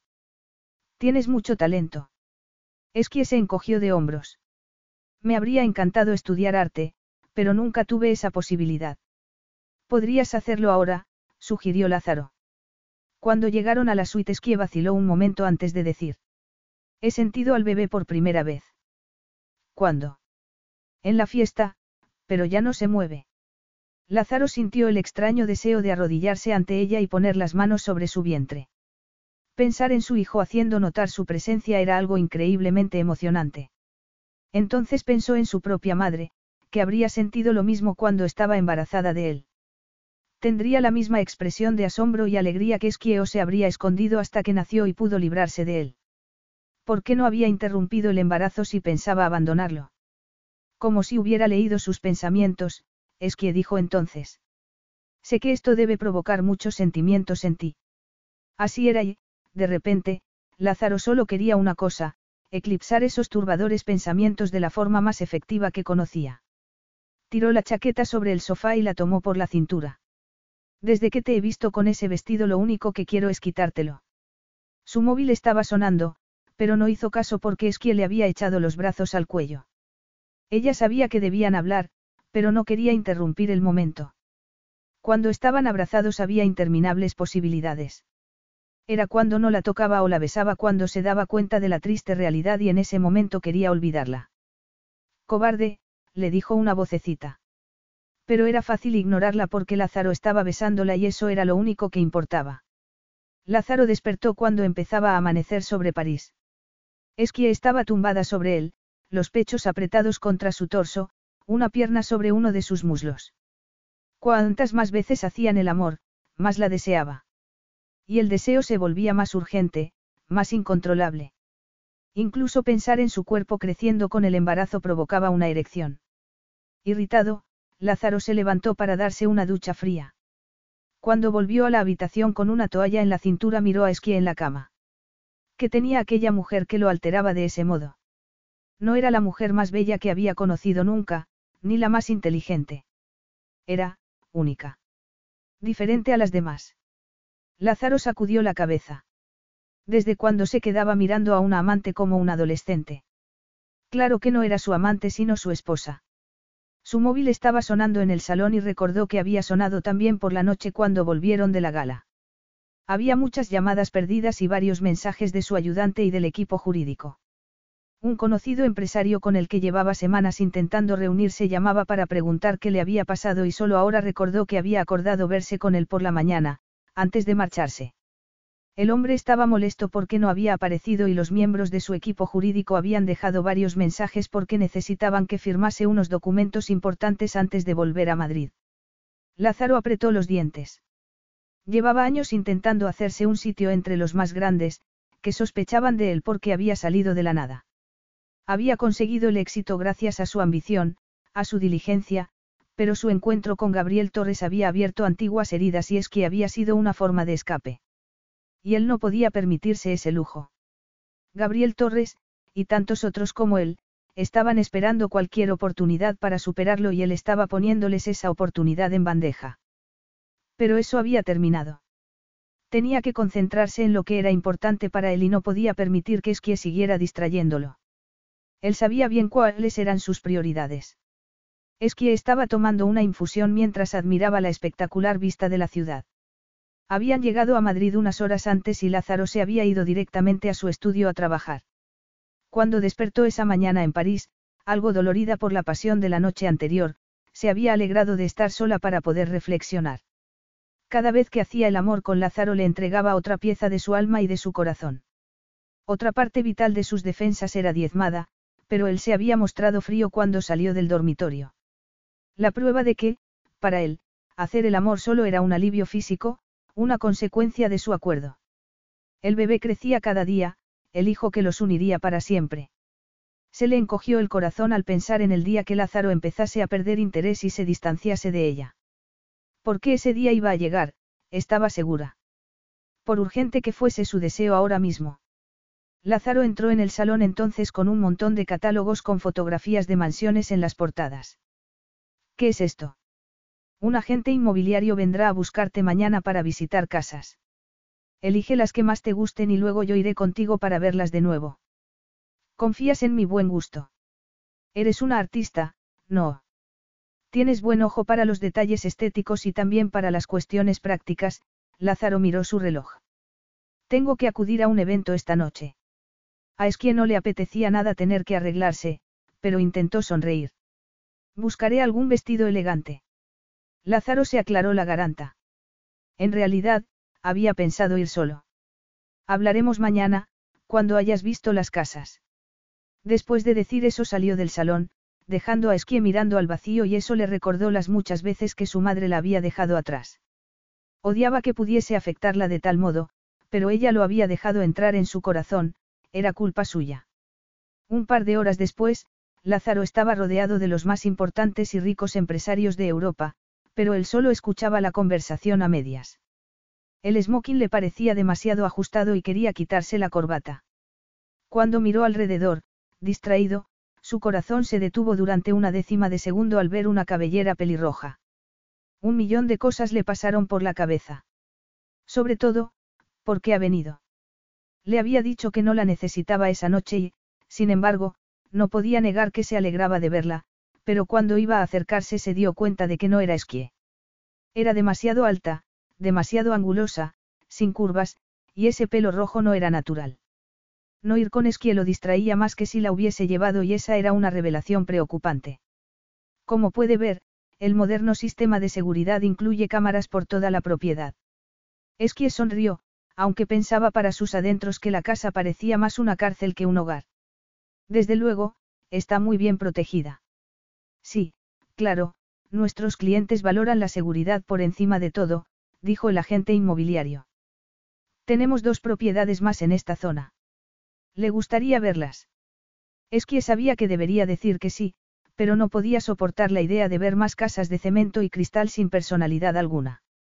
Al final todas eran iguales, de modo que declinó la oferta y dijo que lo llamaría para quedar de nuevo unos días después. Mientras volvía al apartamento de Lázaro pasaron frente a una gran zona verde y cuando el conductor le dijo que era el parque de El Retiro, Esquie le pidió que parase un momento. Era precioso, un jardín histórico, creado en 1630, con un estanque donde flotaban barcas de remos y el impresionante palacio de cristal. Esquie se sentó en un banco, pensativa. Tenía que enfrentarse con la realidad. Estaba allí sola porque a Lázaro no le importaba dónde iban a vivir. No le importaba su futuro lo bastante como para ir con ella a ver casas porque no tenía intención de compartir alguna con ella. Por eso iba a conservar el apartamento del hotel. No había querido que fuese con él al evento de la noche anterior y poco a poco iría dejándola de lado. Y, sin embargo, ella seguía soñando que pudiese haber un futuro para ellos. En ese momento vio una figura alta, un hombre de anchos hombros, piernas largas y pelo rubio. Lázaro, pensó, con el corazón acelerado. Había ido. Le importaba. La exultante oleada de euforia que experimentó hizo que se levantase de un salto, pero entonces se dio cuenta de que no era Lázaro sino alguien que se parecía a él. Ni siquiera era tan alto como Lázaro. Ni tan guapo. Esquie volvió a sentarse, con el corazón encogido. Si no lo sabía antes de ese incidente, lo sabía ahora. Estaba metida en un buen lío. En las semanas previas a la licitación pública por el mercado, Esquie apenas vio a Lázaro y su angustia aumentó, aunque se decía a sí misma que era una tontería. Aquel era un proyecto muy importante para él y, además, la suya no era una relación convencional. El miércoles por la noche, cuando estaba quedándose dormida mientras veía un documental, lo oyó volver a casa y apagó la televisión. Hola. ¿Sigues levantada? dijo él. Esquia intentó no sentirse avergonzada por el chándal y la camiseta ancha, pero le habría gustado llevar algo más atractivo. Solo son las diez. Esqui odiaba que pudiera hacerla sentir tan incómoda. Se habían acostado juntos y estaba esperando un hijo suyo. Y, sin embargo, seguía ruborizándose como una adolescente. María ha hecho la cena, ¿quieres que te la caliente? Lázaro apretó los labios, como si hubiera dicho algo que él no quería escuchar. No, gracias, he cenado en la oficina, respondió, pasándose una mano por el pelo. En realidad, hay algo que debes saber antes de ir a la licitación el viernes. Al final, hemos decidido no usar tu logo. Esquie se sintió decepcionada, aunque ya casi se había olvidado del asunto. No pasa nada. Solo estaba jugando con algunas ideas, no era nada serio. Aunque, en realidad, le había gustado mucho involucrarse en un proyecto de Lázaro y su aprobación había sido más importante de lo que le gustaría admitir. ¿Has visto alguna casa que te haya gustado? Le preguntó él mientras deshacía el lazo de su corbata. Sí, creo que he encontrado una que me gusta mucho. Ah, muy bien. ¿Dónde está? Al lado del retiro, en los Jerónimos. Lázaro frunció el ceño. Pero eso es el centro de la ciudad. Sí, pero es que las otras casas estaban tan aisladas, tan lejos de todo. Están en las mejores zonas, Esquie. Es allí donde, Lázaro no terminó la frase. ¿Dónde vive Gabriel Torres? ¿Dónde viven tus padres? Debía ser allí donde vivían, en un sitio lleno de enormes fincas valladas, con mansiones visibles desde la carretera. Lo siento, pero no me ha gustado ninguna. ¿Por qué? Porque todos viven encerrados detrás de altos muros, con más seguridad que un jefe de Estado. Eso no puede ser sano. Lázaro sacudió la cabeza. Yo vengo de la calle, Esquie. No pienso criar a mi hijo frente a un parque en el que solía dormir de adolescente. Y yo no quiero que mi hijo crezca en un sitio donde solo verá a los empleados. Quiero que juegue en un parque y que vaya al colegio con otros niños, que tenga una vida normal. Lo único que Lázaro podía ver eran esos ojos azules, cargados de algo que lo turbaba. Como un cobarde, había esperado que estuviese en la cama, pero allí estaba, con su chándal y su camiseta ancha, el pelo sujeto sobre la cabeza de cualquier manera, algunos rizos cayendo a cada lado de su cara. Era el epítome de la sensualidad. Por Dios, cuánto la deseaba. Pero lo que había dicho había abierto tantas heridas que casi no podía pensar. Pintas una imagen idílica que no existe, Esquie. No existe para gente como yo, como nosotros. No es tan sencillo. Hay que pensar en la seguridad del bebé. Pero tú vas de un lado a otro y no te pasa nada. Mi hijo y tú sois objetivos más fáciles que yo. Yo creo que quieres vivir allí porque solías merodear frente a esas casas, observando a la gente que vivía en ellas, queriendo que se fijasen en ti. Supongo que debió ser terrible, pero si crees que vivir entre ellos te dará la satisfacción que buscas. Déjalo ya, la interrumpió Lázaro, airado. Nunca había querido tocar a Esquie tanto como en ese momento.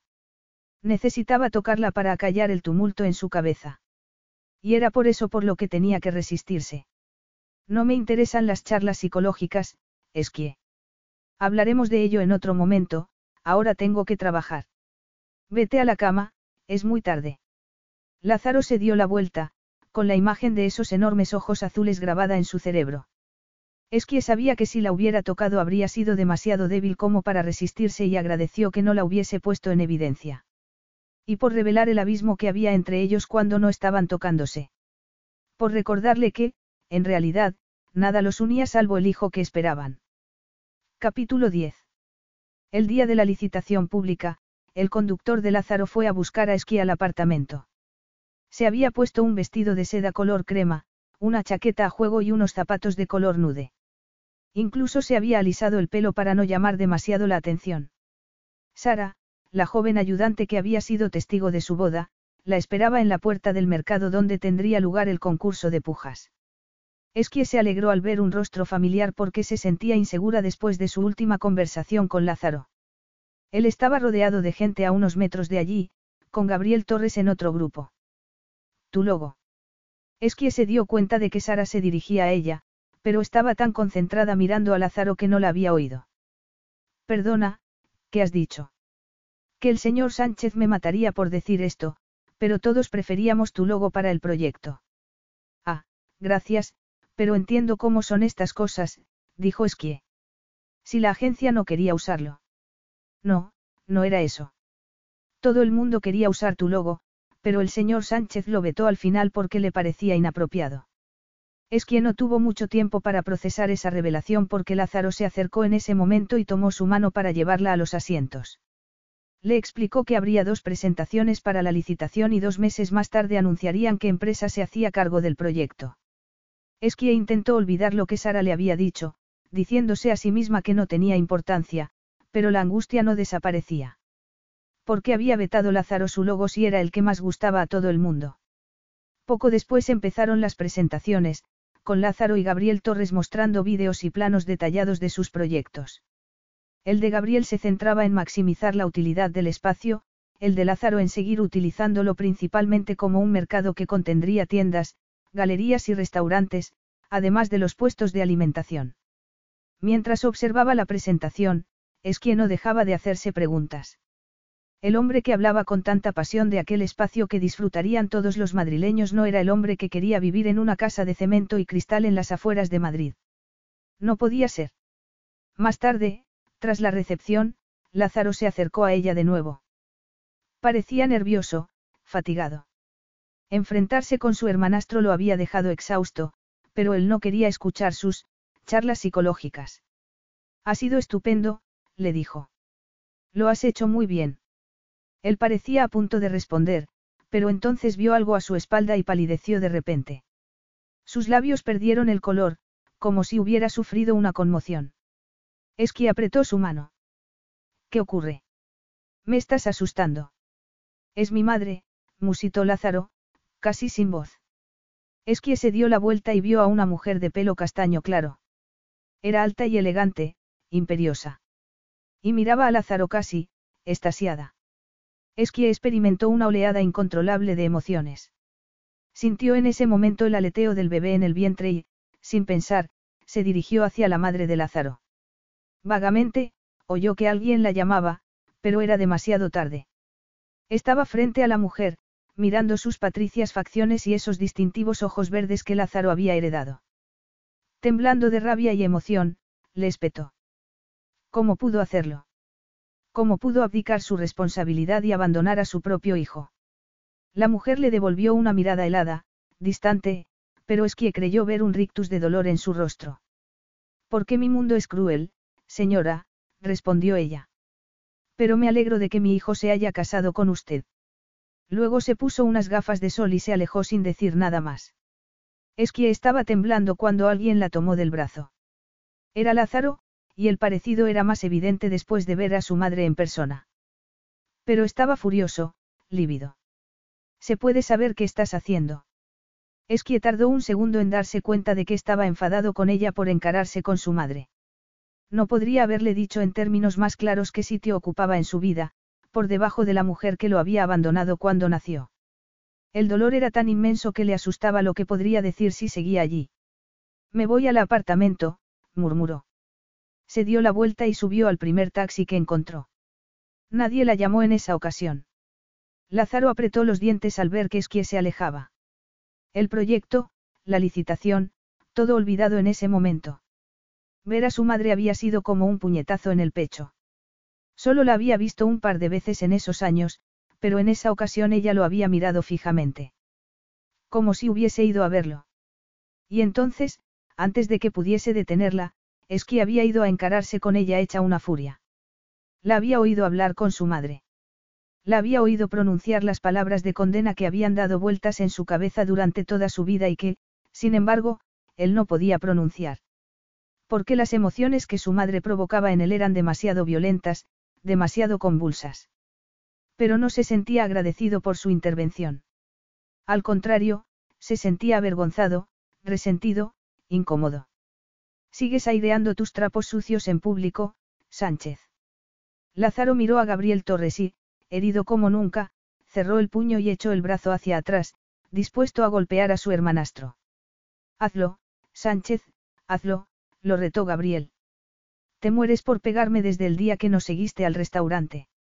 Lázaro no sabía dónde había encontrado fuerzas para controlar el abrumador deseo de pegarle un puñetazo, pero lo hizo. Se dijo a sí mismo que era por esquí. ¿Por qué la imaginaba rogándole que no lo hiciese? ¿Por qué la imaginaba tirando de su brazo, tirando de él. No merece la pena, le habría dicho. Y, maldita fuera, mientras bajaba el brazo y se tragaba el dolor. La odiaba por aparecer en su vida y reabrir todas sus heridas. Se las había arreglado solo durante toda su vida. No necesitaba a nadie más. Ni antes, ni ahora. Esquie se miró al espejo y vio que tenía los ojos hinchados de llorar, pero se sentía un poco más serena mientras esperaba el regreso de Lázaro. Porque ahora sabía lo que debía hacer. Por ella y por su hijo. Oyó un ruido en la entrada y se dio la vuelta, intentando armarse de valor. Lázaro entró en el apartamento con la corbata colgando, el pelo alborotado. Tenía una expresión seria y preocupada. No tenías derecho a decirle nada a mi madre, le espetó. Soy tu mujer y la madre de tu hijo, creo que eso me da algún derecho. Lázaro miró la maleta a su lado. ¿Dónde vas? Vuelvo a Dublín. He reservado un vuelo para esta tarde, respondió Esquie. Esto no funciona, Lázaro. Yo no estoy dispuesta a vivir a las afueras mientras tú mantienes una doble vida en la ciudad. Además, has dejado bien claro qué sitio ocupo en tu vida y me temo que no es suficiente para mí. Lázaro la miraba en silencio. Sé que fuiste tú quien vetó mi logo, siguió Esquie. Al parecer, le gustaba a todos menos a ti y la única razón que se me ocurre es que no querías que me involucrase en tus negocios. En tu vida. Vio que las mejillas de Lázaro se teñían de rubor, pero seguía sin decir nada. He investigado los requisitos para el divorcio en España y sé que podremos divorciarnos en dos meses si hemos estado casados durante tres. Quiero tener a mi hijo en Dublín y cuando nazca habremos estado casados tiempo suficiente, es que tomó aire. He hablado con mi madre y me ha dicho que irá a Dublín para ayudarme cuando nazca el bebé. Te devuelvo tu vida, Lázaro. Tú necesitas una esposa que esté a tu altura, alguien de tu mundo. Yo no soy esa persona y no lo seré nunca. Después de decir eso cerró la boca, temiendo decir cosas que no quería decir. Cosas que la hacían sentirse demasiado vulnerable. Lázaro había permanecido en silencio durante todo ese tiempo, mirándola sin expresión. Luego se acercó a una de las ventanas, pensativo, y unos segundos después se dio la vuelta. Tal vez sea lo mejor que te vayas durante un tiempo porque lo que tú quieres, lo que me estás pidiendo, no es la vida que yo había imaginado. No necesito un defensor, Esquie. Nunca te he pedido que lo fueses. Esquie sintió que se le encogía el corazón. No había nada que hacer. No es algo que uno tenga que pedir, pero en fin, hay un taxi esperándome abajo. No, mi conductor te llevará al aeropuerto. Y espero que no vuelvas a ese sótano lleno de humedades. ¿Dónde te alojarás esta noche? Que la dejase ir sin protestar, sin hacer el mínimo esfuerzo para convencerla, fue el golpe final. Con una antigua compañera de trabajo que tiene una habitación libre. Me quedaré allí hasta que encuentre otro apartamento. Tendrás todo el dinero que necesites. No tienes que trabajar. Es quien no dijo nada, pero no tenía intención de usar el dinero de Lázaro. Mientras se dirigía a la puerta tirando de la maleta recordó la noche que un hombre de seguridad la había llevado a la suite para esconderla allí como si fuera algo tóxico. Lázaro se mostraba tan frío como entonces, como si nada hubiera cambiado en ese tiempo. Como si un deseo insaciable no los hubiese unido en esos meses. Pero, evidentemente, ni siquiera eso era suficiente. Se había pasado de la raya aquel día y Lázaro no estaba dispuesto a perdonarla. No había nada más que decir. Lázaro existió en una especie de neblina durante unos días y, de repente, se encontró en una de esas casas de acero y cristal de las afueras, sin saber por qué estaba allí. Recordaba vagamente haber quedado con el agente inmobiliario para mirar las casas que Esqui había visto, pero no sabía por qué. Viven encerrados detrás de altos muros, con más seguridad que un jefe de Estado. Eso no puede ser sano. Y él sabía que tenía razón, pero había estado dispuesto a dejar a Esquí y a su hijo allí, aislados, apartados, usándolos para acallar sus demonios. Una sensación de profunda vergüenza rompió la neblina que ofuscaba su cerebro desde que vio a Esqui acercarse a su madre para decirle lo que pensaba de ella. Lázaro interrumpió al agente inmobiliario, que estaba diciendo algo sobre el sistema de seguridad. A mi mujer le gustó una casa en el centro de la ciudad, cerca de El Retiro. Me gustaría verla. Una semana después. Puede entrar, señor Sánchez, dijo la secretaria, abriendo la puerta del despacho. Gabriel Torres estaba frente a un ventanal, con las manos en los bolsillos del pantalón. ¿A qué le debo tan inesperado placer? Lázaro entró en el despacho y dejó un sobre sobre el escritorio. Aquí está todo lo que necesitas para confirmar que estamos emparentados. Te repito que no quiero nada de vosotros, solo que reconozcáis que llevamos la misma sangre. Al menos me debéis eso, le dijo. Además, he decidido retirar la licitación por el mercado. Sigo pensando que el mío era el mejor proyecto, pero ya no es una prioridad para mí. Y sí, tenías razón, quería conseguir ese contrato para vencerte a ti. Eres un digno adversario, pero yo he perdido las ganas de pelearme contigo. Lázaro iba a darse la vuelta para salir del despacho cuando Gabriel le preguntó. ¿Qué ha pasado? Lázaro sonrió, sintiéndose más ligero que en muchos años, quizá en toda su vida. Me he dado cuenta de lo que es realmente importante en mi vida. Sabía muy bien lo que tenía que hacer y ni la atónita expresión de Gabriel Torres iba a detenerlo. Esquie intentó olvidarse de todo salvo de lo que tenía delante, un restaurante abarrotado un viernes por la noche. Su antiguo jefe le había devuelto el trabajo y agradecía estar ocupada para dejar de darle vueltas a su última conversación con Lázaro. Y al dolor que guardaba en su corazón. No había sabido nada de él en esas dos semanas y no podía estar más claro que ya se había olvidado de ella. Deja de fruncir el ceño, Esquie. Parece que vas a morder a alguien. Ella sonrió de oreja a oreja. Mejor así. Algo mejor. Ahora solo pareces una demente, respondió su amiga. Esquie sonrió de verdad en esa ocasión y siguió sonriendo mientras se lanzaba a la tarea de atender mesas para olvidar el dolor. Estaba tan distraída que ni siquiera lo vio. Se acercó a una mesa y, como en piloto automático, sacó el bolígrafo para tomar nota. Estaba pasando las páginas de su cuadernillo cuando clavó la mirada en, unos singulares ojos verdes. La conmoción fue tan profunda que dio un paso atrás y estuvo a punto de trastabillar, pero Lázaro la tomó por la cintura. Por favor, no te desmayes. No podía ser, pensó. Parpadeó, pero seguía allí. Y era tan abrumador que tuvo que hacer un esfuerzo para encontrar su voz. ¿Qué haces aquí? Tenemos que hablar, dijo Lázaro. Estoy trabajando, no es buen momento, replicó ella. Le pediré a otra camarera que te atienda. Iba a darse la vuelta, pero él se lo impidió. Esta mujer es la madre de mi hijo y estoy aquí para solucionar las cosas, pero ella se niega a hablar conmigo. Dijo, a gritos. Esquie se quedó horrorizada al ver a Lázaro contando su vida a los clientes del restaurante. Todo el mundo estaba mirándolos y una mujer sacó el móvil para hacerles una foto. O peor, un vídeo. Su jefe apareció entonces con su bolso y su abrigo en la mano. Será mejor que habléis fuera. De repente, Esqui estaba en la calle sin saber cómo había pasado, pero Lázaro la miraba con gesto satisfecho y la sorpresa dio paso a la rabia. ¿Cómo te atreves a abochornarme delante de todo el mundo? Él se cruzó de brazos, enarcando una ceja. No me abochornaste tú a mí delante de mis colegas, mi prometida y varios periodistas hace unos meses. Esquie dejó escapar un suspiro. ¿Qué haces aquí? Podrías haberme llamado por teléfono. Le di a tu ayudante todos los datos de contacto. Podría haberlo hecho, sí, pero eso no habría sido tan satisfactorio como esto. ¿Qué es lo que? No pudo terminar la frase porque Lázaro la tomó entre sus brazos y aplastó sus labios en un beso profundo y enloquecedor. Su bolso y su abrigo cayeron al suelo sin que se diese cuenta. Cuando por fin se apartó, estaba mareada y no podía pensar con claridad. Que siguiera deseándolo, que no fuese capaz de apartarse cuando la besaba a pesar de todo lo que había pasado, era una revelación agridulce.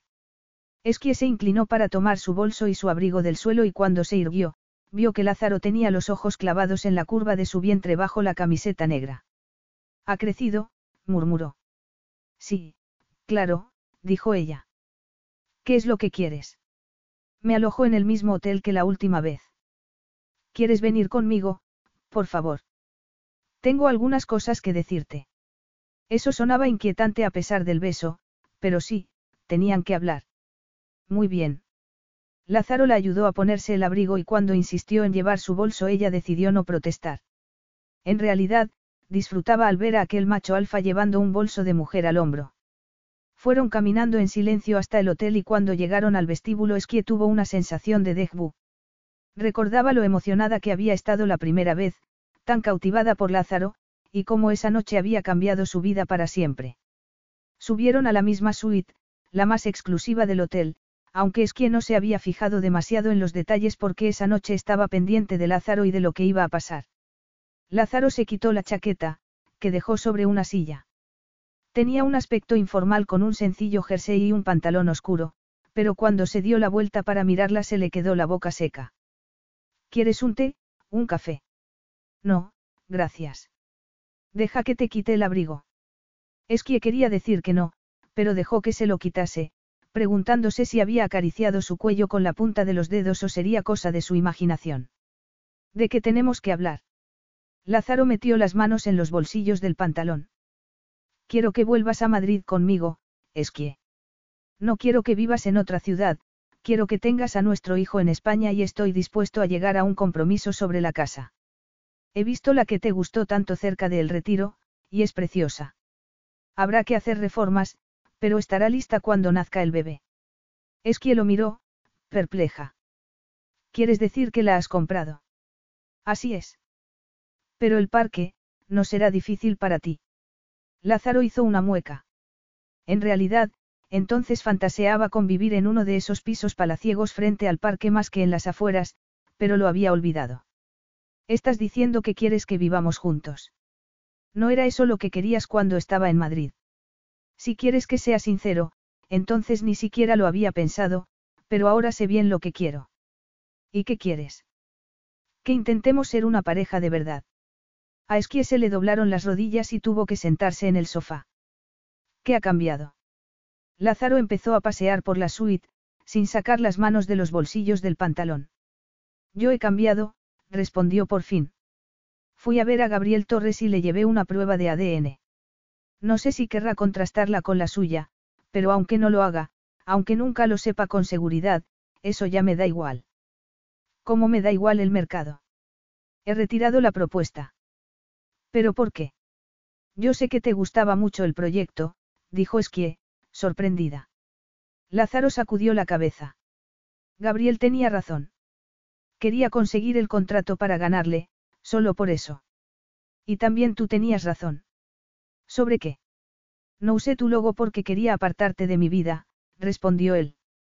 Y fui demasiado duro contigo sobre mi madre. Es que, me quedé tan sorprendido cuando fuiste a echarle en cara su actitud. Solo la he visto un par de veces en mi vida y nunca hemos hablado. Sí, lo sé. Mis sentimientos por ella son muy complicados. La odio y, sin embargo, cada vez que la veo me parece tan vulnerable que siento el deseo de protegerla. Y eso me enfurece aún más. Nadie me había defendido nunca, es que... He estado solo siempre y no sabía cómo responder. Me sentía expuesto, empequeñecido. La diminuta llama de esperanza que se había apagado cuando se marchó de España parecía reavivarse y Esquie le contó lo que le había dicho su madre, que el suyo era un mundo cruel, pero que se alegraba de que Lázaro se hubiera casado con ella. Debía pensar que la nuestra era una relación auténtica, pero creo que estaba diciendo algo más. Tal vez que no todo era blanco y negro, que tenía una razón para abandonarte. Tal vez no tuvo alternativa. Lázaro torció el gesto. No hay excusas para abandonar a un hijo, pero no quiero hablar de eso ahora, le dijo, sentándose a su lado. Yo no esperaba conocer a alguien como tú, Esquie. Tú eres un espíritu libre. No eres la clase de mujer que yo creía necesitar en mi vida y, sin embargo, no quiero a nadie más. Ella lo miró fijamente a los ojos, intentando leer sus pensamientos. Había comprado la casa, de modo que estaba dispuesto a comprometerse, a intentar que fuesen un matrimonio de verdad, pero tenía que protegerse a sí misma. Puede que tú estés dispuesto a llegar a un compromiso, pero no sé si yo lo estoy. Lázaro frunció el ceño. ¿Qué quieres decir? Es que se levantó. No podía pensar teniéndolo tan cerca, de modo que se acercó a una ventana para mirar el parque de San Esteban, una versión más pequeña del parque de Madrid. Me he pasado la vida con alguien que no me quería lo suficiente como para pensar en mí antes que nada. Mi madre me arrastró de un país a otro en su interminable búsqueda de serenidad, de sí misma, que sé yo lo que buscaba. Luego se volvió para mirar a Lázaro, que también se había levantado del sofá. La penumbra de la habitación lo hacía parecer más alto, más oscuro. No quiero ser la segunda opción de nadie. Quiero ser la primera, quiero que me elijan a mí y necesito algo más que un simple compromiso. Yo merezco algo más, pero no es eso lo que tú me ofreces, Lázaro. Sé que hay una gran atracción entre nosotros, pero eso no puede durar y cuando esa llama se haya apagado no habrá nada que sostenga la relación. Yo pensaba que lo más importante eran la estabilidad y la seguridad. Y lo son, pero quiero algo más. Quiero echar raíces en algún sitio, quiero una familia. Lázaro dio un paso hacia ella, pero Esquie levantó las manos. No, por favor, no me toques. Cuando me tocas haces que me olvide de todo y... Él tomó sus manos para entrelazar sus dedos con los suyos. He olvidado decirte lo más importante. ¿Qué? Que te quiero, Esquieblo Somoara. Te quiero tanto que me da pánico. Me di cuenta de cuánto te quería cuando te vi encarándote con mi madre, pero estaba tan conmocionado y aterrado que no quería aceptarlo, le confesó Lázaro. Tenía toda mi vida planificada antes de conocerte y en cuanto tú apareciste todo se fue por la ventana. Cuanto más dependía de ti, más intentaba apartarte. Quererte, necesitarte tanto, me parecía una debilidad. Es que temía creer lo que estaba diciendo. Si solo lo decía para que volviese a España. ¿Cómo puedes estar seguro? ¿Cómo sabes que no es solo algo físico? No has oído lo que he dicho. Enamorarme de ti es lo más aterrador que me ha pasado nunca. No nos parecemos en nada y yo nunca he confiado en nadie. Nunca he dejado que nadie me tocase el corazón hasta que tú apareciste en mi vida. Estaba enamorado de ella. Estaba confesándole su amor. Tengo miedo, Lázaro, susurró Esquie.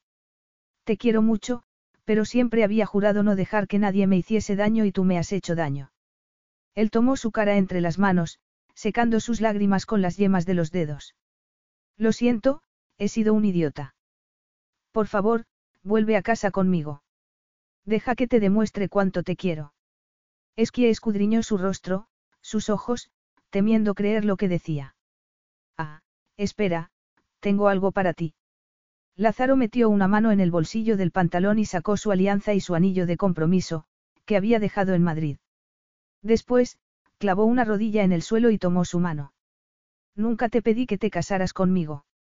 Te dije que teníamos que casarnos y no te di otra opción, pero ahora la tienes y quiero que decidas, le dijo, sujetando la alianza sobre su dedo. Esquieblo Somoara, consientes en ser mi esposa, la madre de mi hijo y de los hijos que vengan en el futuro. Ella quería decir que sí. Cuánto lo deseaba. Pero lo que estaba pidiéndole era que olvidase las lecciones que había aprendido durante toda su vida y pusiera su corazón en manos de otra persona. Lázaro, yo. Ese dibujo que hiciste de mí, el que me asustó tanto. Nadie me había visto antes, nadie había visto cómo soy de verdad. Salvo tú, dijo él, en voz baja. Y creo que es igual para ti. Nadie te había visto de verdad antes, pero yo te veo y te quiero, Esquie.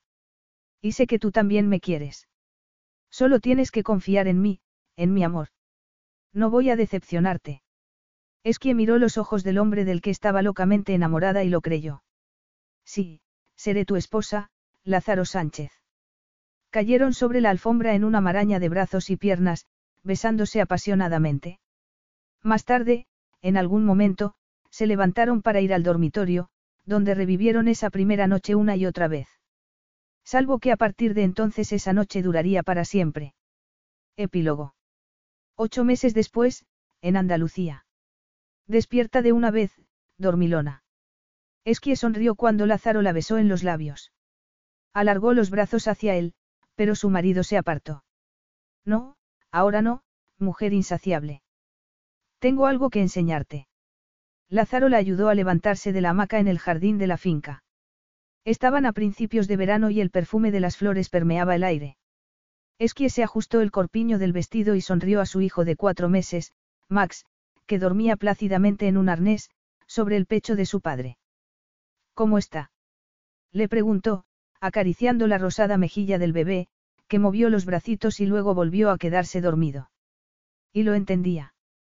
También a ella le gustaba quedarse dormida sobre el torso de Lázaro y sentir los latidos de su corazón después de... ¿Qué querías enseñarme? Le preguntó, intentando apartar de sí esas eróticas imágenes. Lázaro esbozó una sonrisa traviesa y ella se puso colorada. Como siempre, su marido sabía lo que estaba pensando. Tu nuevo estudio.